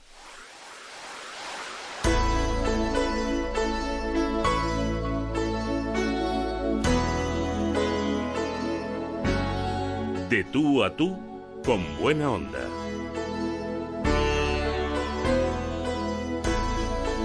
Vamos a hablar en este comienzo de la cuarta hora del programa de ética y estética. Fíjense que no es la primera vez que se habla de la estética de la persona como esa carta importante de presentación. El peso que se le está dando a la imagen en el siglo XXI yo creo que sería un buen objeto de debate para entender un poco mejor determinadas actitudes y corrientes. No me quiero centrar esta mañana en esa estela de las modas o lo cool que es llevar una talla 100 de sujetador o en el botox o en los labios desmesurados que muchas celebrities pasean. Dentro de la palabra estética hay una con la que hoy nos vamos a quedar, ética, que viene siendo además lo que el valor en la mili para algunos profesionales. A la doctora Moreno no se le supone, lo ejerce. La ética para ella es importantísima y saber decir no a una paciente o a un paciente le otorga ese valor añadido que da la reflexión profesional de una Esta mañana eh, quiero agradecerle públicamente que a esta hora, a las 11 y 13 minutos, 12 y 10 eh, y 13 en Canarias, esté con nosotros. Doctora Isabel Moreno, especialista en cirugía plástica estética y reparadora, reconocimiento nacional e internacional y miembro de la Real Academia de Medicina de la Comunidad Valenciana. Buenos días, doctora Moreno días, Merche. Un placer estar aquí con vosotros hoy. Gracias, porque un domingo de agosto, ¿verdad? A estas horas, pues uno a veces tiene otras cosas mejores que hacer. Pero me parece importante que abordemos estas cuestiones que muchas veces se pasa de puntillas sobre ellas. Insisto, no quiero esta mañana entrar en esa moda cool, como decía, de una talla 100 de sujetador o en votos o en labios, pero sí me gustaría saber cómo debe planear esa ética en lo que son las consultas de la cirugía estética, plástica y reparadora la definición de la ética sería la ciencia que estudia las cosas por las causas y que se dedica al estudio de los actos humanos. Y esto quizás que sea el comienzo de esta entrevista que vamos a hacer hoy hablar de lo importante y de la importancia que le damos a la ética dentro de la estética, los cirujanos plásticos y en general. Yo creo que el resumen sería la palabra honestidad. Eh, esta mañana con Manuel Ramos, con nuestro psicólogo, hemos hablado a las nueve sobre la voz de la conciencia. Yo no sé si la ética y la conciencia, cuando se juntan eh, en una consulta de medicina, deberían de estar muy presentes supuesto. Eh, la conciencia, sin duda, es lo que nos va a determinar si somos, y la sensatez, si estamos capacitados o no para someternos a una intervención. Tenemos que pensar que eh, el resultado de una intervención estética es puramente subjetivo y para ello la persona tiene que ser muy sensata y estar muy consciente del resultado que se puede obtener con cada una de las cirugías, sin duda. Estamos hablando entonces de que todo, todo acto médico tiene que ir acompañado, como no puede ser de otra manera, de ética y de conciencia. Eh, la estética del siglo XXI, ¿cómo la definiría, doctora Moreno? La estética, bueno, pues la estética lo definiríamos como aquello que se ve, como la, la ciencia que estudia la belleza, la fealdad, la disonancia. Eso es el concepto general de estética. Entonces, eso es lo que nosotros, los cirujanos plásticos, intentamos explicar a las pacientes el significado de esta, de esta palabra estética dentro del contexto general de una personalidad. Por lo tanto, estaríamos hablando de la ciencia de lo bello, por decirlo de alguna manera, ¿no? La ciencia de lo bello que, como estudio de la esencia del arte, de las relaciones de estas con la belleza y los demás valores que giran en torno al individuo. Pero la estética es cambiante, es decir, la estética eh, eh, es eh, la que ejerce una, mm, me refiero desde, desde la práctica médica, desde la praxis médica, existe un, ejerce una función social, pero al mismo tiempo es cambiante, tanto los valores como lo que se aprecia por parte del médico o del paciente, tiene que ser un algo holístico, ¿no? Todo un conjunto de, de valoraciones. Claro, por supuesto, la estética no es lo mismo para cada una de las personas, pero sin duda la finalidad del concepto de estética sí que es el, embellecimiento físico y el mejorar la autoestima. Y por tanto, una persona que mejora su autoestima mejora su calidad de vida. Pero es así, para cada uno de nosotros la estética significa una cosa.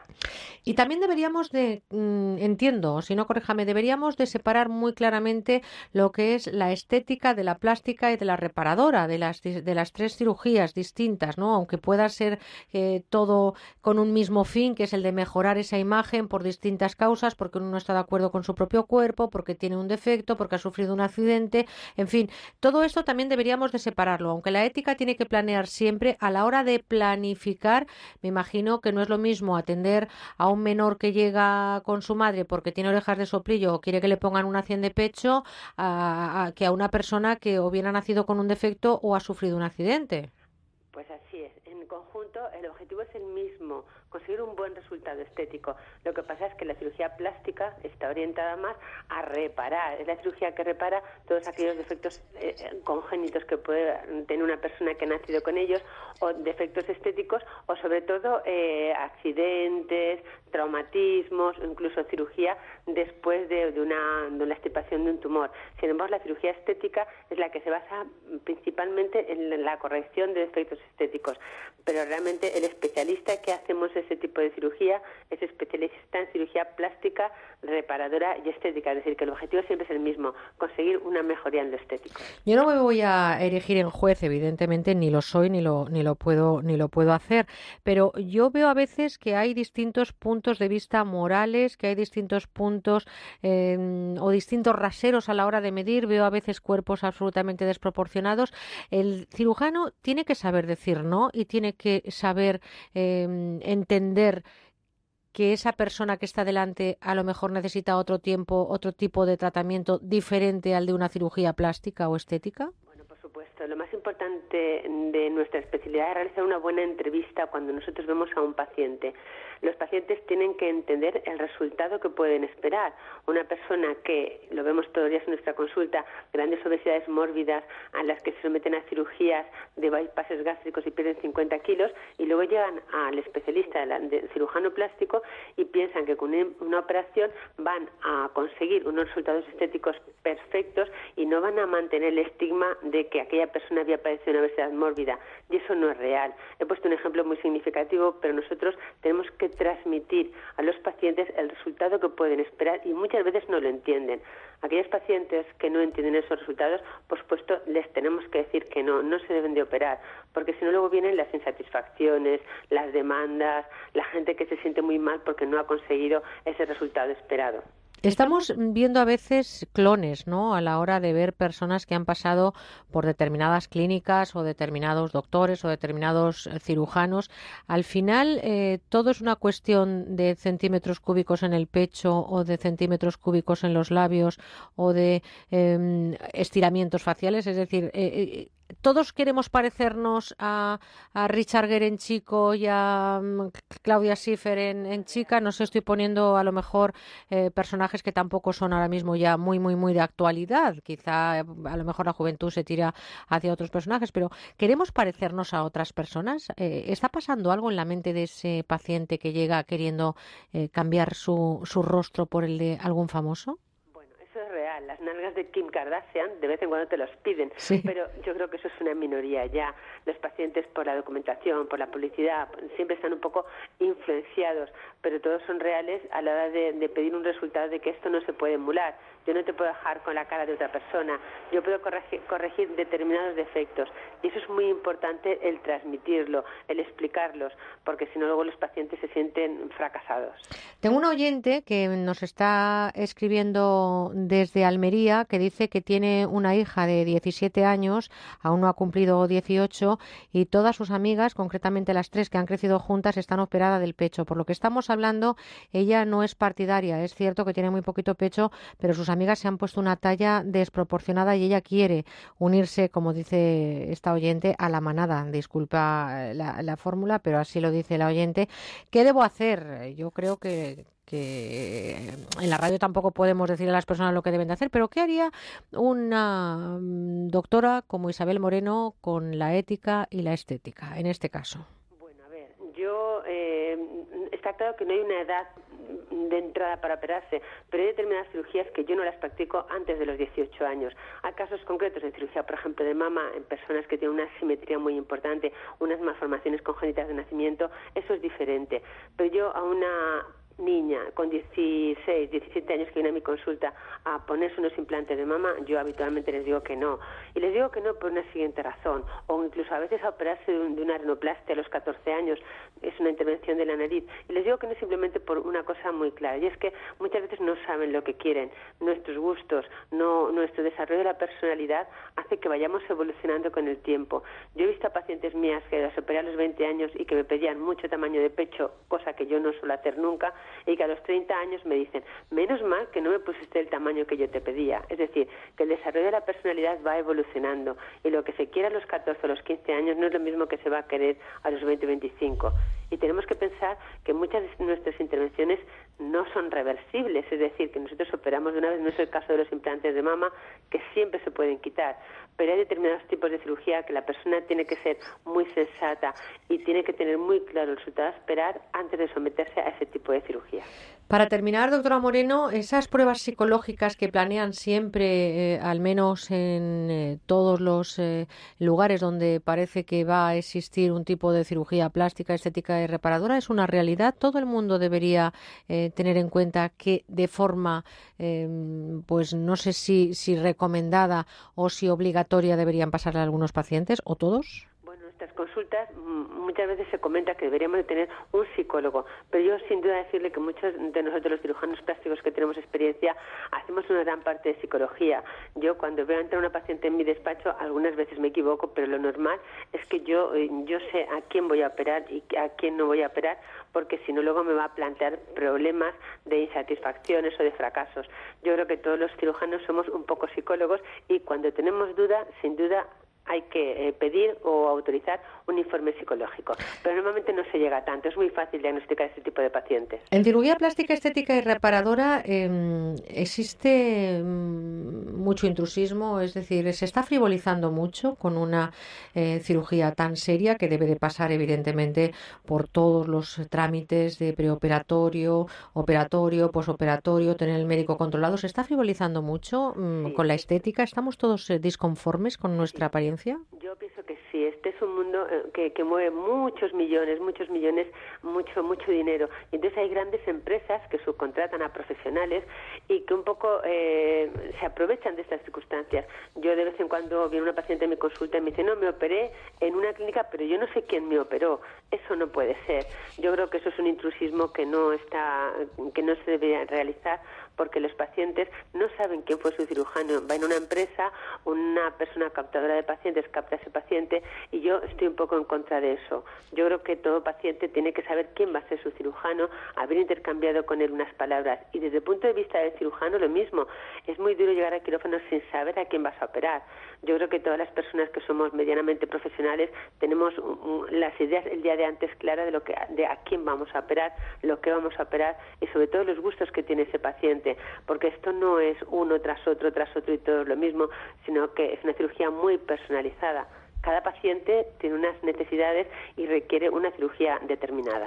Y sobre todo tener controlado al doctor. No se puede decir no sé quién me ha operado. No. Es muy frecuente, ¿eh? parece increíble, pero es frecuente.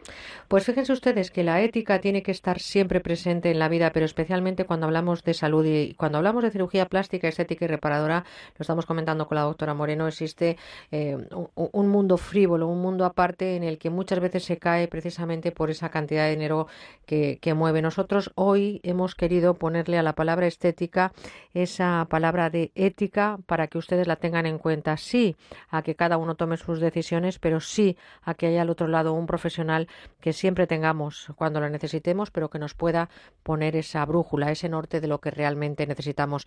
Eh, doctora Isabel Moreno, especialista en cirugía plástica, estética y reparadora y también miembro de la Real Academia de Medicina de la Comunidad Valenciana. Gracias por estar con nosotros esta mañana, un domingo de agosto a estas horas. ¿eh? Muchísimas gracias por atender estos micrófonos. Feliz verano. Igualmente, un saludo. Gracias. I soon discovered it was best when we left it. I never forget it.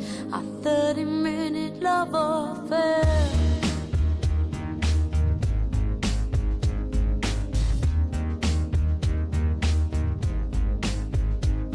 The city let me out one night, Pues eh, todo esto que estamos compartiendo con ustedes lo hacemos desde el cariño, desde lo más profundo de este oficio, con muchas ganas y compartiendo ya esta media hora que nos queda por delante. Estamos eh, viviendo un domingo, que es 14 de agosto, víspera de un día 15.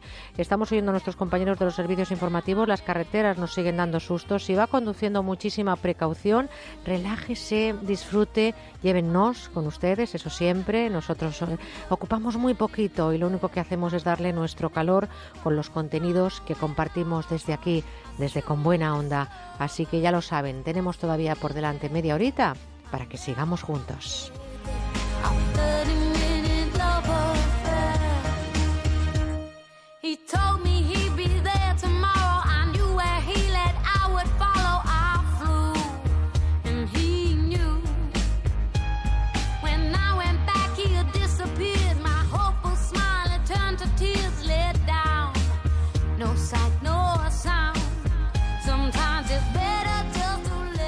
Con buena onda en Onda Cero. Vas a escuchar el 2% de la canción más famosa del año. El 2% puede parecerte nada, hasta que le pones nombre y apellidos. El 2% de los conductores da positivo en controles de alcohol. Puede parecer poco, pero al menos 400 personas mueren cada año después de haber bebido. Si bebes alcohol, no conduzcas. Dirección General de Tráfico, Ministerio del Interior, Gobierno de España. Comienzan los playoffs de la Champions League en A3 Media. El Esteagua de Bucarest pone a prueba el nuevo Manchester City de Guardiola. Este martes a las 8 y media de la tarde, Champions Total en la sexta. American Shopping les presenta la solución definitiva para lucir unos pies perfectos con el sistema de pedicura profesional Personal Pedi. Gracias a su rodillo de microminerales y su potencia de casi 3.000 revoluciones, Personal Pedi elimina callos y durezas y actúa eficazmente contra los talones secos y agrietados. En pocos minutos pasamos de unos pies ásperos a otros lisos, suaves y bonitos. Y lo mejor de todo, en la comodidad de casa. Personal Pedi es ergonómico, ligero, fácil de usar y muy cómodo porque es recargable. Nos olvidamos de pilas y de cables es el único que lleva luz y la gran novedad es que se puede utilizar también con los pies mojados. Pida ahora su personal pedi en americanshopping.es o llamando al 902-206-216. Su precio es de 50 euros y ahora se lo enviamos por tan solo 34,95 euros. Y atención porque los 50 primeros pedidos recibirán gratis una lima de uñas electrónica con tres cabezales. Aprovecha esta oportunidad única. 902-206-216. Ahora me alimento bien y mi tripa ya no es un problema. En Adelgar cuidamos tu nutrición. Confeccionamos tu tratamiento para que adelgaces con salud y no recuperes los kilos perdidos. Adelgazar en la clínica referente de Madrid en agosto tiene un 50% de descuento. Llámenos 91 577 44 77. Ocasión. 900 coches para todos los gustos. Plus. Cuatro tiendas en Madrid. Ocasión. Financiación total en el acto. Plus. Coches con hasta dos años de garantía. Ocasión Plus. Coches seminuevos. Coches como nuevos. En Getafe, Las Rozas, Rivas, Collado Villalba y en ocasiónplus.com. ¿Por qué todo el mundo cada año limpia sus alfombras y cortinas en los Fernández? A ver, ¿por qué? Pues tiene que ser porque lo hacen bien, por precio, son serios, ah, y porque son muy amables. Los Fernández, en toda la comunidad de Madrid. General Martínez Campos 29, 91 308 5000. Onda Cero Madrid, 98.0. ¿Necesita conocer el valor oficial de su casa, finca, empresa o negocio? TIRSA, Sociedad de Tasaciones homologada por el Banco de España, especialistas en tasaciones de ámbito nacional. TIRSA. Llámenos al 91 540 0633 o visítenos en Jorge Juan 45. Presupuesto sin compromiso. El día que empieza la jornada intensiva, el día de la paga extra, el día de la cena de Navidad. Hay muchos días señalados en el trabajo y el Día Solidario de las Empresas también debería ser uno. El próximo 22 de octubre cumplimos 10 años en los que más de 6.500 voluntarios han colaborado en diferentes proyectos sociales para ayudar a los colectivos más vulnerables. Si tú también quieres formar parte del cambio, apúntate a la décima edición del Día Solidario de las Empresas, organizado por A3 Media y Cooperación Internacional ONG. Entra en diasolidario.com e infórmate. Bingo Las Vegas, una experiencia de juego diferente por su decoración, por su ambiente y porque puedes jugar en su terraza climatizada durante todo el año, con cena, copas y muchas sorpresas. Tienes que venir, te vas a divertir como nunca. Bingo Las Vegas, la sala de juegos que más premios reparte de Madrid. Descubre otra forma de jugar en la terraza climatizada de Bingo Las Vegas, Hermanos García Noblejas 17.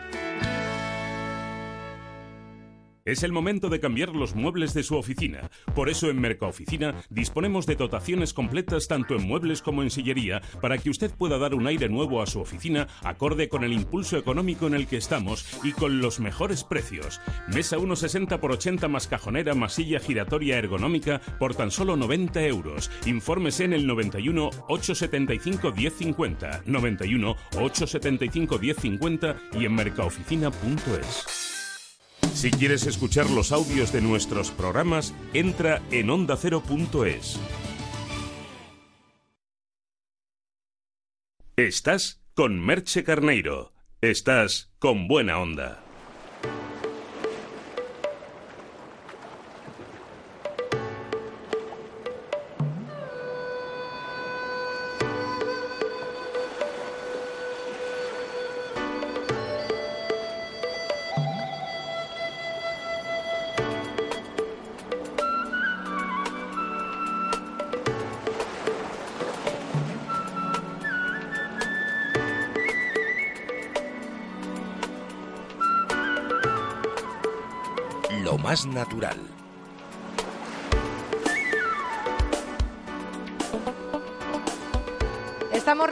Este verano esos productos naturales que están de moda, que se han convertido en imprescindibles para ser como ustedes ya saben, lo más cool del momento. Es todo un ritual en Inglaterra.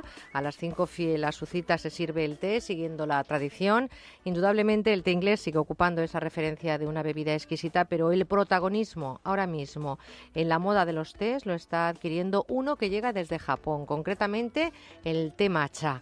Carolina Girbés, farmacéutica especializada en fitoterapia, nos habla de lo más natural en estos ratitos de radio que compartimos con ustedes en estos findes del verano. Carolina, buenas, buenos días. ¿Qué tal, Merche? Hablaba de eh, esa puntualidad del té de las cinco inglés, ¿no? Ese té que es exquisito, indudablemente, el té rojo, el té negro, el té verde hace un tiempo se puso de moda, pero ahora oímos mucho eh, tomar el té matcha. ¿Qué es exactamente este té? El té matcha y además carísimo, ¿sabes? Pero es un producto muy, muy, muy bueno. Se trata de un té verde.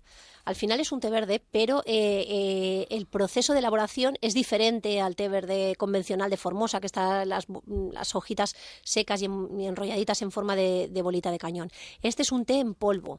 Lo que se hace es que se coge las hojas de té verde se dejan secar en un proceso especial. Bueno, tú sabes que los japoneses lo hacen todo como muy metódico y todo un sí, ritual. unos rituales tremendos, sí. Efectivamente.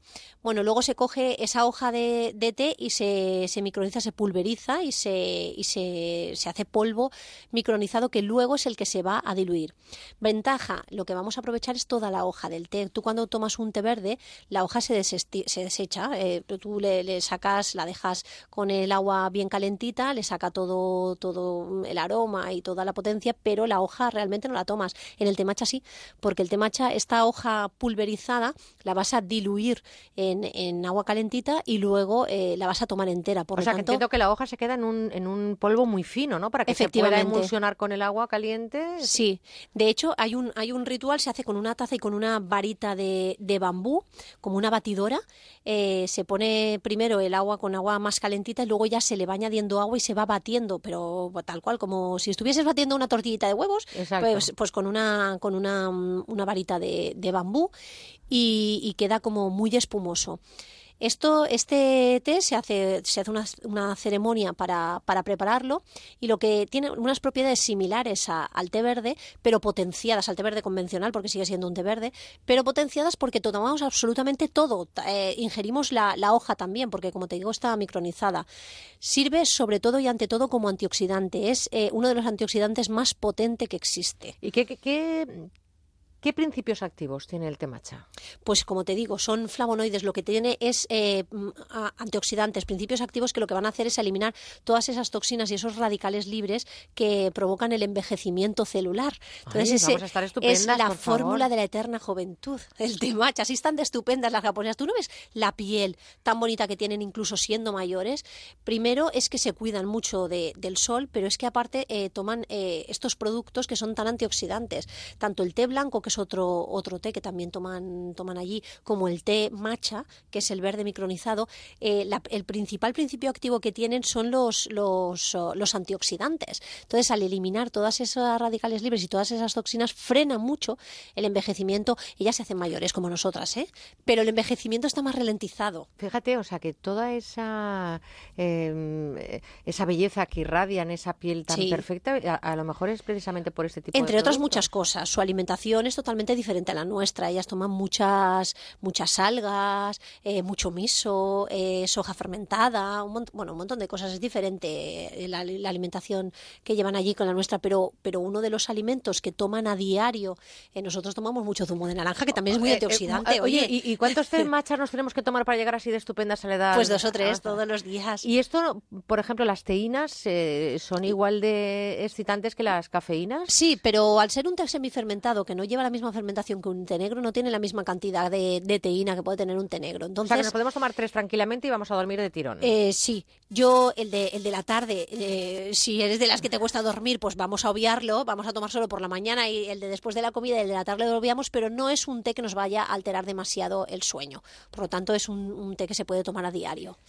¿Y se encuentra normalmente? ¿Es fácil encontrar el temacha? Ahora sí. Ahora ya está de moda, Ahora ¿no? sí. Hace unos años era complicado encontrar el temacha, pero ahora viene, además, viene con su, con su varita para emulsionarlo, ya viene todo preparadito con la varilla para utilizar solo una puntita. Es como una puntita de cuchillo lo que necesitas, muy poquita cantidad. O sea que es un producto que en principio parece caro, pero que luego alarga, da mucho de eh, da sí. mucho de sí. Pues fíjense ustedes, con un auténtico ritual, ¿por qué no iniciarse este verano en esa ruta, en ese camino hacia el envejecimiento, el envejecimiento, ahora lo he dicho bien, ¿eh? el envejecimiento eh, saludable y retrasando cuanto antes esos signos de edad que evidentemente por los flavonoides y por todo eso que nos acaba de decir Carolina lleva el temacha. ¿Vamos a tomarnos un temacha? Claro, pero Venga. ya. Gracias, Carolina Girves, farmacéutica ti. especialista en fitoterapia.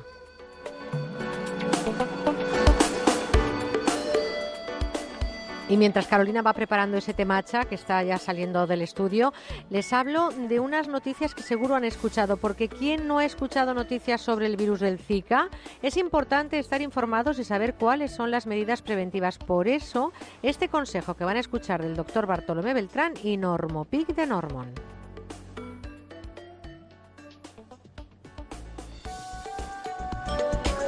Hemos oído hablar del virus del Zika, que se transmite principalmente a través de las picaduras de los mosquitos del género Aedes.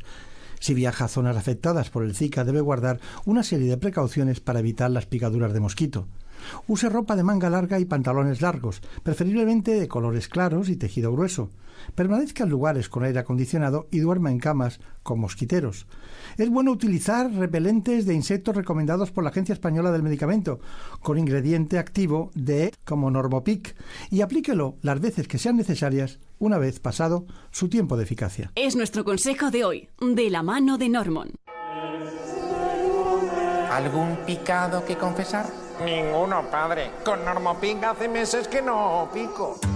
Normopic Forte, Rolón, infantil y calmante. La gama completa para repeler y aliviar las picaduras eficazmente. Normopic de Normon, la barrera antimosquitos. Utilice los biocidas de forma segura. Lea siempre la etiqueta y la información sobre el producto antes de usarlo. Hola, soy el becario de Skoda. Me he quedado trabajando en agosto mientras todos estáis por ahí, así que pondré los precios a la Bartola. Un Skoda Fabia por 8.990 euros. Equipadito, ¿eh? Cinco puertas, aire acondicionado, Bluetooth, llantas... Porque ¿para qué quieres un coche si no es para vivirlo a la Bartola? Oferta para unidades financiadas con Volkswagen Finance. Consulta skoda.es. Sois vosotros los que habéis entrenado todos los días. Los que sabéis que se siente al subir al podio. Los que mordéis las medallas. Los que batís récords. Los que sois capaces de hacer historia. Los que recibís los aplausos de todo un estadio y los ánimos de todo un país. Sois vosotros los que competís, pero soñar. Soñamos todos juntos. Gracias por permitirnos soñar con vosotros en los Juegos Olímpicos. Loterías y apuestas del Estado con el equipo olímpico español.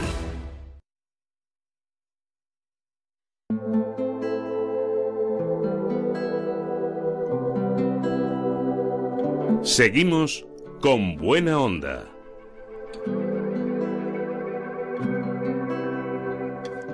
Acabamos de visitar Japón con ese temacha y ahora nos vamos hasta esa ruta de la seda que tiene su destino en China.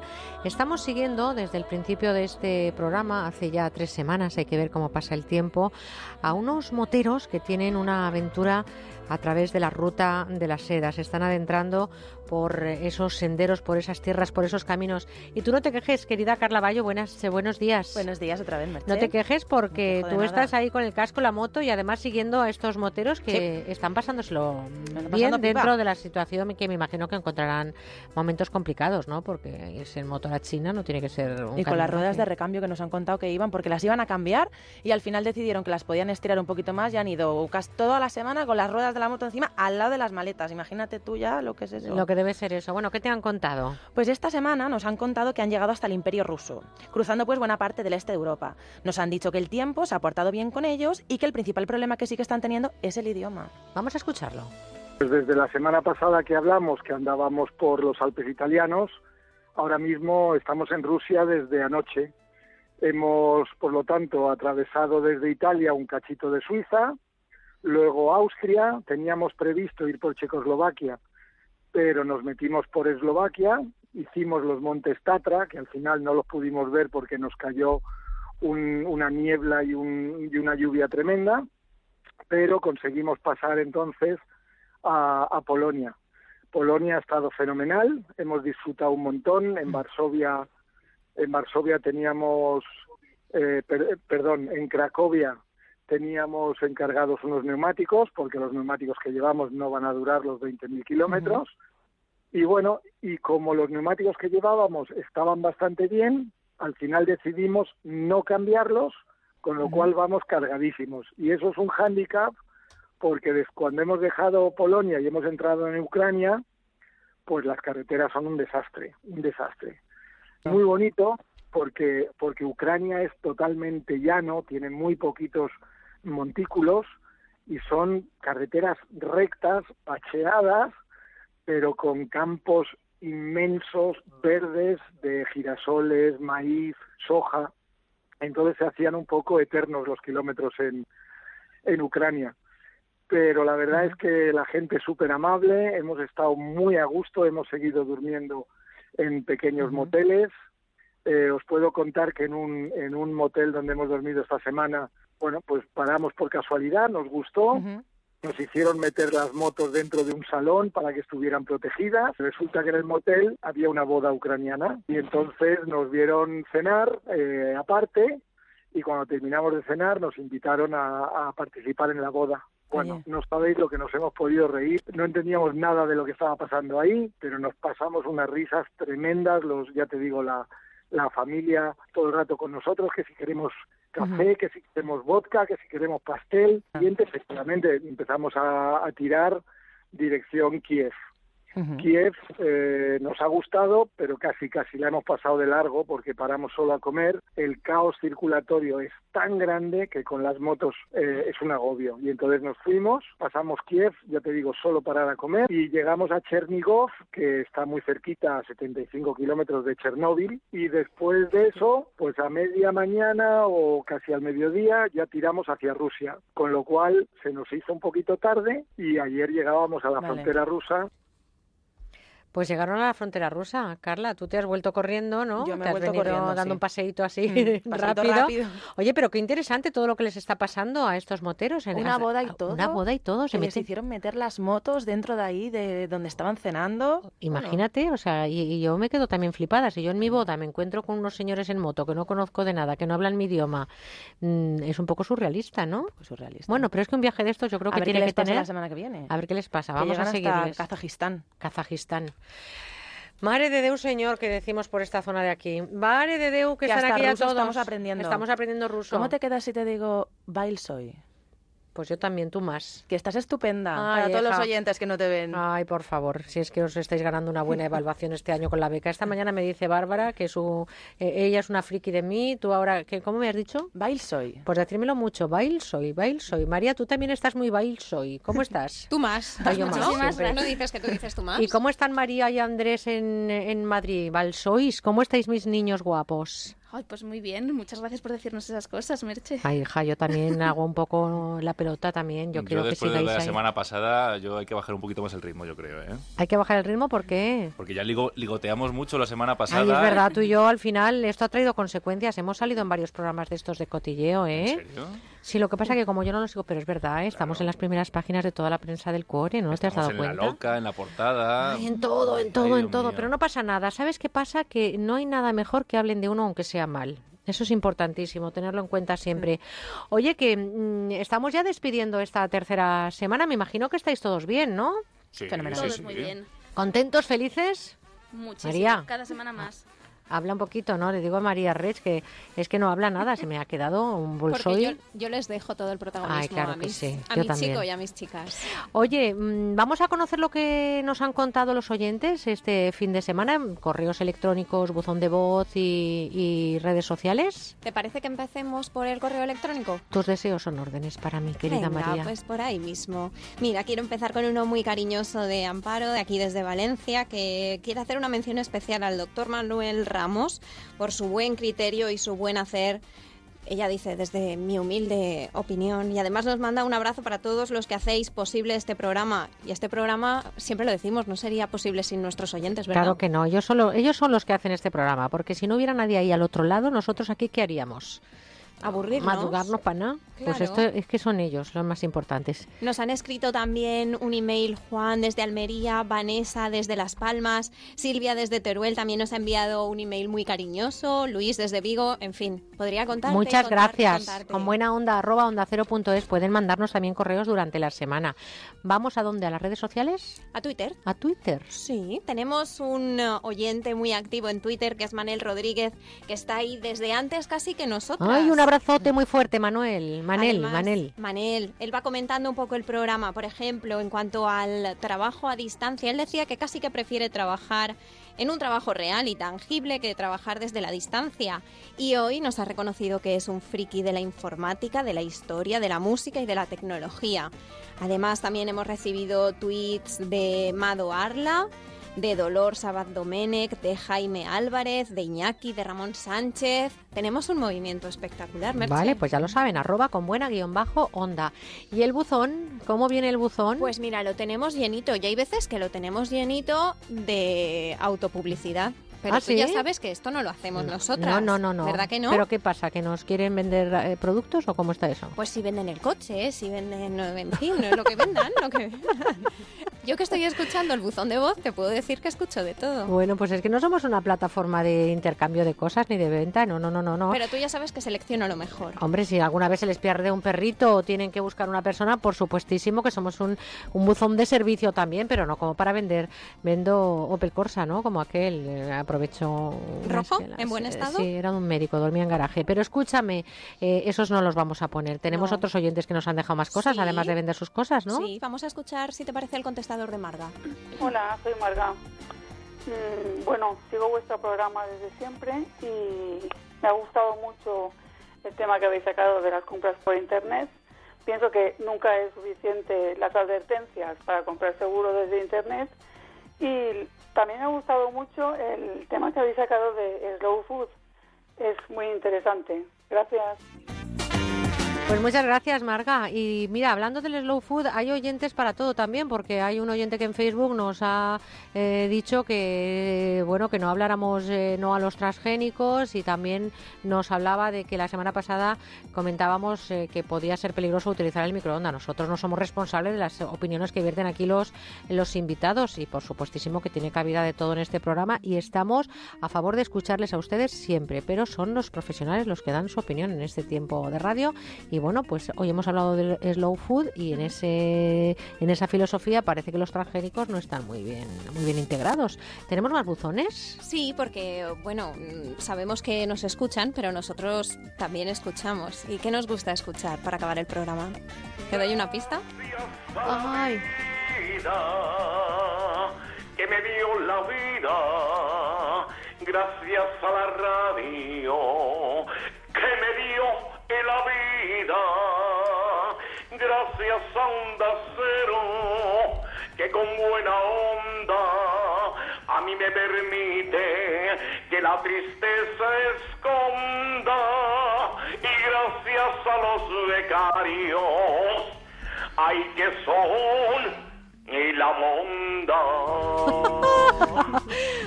Ay, que, que, que, que les tenemos que querer a los oyentes. Oye, que esto es para vosotros, ¿qué os parece? Nos halaga. Nos encanta Andrés. tener oyentes así.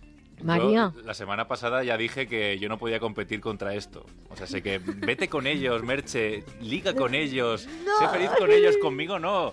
Ellos, ellos son mucho mejores que, que- que todos nosotros. La verdad es que sabes qué pasa, que tengo tantos sitios donde ir que me quedo en casa. Es que no, es que no sabría para dónde tirar. Es que claro, los oyentes, los becarios, tanto cari, tanto cari, tanto cari, yo no sé para dónde ir, ¿eh? Qué barbaridad. Lo único que esta semana no tenemos canción para ti porque Isabel, que es nuestra cantante, está fuera, pero está preparando algo muy importante para ti. Uf, Yo lanzo el balón. Ya le he metido la presión a ella. Superproducción, vamos. La semana que viene superproducción en Hollywood. Esto me recuerda a esas películas de Aterriza como puedas, Date pa' un lado que los tres no cabemos. Oye, ¿sabéis que vamos a pasar a la historia de la radio por cometer estos actos eh, no impuros, pero sí Seguramente aparezcamos en todos los tapis de televisión Bueno. en un futuro, de- pero no muy lejano. ¿sabes qué pasa? Que si no sales en esos programas no existes. Entonces, dejémoslo ahí. Oye, entonces, em, tenemos muchos oyentes que nos siguen dejando buzones en el, en el contestador automático. No nos compren ni nos vendan. Ni se compra ni se vende el cariño verdadero. Esa es una canción que podíamos poner eh, en el buzón de voz. Nos estamos marchando ya en este tercer fin de semana. Una palabra de cada uno de vosotros. Eh, Bárbara. Bárbara quería contar un chiste. Ah, sí, No, no. venga, Para venga, Bárbara, incrementar rápido, venga, por el ranking de becarios. Bueno, ¿qué hace una abeja en el gimnasio? No lo sé. ¡Zumba!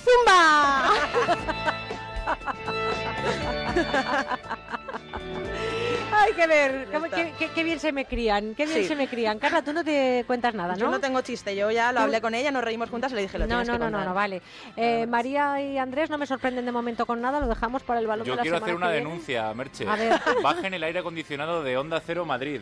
Parece que estamos en diciembre, pingüinos. congelados aquí.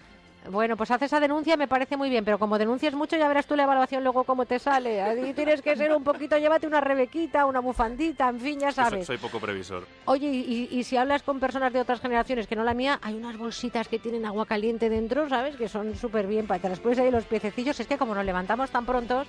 Bueno, chicos, gracias por todo. Sois estupendos, sois los mejores. Y ese hip hip, hurra por los becarios, que como dice nuestro querido oyente cantando, sois la monda, en Con Buena Onda. Gracias. Que bueno, mira, pues puede ser una sección. La monda con buena onda. Estupendo. María, ¿tú no tienes nada que contarnos, hija? Por Dios. Yo ya os lo cuento todo fuera. Ni en inglés ni en nada, ese inglés que hablamos tú y yo tan estupendo del siglo XXIII. Sí, pero esto ya es una cosa nuestra, Vale. ¿no? ¿O, o quieres que lo hagamos público? Of course. Bueno, yo creo que si nos escucharan, no sé si cambiarían de emisora. Sí, yo ¿no? creo que sí. Puede ser, puede bueno, ser. o se quedarían, como suelen hacer. Sí. María Res, gracias también, corazones. Y es que estamos ya a puntito, a puntito, a puntito de bajar la persiana de estas cuatro horas que han comenzado a las 8 de la mañana, 7 en Canarias. Eh, ¿Algo que decir ahora o calláis para siempre? Que somos la monda gracias a vosotras dos. ¿eh? Ay, qué peloteo, me Bueno, encanta bueno. esto, Hombre. máximo, máximo. ¿A que ya estás más calentito ahí, Andrés, en el estudio? Porque somos la monda. Más, más que Pero nada, que ya no nos, tienes nos- frío. nos- nos abrigamos con el ego que tenemos ahora mismo subido por las nubes. Bueno, pues eh, pasarlo bien, disfrutar y esta noche ya no un pipilla a la cama, esta noche ya disfrutar de la fiesta que mañana además hay que celebrar esa jornada festiva. Compis, gracias. Hasta la semana que viene.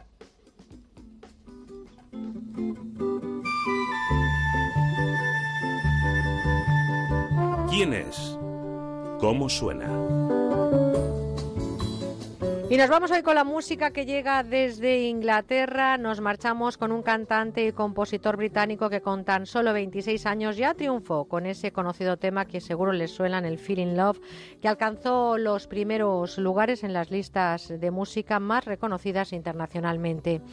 Discos de platino en Reino Unido con ese último trabajo y más de un millón y medio de copias vendidas en su país. Hoy escuchamos su voz para decirles gracias por estar con nosotros. Se llama John Newman y así suena Ole.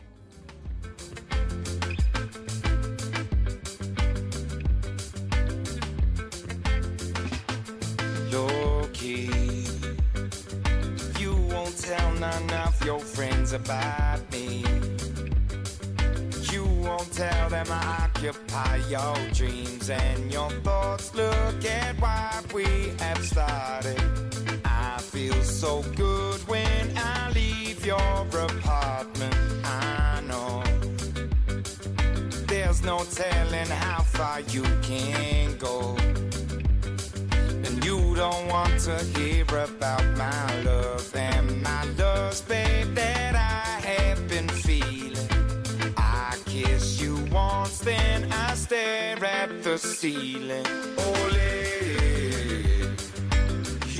Pues este Olé va por ustedes. Olé, gracias por estar con nosotros. Estamos diciéndoles adiós. Espero que hayan disfrutado de todos los contenidos que les hemos traído en este tercer fin de, de agosto. Les eh, recuerdo que si van en carretera tengan mucho cuidado. Les hemos dado datos esta mañana que desgraciadamente han aumentado porque hoy también se han producido algunos accidentes. Nos los cuentan enseguida la última hora de la información nuestro compañero eh, Carlos Rodríguez. Llegará también a las 12 gente viajera con Jorge Granullaque, pero déjenme primero que despida a este equipo también con un olé con mayúsculas, negrilla y cursiva. Porque en la realización técnica han estado Marian Moreno en Madrid y Pilar Martínez Gil en Valencia.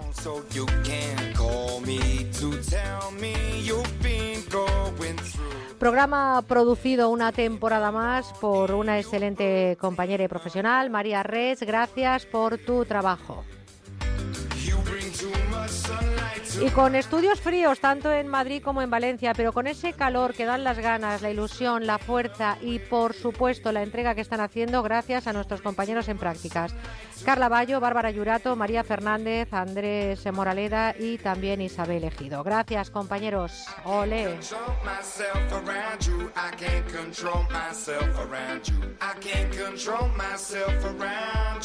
No se olviden de volver con nosotros porque volveremos. Será, si Dios quiere, el próximo sábado a las 8, 7 en Canarias. Y ahora disfruten de esta jornada. Recuerden que nada de agendas. Cuidadín si van a hacer tareas domésticas. Como mucho, ya saben, a mí me gusta mucho practicar el tumbing, el cervecing, los guasapitos y las risas con los amigos y disfrutar porque solo se vive una vez. Y aunque siempre les digo lo mismo, tengan muy grabado esto. Siempre, siempre, siempre lo mejor está por venir.